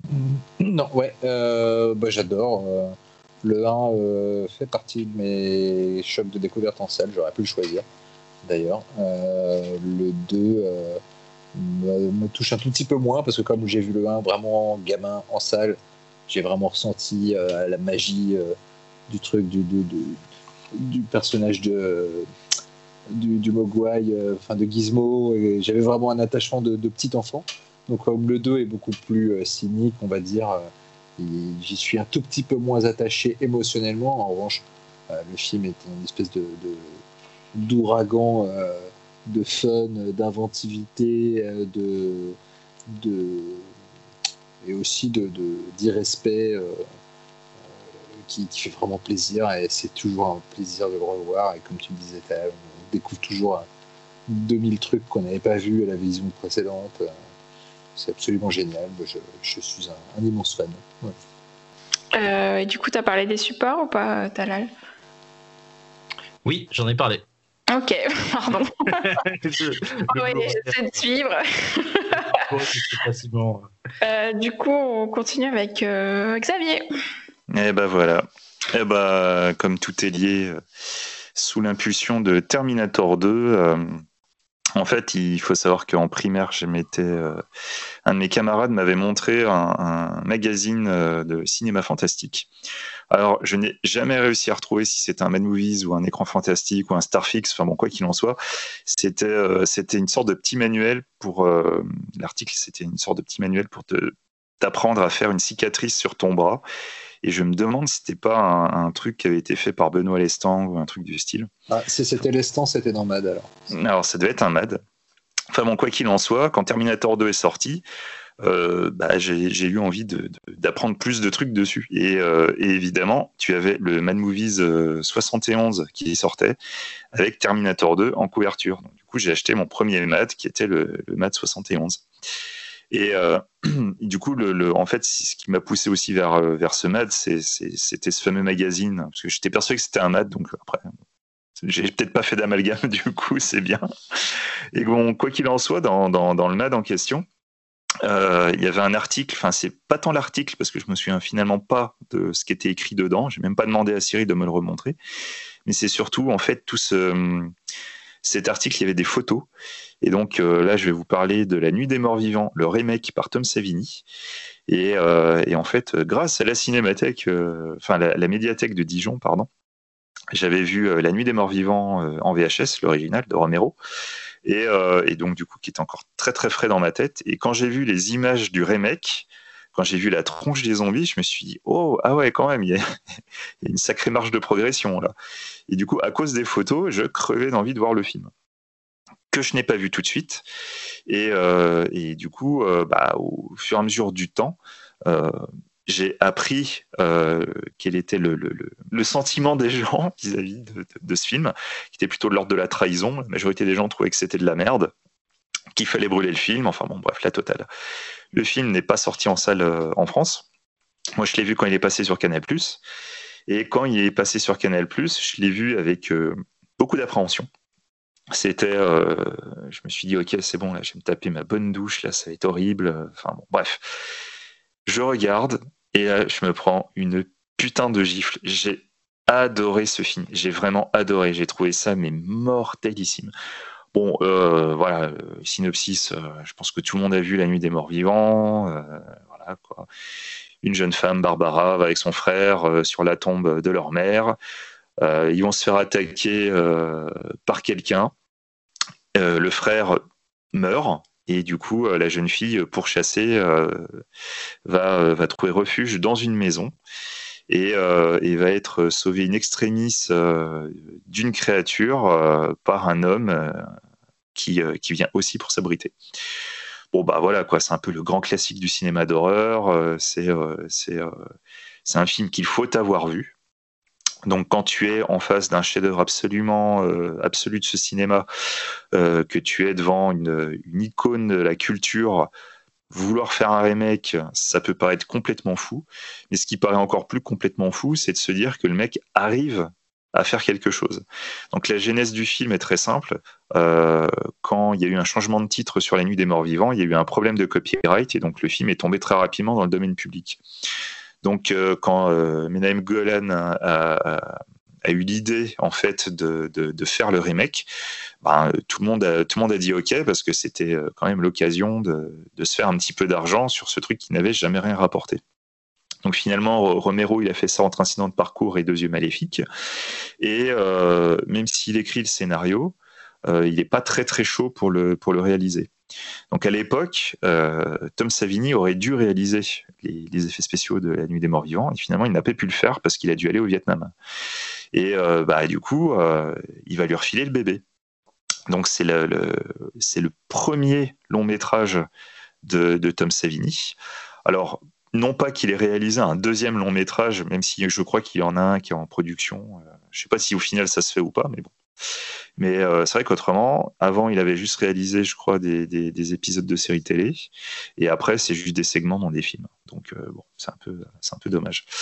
Euh, en refaisant ce, film, en revenant sur, sur son film, Romero décide de retravailler son personnage principal, et qui est pour moi une des, un, truc qui m'avait vraiment marqué quand j'avais découvert le remake. Donc dans l'original, Barbara, euh, c'est une femme, on va dire que c'est euh, représentatif de l'image de la femme des années 60 dans les films, euh, pour ce côté fragilité. voilà, elle fait rien, elle subit l'action. Dans les années 70, l'héroïne va finalement avoir plus de force, même s'il y a encore toujours cette petite fragilité. Il faut attendre en fait le troisième film, Le Jour des Morts Vivants, pour avoir un personnage euh, vraiment euh, fort, puissant.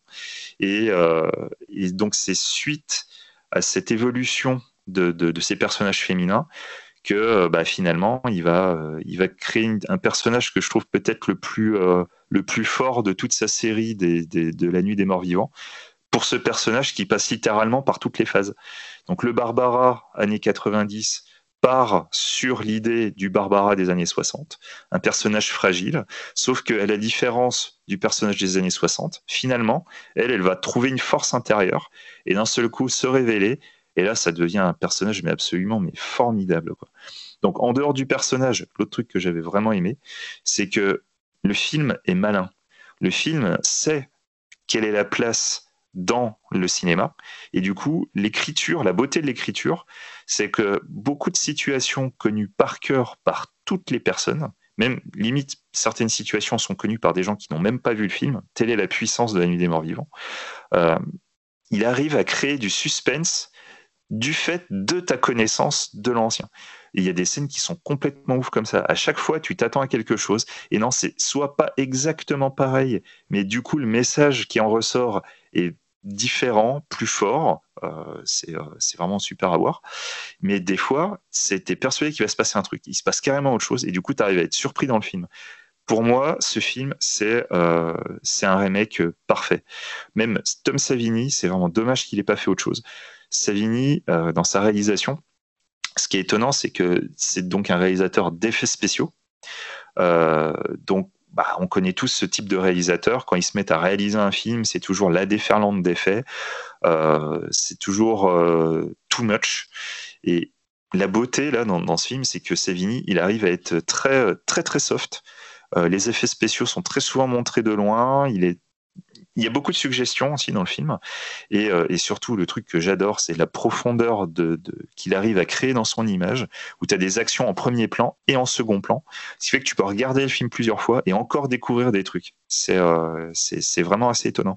Pour moi, c'est vraiment un remake parfait. C'est un film qui doit être revu. Euh, je conseillerais même aux gens de revoir l'original et de taper tout de suite le remake derrière pour vraiment encore plus apprécier le film. Et ça, logiquement, c'est une épreuve que tu ne peux jamais faire avec les remakes. C'est vraiment très compliqué dans ces cas-là. Et arriver à avoir deux films comme ça, qui arrivent à être très différents, tout aussi puissants les uns des autres, c'est euh, assez étonnant. D'ailleurs aussi, même pour le petit détail, pour le, le quatrième, euh, le quatrième mort-vivant de Romero, je trouve qu'il a quand même en plus pris des petites choses du remake de La Nuit des Morts Vivants. Donc c'est euh, même même pour la, série Morts Vivants de Romero, c'est quand même intéressant à voir. C'est euh, faut vraiment le prendre comme un spin-off. Voilà, c'est il apporte vraiment quelque chose dans l'écriture. Euh, mais même dans les idées de réalisation, il y a quelque chose. Malheureusement, bah, Tom Savini s'en est pris plein la gueule, que ce soit par la censure, par la critique et tout. Tout le monde déteste le film. Franchement, vous arrêtez pas cette réputation peu flatteuse. C'est vraiment un putain de film. J'adore vraiment. Regardez-le. Allez-y, n'hésitez pas à parler. Je vais prendre la parole du coup. Euh, euh, moi, je l'avais. Simplement, c'est encore un truc qui fait écho à ce que tu as dit tout à l'heure. Euh, c'est un film que j'avais acheté à mon vidéoclub qui s'en séparait et que je n'avais pas encore vu. Du coup, je n'avais pas vu derrière l'original de, Romero. J'avais, j'avais rien vu sur. je connaissais l'existence de l'original, mais je l'avais pas vu. Et donc, je l'ai regardé en l'ayant acheté à ce vidéoclub. Et, et j'avais adoré. Je me souviens quand j'étais gamin, j'avais vraiment trouvé ça mortel. Mais je l'avais un peu oublié ce film-là. J'avais un peu zappé. Euh, quand on avait pensé avec Fausto à faire la nuit zombie euh, au Max Linder, donc celle où il y a eu Messiah of Evil, on avait mis du coup ce film-là. Je l'avais pas vu pour l'occasion.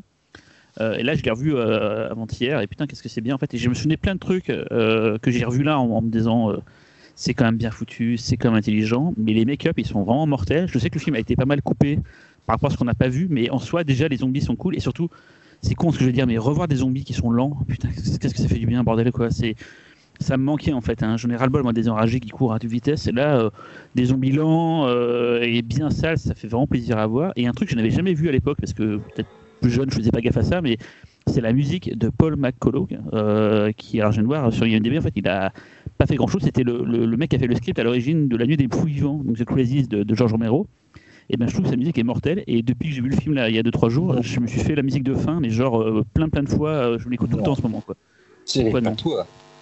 Je trouve que le gros point faible du film, c'est sa zik.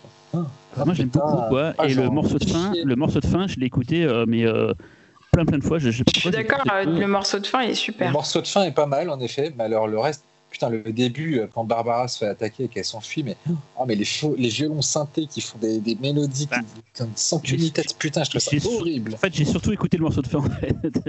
je suis, je suis d'accord avec vous deux. En fait, euh, je trouve aussi avec, euh, je, suis d'accord avec Laurent sur le fait que ça ralentit vachement le, le rythme, ça alourdit tout en fait, la musique sur le reste du film, quoi. Mais moi je t'ai interrompu, excuse-moi du coup. Vas-y, t'avais peut-être pas fini. Non, non, je peux dire que j'écoute ces morceaux de fin et je trouve, euh, le générique, je trouve très beau le générique de fin et, vraiment un, beau film. Et je, je, crois que c'est impossible de voir la version uncut. J'avais vu un article sur euh, Disgusting, je sais pas trop, qu'apparemment ça n'a pas été gardé. Donc euh, bon, après, on a toujours des surprises. Hein. En revanche, si vous voulez avoir un petit aperçu de certains plans gore, euh, dans le DVD français du film, il y a un making-of d'une vingtaine de minutes et dedans, on voit le tournage de certains plans gore. Voilà. Mais il faut avoir le DVD français que j'ai. Donc si vous voulez, je vous le prête. Euh, dans, le même, DVD d'ailleurs, euh, Savigny en parle euh, en disant que finalement le fait d'avoir coupé suite donc aux demandes de la MPA, ça a servi le film en fait quelque part parce que et effectivement, dire les qualités du film ne sont pas dans son dans son aspect gore, mais vraiment dans sa mise en scène. Et tu, tu vois que la puissance de la mise en scène de Savigny en fait dépote beaucoup grâce euh, quelque part euh, à ce hors champ quoi. Moi je, trouve que ça parce qu'on les voit les plans hein, ils sont effectivement voilà ils sont ils sont bien ça, ça, gicle bien quoi mais mais on s'en passe. Ça, ça diminue on va dire l'intensité les, les je pense les avoir eu ça, ça, aurait diminué un peu l'intensité de, de, non, Par contre, les maquillages des zombies sont bien faits quand même. Les maquillages sont vraiment mortels, je trouve. Ouais, Il y a les, un effort de. Les make-up, c'est clair. Ils sont mortels. Après, moi, je, trouve la mise en scène un tout petit peu molle. Je trouve ça un peu la faiblesse du film, personnellement.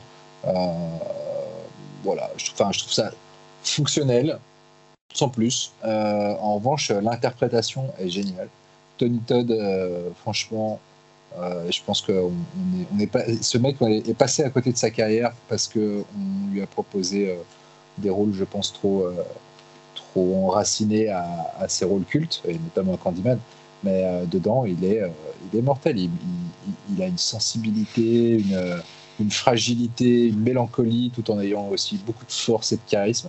Je trouve, euh, je, trouve que c'est vraiment son meilleur rôle de très très loin. Et, et, la comédienne, l'héroïne. Patricia Tolman. C'est vraiment une meuf badass, mais sans jamais en faire trop, et qui se, qui se révèle dans un, dans un monde dans une histoire aussi qu'on pense être dominé par les mecs, parce que comme tu disais, c'est l'intérêt, c'est cette fois, c'est de s'intéresser plus au personnage féminin. Et, euh, c'est vrai que ça, son ascendance dans le film, euh, en plus, ça passe pas par des phases, euh, ça vient vite, et ça passe pas par des phases de, comment dirais-je, de traumatisme où elle, elle, elle se révélerait d'un coup en femme badass parce qu'elle a subi un truc. Non, non, c'est juste qu'en fait, bah, c'est la personne la plus intelligente du groupe, quoi, tout bêtement. Et qu'à un moment donné, il faut, il, faut, prendre les, il faut prendre les choses en main et, c'est celle qui a le plus la, tête sur les épaules. Et j'adore toute euh, euh, la façon dont, Savini a prolongé toute la fin de, de Romero, où on voit les, les, mm. autres euh, humains vivants arriver et où elle pose son regard là-dessus. ça, franchement, je trouve ça absolument génial, cette façon qu'il a eu de, de, de, donner plus de puissance à ce, et de, poids à, toute, cette phase-là. Moi, je regretterais quand même, euh, je trouve, l'absence des plans gore parce que je dis pas qu'il fallait que ce soit une tripaille absolue. Hein. En revanche, euh, je pense que euh, quand tu filmes. Bah, je trouve que la, grande qualité d'un film de zombies, c'est justement de mettre face à notre propre mortalité, à notre propre, à la propre, à la déliquescence de notre propre corps, à ce qu'on peut devenir quand on meurt. Et je trouve que justement, c'est un des rares films, un des rares genres cinématographiques euh, fantastiques à, avoir vraiment besoin, je trouve, d'une, du gore pour, euh, pour dire ce qu'il a à dire. Et moi, ça manque un peu dans ce film. Justement, ça les, rend, ça les rend plus premier degré, je trouve, euh, parce, que, bah. euh, parce que justement, le, côté gore peut renvoyer parfois à un petit aspect cartoon que tu, as beaucoup hein, dans beaucoup de films. Hein, de, ça dépend comment tu le mets en scène, en fait. Ça dépend comment tu le mets en scène, effectivement. Mais, euh, mais là, pour le coup, là, par rapport à l'aspect putréfaction, putain, j'ai du mal à parler aujourd'hui. c'est, c'est, je trouve que le film marche très bien parce que justement, ils, sont flippants. Comme disait Cyril, ils, marchent. ah oui, c'est clair. Pour c'est les zombies. Et pourtant, je suis pas très fan des films de zombies. Celui-là, je trouve qu'il est vraiment, ils sont vraiment terrifiants. il y a un truc dans, dans, la façon de les filmer, de les rendre à nouveau flippants en fait, qui marche très très bien. oui, ça, c'est vrai, complètement. Et, c'est vraiment un, un, des meilleurs films, peut-être dans le top 3 ou top 5 des meilleurs films de zombies ever. alors que pourtant il y, a le, il y a le film de Romero. Moi, alors moi je l'ai vu, je l'ai vu avant le film de Romero aussi, comme Cyril. Et, euh, et je l'ai vu, je vu à, la télé, il passait sur, sur une chaîne du câble à l'époque. Et, euh, il m'avait déjà marqué à l'époque. Euh, entre temps, j'ai vu le film de Romero que, j'aime beaucoup, qui est peut-être mon préféré de la trilogie. Et, et je l'ai revu là pour, pour l'émission et j'ai pris un pied, mais de ouf quoi. J'ai dévoré tous les bonus derrière. Le film est vraiment mortel quoi. Et je crois qu'il y a quand même, il a peut-être, il, a, il a, sa petite communauté hein, quand même. Il y a quand même des gens qui, qui sont, qui sont assez, assez fans du film. Euh, oui, oui, oui. Il a, été réévalué heureusement parce que le film ouais. méritait, vraiment pas tout ce qui s'est passé dans la gueule. C'est vraiment, c'est un, c'est un remake super respectueux. Ouais. Ah, mais c'est bizarre, c'est bizarre qu'on l'ait pas choisi pour l'émission spéciale. Je crois qu'on l'a évoqué. Hein. J'espère qu'on l'a évoqué. Euh, mais euh, mais et puis le personnage féminin est, vraiment super. Tous les personnes, tous les personnages sont, sont, très crédibles. Ils existent. Ils ont ils ont cher. Et, euh, et, tu parlais tout à l'heure de, de, de, je sais plus comment elle s'appelle, euh, Jennifer Tolman ou, ou Patricia Tolman. Patricia Tolman, merci. Euh, il y a cette scène très très euh, très subtile en fait. C'est un plan très subtil où tu la vois juste enfiler un pantalon en fait. Elle se change. Si tu fais pas vraiment attention, euh, tu tu t'en rends pas compte en fait. Et elle, elle, change vraiment de peau et elle devient un autre personnage après. Mais ça se fait naturellement. et je trouve que c'est c'est la, la, la, la grande réussite de ce film, c'est ce personnage aussi. Moi, je regrette juste euh, que le dernier euh, quart d'heure soit un peu bâclé finalement, parce que je trouve que c'est à ce moment-là que je me suis un peu réveillée entre guillemets. Euh, bah, parce que évidemment, quand on, a vu l'original, on est quand même en terrain connu sur toute la première partie et le siège de la maison, etc. Donc même effectivement, s'il y a un nouveau travail de réalisation, effets spéciaux, etc. Alors voilà, on sait où on va. Alors que je trouve que ce qu'il apporte à la fin est super intéressant. Et, euh, et en fait, c'est dommage que ce soit un montage, quoi. Enfin, c'est vraiment un montage. C'est-à-dire qu'il y a des petits trucs comme ça, des petites scénettes, vite fait. Euh, on comprend que son personnage devient autre chose. Et euh, c'est un peu, ouais, c'est un peu frustrant, quoi. Du coup, tu as déjà parlé du support Talal. non, non, cette fois, non. Il faut suivre, Véro. Euh, il est sorti euh, récemment aussi, je crois que c'était l'an dernier, parce qu'il y a pas mal de, trucs qui, cool qui sortent en ce moment chez les éditeurs français en genre. Et là, c'était chez Sidonis, euh, qui est plutôt habitué de western. Là, ils nous ont sorti un, très beau Blu-ray qui coûte pas très cher, et non, plutôt qui coûte un peu cher, mais qui le mérite vraiment. Franchement, j'ai mis 25 euros, mais j'étais bien content avec avec la qualité de, l'objet. Puis c'est un bel objet en lui-même, et puis plein de, plein de bonus. Vraiment, foncez, foncez. Il y a le making-of dont parle, dont parle Laurent ou pas dedans? Euh, oui, oui, je, il me semble. Je pense qu'il y a, il y a des making-of du, du, DVD, donc euh, parce que tu sens que c'est des, des trucs, euh, des, des, du vieux matériel, quoi. Il y a, il y a des making-of d'époque et des trucs plus récents avec Savini qui parle de, de avec, avec le recul du, de son travail. C'est vraiment. Du cool. coup, du coup, j'ai pas rêvé. On voit bien des plans gore de films qui sont pas dans le film. Dans les... Oui, tu les vois, ouais, ouais, ouais, ouais effectivement. Ouais. C'est pas dans, c'est pas dans la, la, les coulisses, mais c'est, je pense, c'est bref c'est plutôt cool. C'est une, une, de mes plus grandes déceptions euh, à la rencontre avec Savini. C'est un mec que, que, que, je rêvais de rencontrer. Puis quand je l'ai rencontré, c'était c'était pas un monsieur très très charmant. Euh, il, a, il a, pas une bonne répute. Hein. Non, non, vraiment pas. Il était derrière, en fait, il signait des autographes qui, qui tu sais, aux États-Unis, là, t'as les conventions, en fait, où les mecs, ils sont. Ils Et tu payes. Euh... Des joueurs, voilà, tu payes 10, 15, 20 dollars selon la star, t'as as une code différente, et tu repars avec un autographe et une photo du bonhomme. Et, euh, et le gars, mais tu sentais que ça le gavait. Alors peut-être qu'il est, peut-être que je suis tombé le mauvais jour. Euh, il était pas content. Je sais pas, sa femme l'avait trompé, j'en sais rien. Mais euh, des, rares, des rares rencontres qui m'avaient vraiment déçu, quoi. voilà, anecdote.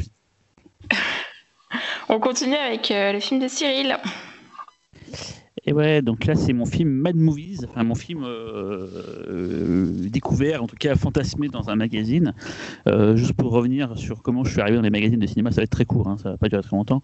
Euh, moi c'était Ghostbusters 2, un film pareil que je, je, je tout à l'heure Xavier en a parlé, moi c'est un, un, de mes gros chocs de cinéma aussi, mais comme on avait déjà parlé du film, pas, je l'ai pas remis dans la dans cette, dans cette émission, mais du coup j'avais acheté un écran fantastique. Alors euh, désolé Fausto, j'ai commencé par l'écran fantastique avant de commencer par Mad, euh, par le numéro euh, 110 qui était de, de, de, de, je sais plus, euh, c'était en 89 je crois. Et euh, après, je n'ai pas acheté de magazine pendant un petit moment. Et puis, j'ai acheté mon premier mat, c'était pour Terminator 2. Alors, c'est pas le numéro dont tu as parlé tout à l'heure, Xavier, c'était deux numéros après. C'était le 73, où il y avait en gros plan euh, Schwarzenegger à moitié euh, cyborg, moitié Schwarzenegger, avec écrit spécial Terminator 2 sur le côté. Ça, c'était mon premier mad ever, le 73. je l'ai poncé, poncé. Mais comme Terminator 2, Véronique, tu l'avais pris, je me suis dit, bon, bah, je prends le suivant que j'ai acheté. Et c'était pas le 74, c'était le 75. Je sais pas pourquoi à l'époque j'avais je sautais des numéros. Et c'était un spécial Avoriaz 92 avec une, une couverture, je crois, de Melky. Ça ressemble beaucoup à du Melky, ça. Euh, il n'y a pas sa signature, donc je pense que c'est lui. Et euh, voilà, un numéro spécial Avoriaz. Et dedans, il y avait plein de choses magnifiques. Euh, ça parlera à, tout le monde ici, mais genre, il y avait euh, il se parlait de Freddy 6 qui sortait bientôt en salle. Euh, donc voilà, toujours j'y reviens. Ton, ton super film de chevet. voilà. ça parlait de. Euh, attends, je cherche un peu les trucs dedans qu'il y avait. Il y avait euh, Time Bomb. Ah, tiens, ça, hein, que j'ai vu en salle. Ouais, Tetsuo, Tetsuo 2 et the Goblin. À l'époque, j'ai découvert Tsukimoto grâce à ça, quoi. Avec des super photos. Shameless Ghost Story 2, The Arrival, du réfrigérateur avec le réfrigérateur tueur. Je rêvais de voir ce film-là et puis je l'ai vu, c'était nul. Il y avait Carne Gaspar Noé, pareil, je rêvais de voir ce film-là à l'époque, ils en parlaient. Enfin bref, plein de trucs mortels. Et au milieu de tout ça, il y avait un film qui m'intriguait à fond. C'était Le sous-sol de la peur de Wes Craven. Euh, avec des, photos, avec un mec entièrement habillé en cuir, avec un fusil dans la main, euh, qui faisait vraiment flipper. C'est un film que j'ai longtemps fantasmé, surtout qu'en plus il était interdit moins de 16 ans, mais à l'époque j'en avais 12, donc j'ai pas pu le voir en salle. Euh, j'ai dû attendre qu'il le, sorte en vidéoclub, et comme en vidéoclub, eh ben, on s'en battait les couilles des, des âges, j'ai pu le louer. Et voilà, donc je vais vous en parler maintenant de, ce film qui m'a qui m'a beaucoup fait rêver. Et voilà, donc en fait, c'est donc Vince Craven, comme je dit tout à l'heure, c'est un film qu'il a fait entre Shocker et Freddy sort de la nuit. Donc Freddy sort de la nuit, on en a déjà parlé euh, dans l'intégrale Freddy qu'on avait fait. en regardant un peu sa filmo, je me suis rendu compte que c'était son dernier film qui n'était pas méta, pendant un bon moment. En fait, après, il a fait Freddy sur de la nuit, il a fait Scream, Scream 2 et tout, et il a fallu attendre, je crois, c'est Red Eye ou. Euh, il y a eu son film avec euh, Meryl Streep aussi, mais qui n'est pas forcément de l'horreur, mais il, pendant moins 10-15 ans, il n'a pas fait de film d'horreur pur, on va dire. C'est, euh, c'était que des, films méta, quoi. Et donc là, c'était son dernier, on va dire, vraiment film d'horreur. donc ça raconte quoi? Ça raconte l'histoire de, de, trois gars qui décident d'aller, enfin, deux adultes et un, enfant, d'aller cambrioler en fait la baraque d'un couple un peu bizarre, parce qu'apparemment, il y aura un trésor. Et en fait, on va se rendre compte qu'en fait, c'est vraiment un couple euh, vraiment chelou, parce qu'ils ils, séquestrent des enfants pour avoir l'enfant parfait. Ils ont une cave où il y a des enfants euh, séquestrés qui sont comme devenus comme des zombies.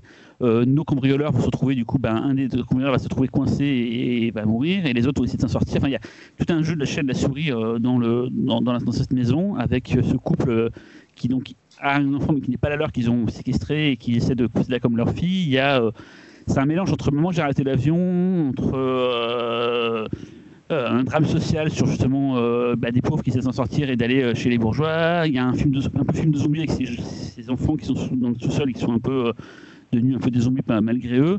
C'est un film très curieux. Euh, les acteurs principaux, en fait, c'est euh, bah, il y Ving Rhames qui fait partie des, des, des, trois cambrioleurs.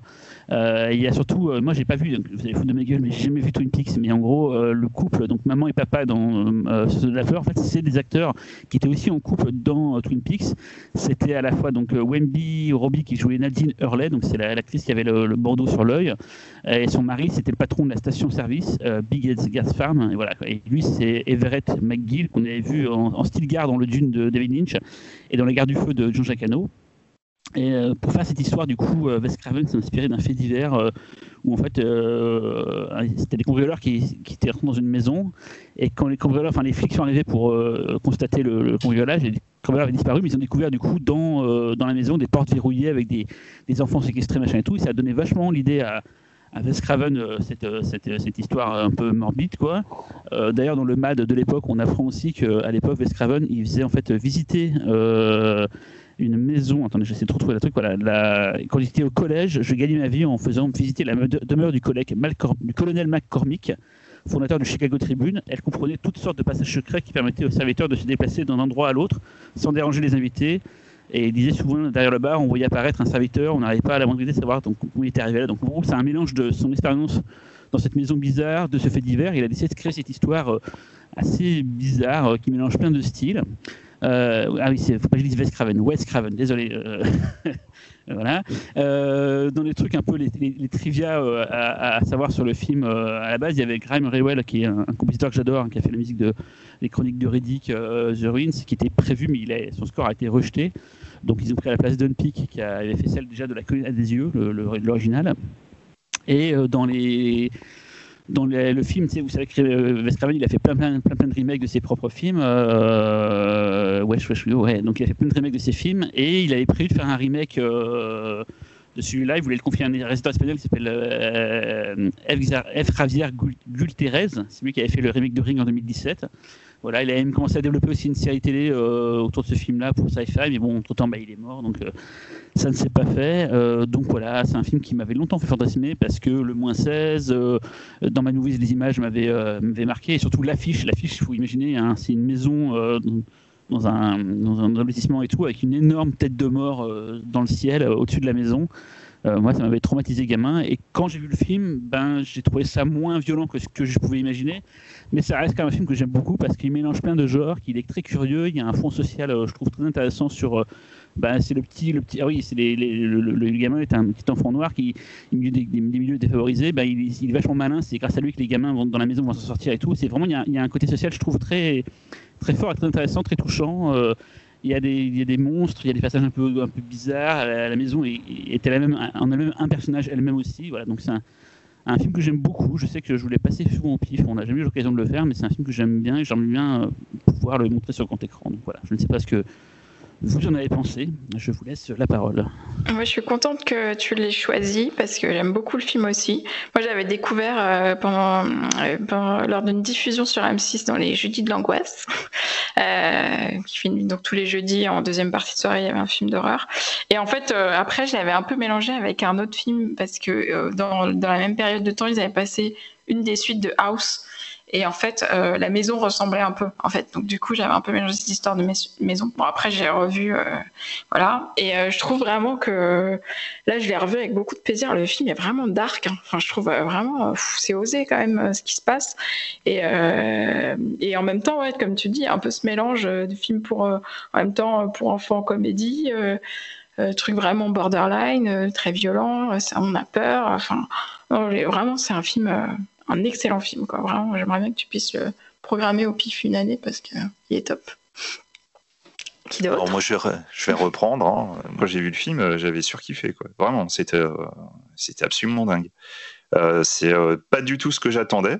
Je, m'attendais à quelque chose de plus, plus horreur, en fait c'est pas on est plus dans l'épouvante on est plus dans un truc de sur c'est plus c'est un survival en fait dans une baraque en fait hein, globalement mais euh, malgré le, côté, j'ai pas été déçu, même si j'ai pas eu ce que je voulais, mais euh, j'avais trouvé ça vraiment super chouette. J'aimais beaucoup les deux héros. Euh, avec ah, j'ai oublié le nom de l'actrice qui joue aussi dans Angela 15 ans. Et, non, chouette film, chouette ambiance et tout. En plus, moi, j'avais vu Twin Peaks, donc retrouver les deux, les deux méchants euh, qui sont des acteurs de Twin Peaks à Paris, ça m'avait vachement plu. Enfin, vraiment, c'est euh, que des bons souvenirs ce truc. C'était vraiment, euh, c'était vraiment super. Je, rebondis sur toi, Xavier. alors, moi, j'avais vu le film fin des années 90, bien, bien, bien après sa sortie. Et j'étais j'étais un peu déçu. Je connaissais déjà le cinéma de Wes Craven. Et euh, c'était pas du tout le truc que j'avais envie de voir de Craven en fait. Et euh, donc là, je l'ai revu avec euh, le temps, comme quoi ça, parfois ça fait du bien de grandir. et j'ai pris une putain de claque. J'ai vraiment surkiffé. Je sais pas pourquoi j'étais passé à côté du film à l'époque. Peut-être parce que je m'identifiais pas au môme, je sais pas. Et, mais là, là, c'est putain de bien quoi. Et cette maison, t'en parlais tout à l'heure, Cyril, comme quoi c'était un des personnages principaux du film. Euh, c'est complètement le cas. tout, le truc avec les passages secrets euh, que tu, qui, sortent de nulle part, euh, c'est un truc vraiment qui m'a fait triper. Quoi. Le, gamin est mortel. tous les personnages, enfin, tu sens vraiment que les comédiens s'éclatent à, jouer dans ce film. et puis c'est franchement, avec le recul, c'est peut-être un des meilleurs films de Craven dans le top 3. Hein. C'est ouf que je, le réévalue à ce point. J'étais complètement passé à côté. Et avec, avec l'emprise des ténèbres, c'est vraiment un des films les plus originaux de la filmographie de Craven. Vraiment. Euh, c'est un bon claquage de beignet, comme dirait l'autre. Euh, ouais, je suis assez du même avis que Talal. j'ai découvert le film assez tard aussi, pas vu à sa sortie en salle. Je crois que j'ai loué en VHS. Et c'est vrai que je m'attendais pas forcément à. Comme Xavier, je m'attendais un peu à un truc plus horreur. Et, et finalement, J'ai pas eu ça, mais rétrospectivement, quand je l'ai revu une deuxième fois, quelques années plus tard, j'ai vraiment apprécié le côté suspense et le côté social. Et en même temps aussi, c'est vraiment très dark, c'est-à-dire que ça doit être un, ça doit être un, comment dirais-je, un film d'horreur. on s'attend quand même pas de la part de Craven à un, truc qui sonde autant la noirceur de l'âme humaine.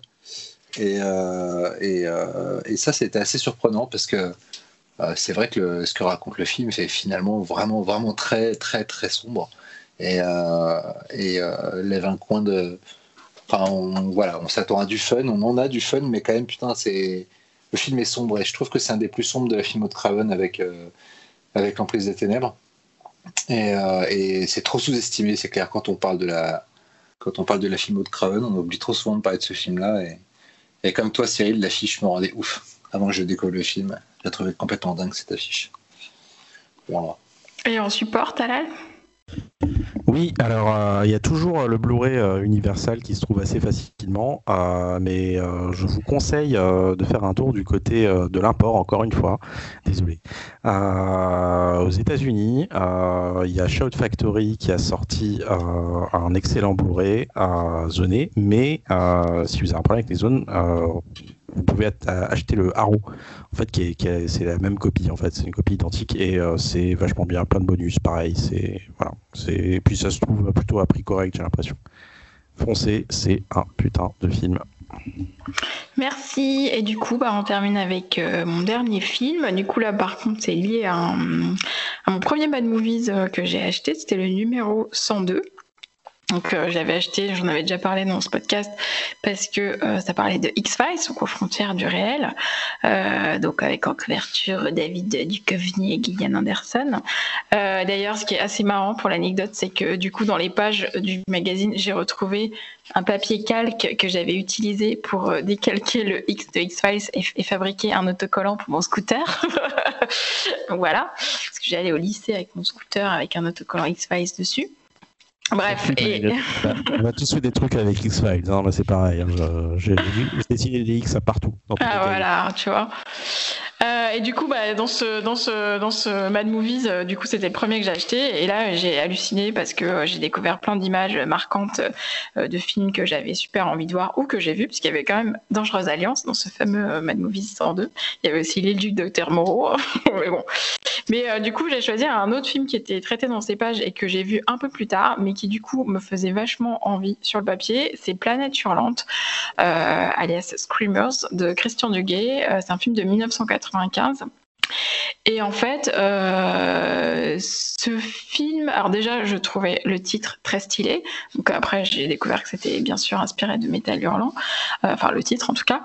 Et puis euh, dans le dans les pages, donc voilà, le pitch était décrit, il y avait des photos, voilà. Et en fait, c'était un des un des films qui paraissait ultra sérieux en fait. Enfin, c'est débile hein, ce que je vais dire, mais c'était de la science-fiction euh, sérieuse euh, et ça prenait le genre au sérieux. Et donc alors juste pour le pour le pitch, en fait c'est adapté d'une nouvelle de Philippe Cadic qui s'appelle Second Variety et donc c'est un scénario de Dan O'Bannon donc le scénariste Alien et en fait c'est un scénario qu'il avait écrit il y a longtemps et qui est un peu tombé euh, aux oubliettes et qui a été récupéré euh, par, un, par un studio qui l'a proposé à Christian Duguay. Et voilà, Dan O'Bannon en fait euh, raconte dans les pages de Matt justement qu'il a appris par hasard que son scénario était adapté comme ça pouvait se faire de temps en temps à Hollywood.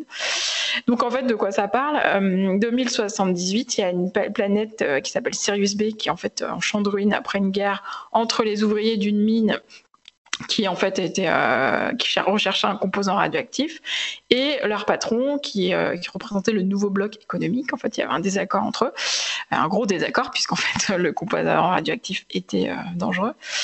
Et en fait dans cette guerre les ouvriers donc les ouvriers avaient qui s'appelle l'alliance ils ont créé des screamers en fait c'est des espèces d'armes autonomes donc des petits robots qui détectent les battements de cœur pour déchiqueter les adversaires. En fait ils se promènent sous le, sous le sable. Il détecte les gens, il les tue. Sauf qu'avec le temps et euh, longtemps après cette guerre, euh, les screamers sont devenus autosuffisants, ils ont même évolué tout seuls. Et du coup, même les membres de l'Alliance doivent faire euh, attention aux screamers, qui sont eux-mêmes, ils peuvent être eux-mêmes visés par. Et en fait, c'est sur ce postulat que le colonel Hendrickson, qui est joué par Peter Weller, donc encore on recoupe avec nos, films, doit rejoindre à pied une base du nouveau bloc économique pour tenter une négociation de paix et, et mettre fin à cette guerre qui a plus de sens puisque la planète est une véritable désolation. Euh, donc en fait, le Christian Duguay, c'est un réalisateur euh, québécois qui a plutôt œuvré à la télé, mais qui a quand même fait deux suites à Scanner que je n'ai pas vu.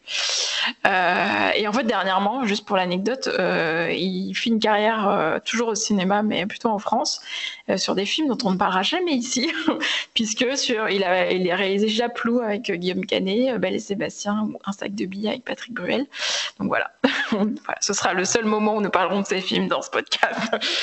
donc voilà. Donc en fait j'ai beaucoup fantasmé sur les pages de ce Mad Movies et puis j'ai fini par voir euh, le film en vidéo.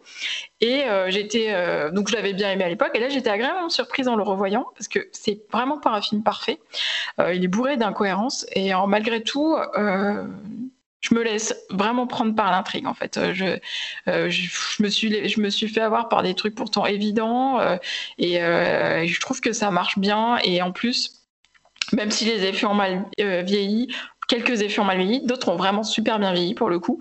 Et en plus, les décors, je les trouve vraiment chouettes. En fait, même si on voit que c'est des matte painting et tout, euh, moi, j'aime bien voir des décors comme ça. Pour moi, c'est vraiment ça de la SF. Et, euh, et, voilà, encore une fois, je trouve que. En plus, c'est passé un petit peu inaperçu euh, au cinéma. Je pense, d'ailleurs, moi, je pense qu'il n'est pas sorti. et c'est pour ça que je ne l'ai pas vu en salle, parce que, bah, en habitant en province, on n'avait pas tous les films qui sortaient. voilà, c'est un bon film de science-fiction, je trouve, qui mérite d'être un peu réévalué aujourd'hui. Je ne sais pas ce que vous, vous en pensez. Moi, je l'ai vu en salle sa sortie. Euh, j'étais extrêmement excité à l'idée de le voir déjà parce que euh, c'était l'époque où je dévorais euh, Kadik, enfin les, romans et nouvelles de Kadik. Et aussi parce que j'avais beaucoup aimé de Christian Duguay son précédent film, je crois, L'Art de la guerre, un film, un film de frappe et d'action avec Wesley Snipes. J'avais trouvé, j'avais trouvé super efficace. Donc là, je m'étais dit scénario de Dan O'Bannon Christian Duguay à la Real, Kadik, Peter Weller, euh, emballer ses pesées, ça va être mortel. Et euh, j'ai été sorti super déçu. Euh, super déçu parce que bah, je trouve que l'idée est super, le scénario est plutôt bon, mais, mais globalement, il n'y a pas grand chose qui fonctionne visuellement. Et puis je crois que cette dernière image, toute, toute dernière image, m'a tué. Vraiment, je suis sorti mort de rire de la salle, mais j'avais pas envie. Hein. Ouais, la fin est pas ouf, ouais. Cette, toute dernière image, j'étais avec des potes et je crois qu'on en pleurait de rire et on se tenait, euh, on se tenait pour pas pour pas tomber. Tellement, euh, ça, ça, semblait tellement incongru. Je comprends l'idée, encore une fois, mais, mais je sais pas, visuellement, y a, ça fonctionne pas. Il y a plein de trucs qui fonctionnent pas dans le film. Mais euh, à la revoyure, je trouve toujours que le film a d'énormes problèmes. Mais comme tu dis, c'est vrai qu'il y a un un, sérieux, euh, une, volonté vraiment d'aborder un thème de SF de façon totalement sérieuse et sans aucun second degré, ça, fait du bien, euh, premièrement. Euh, Peter Weller est super, franchement. lui, quoi, il a même quand il est dans des trucs pas terribles, il s'en tire toujours super bien, aussi grâce à son sérieux et à, la conviction qu'il met dans son personnage. Le concept est mortel. Franchement, ça mérite un remake, en fait. Vraiment, vraiment, ça. Mais carrément, je me suis dit pareil.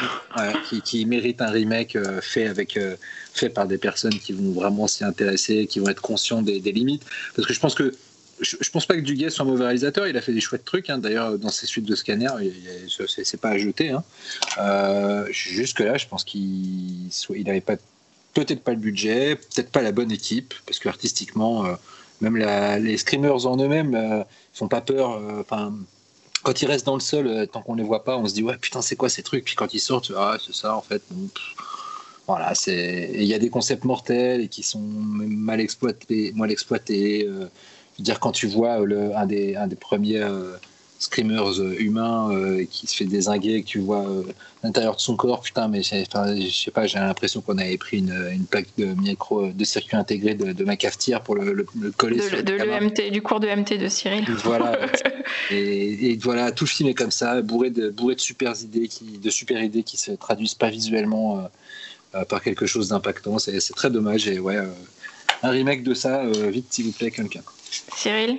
Alors, je vais remettre mon micro. moi, quand je l'ai vu à l'époque, je l'ai pas vu en salle, je l'ai vu en, vidéo. C'était un de mes films cultes. Vraiment, je, J'adorais ce film. Enfin, quand je dis j'adorais, c'est que vous allez comprendre qu'il y a eu un shift. Mais euh, pendant des années, c'était vraiment mon film culte et je comprenais pas le, les gens qui n'aimaient pas ce film-là. Moi, à la fin, euh, contre ce qu'a dit Laurent, moi je l'ai trouvé mais ouf à la fin. J'adorais euh, ce dernier plan, je trouvais ça dingo.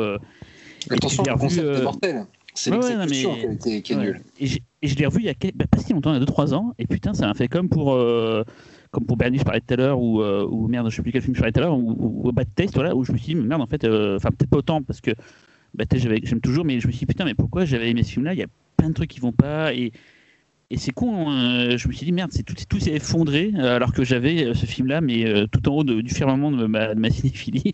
Là, j'ai fait merde, j'ai vu tous les défauts, j'ai vu tout ce qui allait pas, et ça m'a, ça m'a quand même super déçu. Juste, je voudrais sauver un truc, je sais pas si vous en avez en parlé, mais la musique de Norman Corbeil, elle est sublime. Je l'écoute très souvent, elle est très opératique, elle est vraiment vraiment dingo. C'est un compositeur québécois, donc comme je pense qu'il doit être euh, un voisin ou un ami de, du Guillet, quoi. Et euh, pour savoir, euh, Corbeil, il a bossé en France chez, chez Quantic Dream. Il a fait les BO de Heavy Rain et de Beyond Two Soul récemment, quoi. Et il est mort, en fait, il n'y a pas si longtemps d'ailleurs. Il est mort en 2013, je crois. ouais, c'est ça.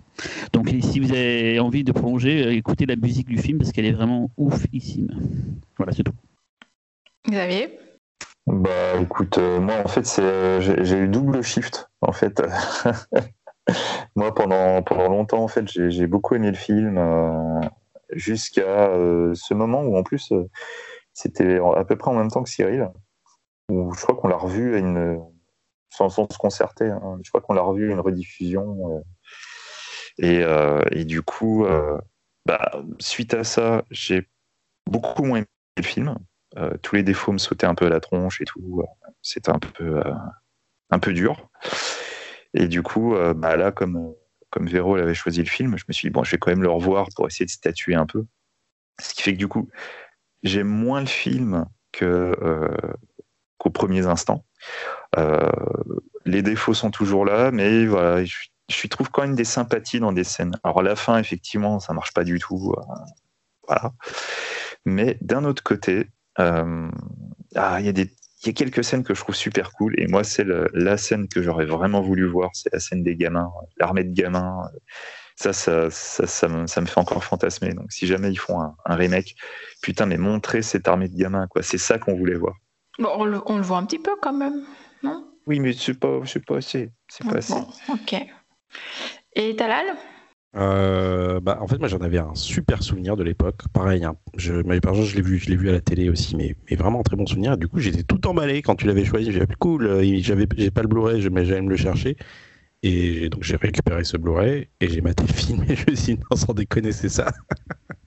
c'était, euh, ouais, c'était très, très, très décevant. Je, je, je sais pas comment j'ai pu fantasmer à ce point ce film à, l'époque, quoi. Bah, il est pas euh... Mad Movies, quoi. Euh, non, même pas. Il, a même dit le fait de l'avoir vu à l'époque, il adorait. Ouais, non, mais je l'ai vu, ouais, je l'ai vu à l'époque, j'avais vraiment surkiffé comme dit Cyril. Et là, par contre, Peter Weller euh, est vraiment mortel, effectivement. Euh, mais sinon, ça. Ouais, il y a mieux. Mm. Bah, comme quoi, les pages d'un magazine, ça peut bien nous faire fantasmer, quoi. bon, on a fini. Qu'est-ce qu'il y a? Ah oui, de pardon. Quel magazine Les pages doubles d'un magazine.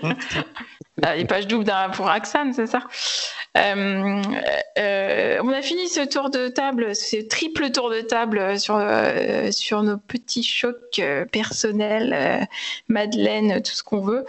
C'était super intéressant de vous découvrir un peu. Je sais pas ce que vous en avez pensé. Et vous qui nous écoutez, n'hésitez pas à nous mettre en commentaire aussi bah, vos, vos petits, votre premier MAD, votre première VHS marquante, en tout cas dans le genre, votre première toile qui vous a vraiment fait euh, vous transporter. Euh, ça nous intéresse, voilà. Euh, surtout quel âge vous avez non, si vous êtes plus jeune, c'est intéressant aussi. Bah oui, justement, ouais.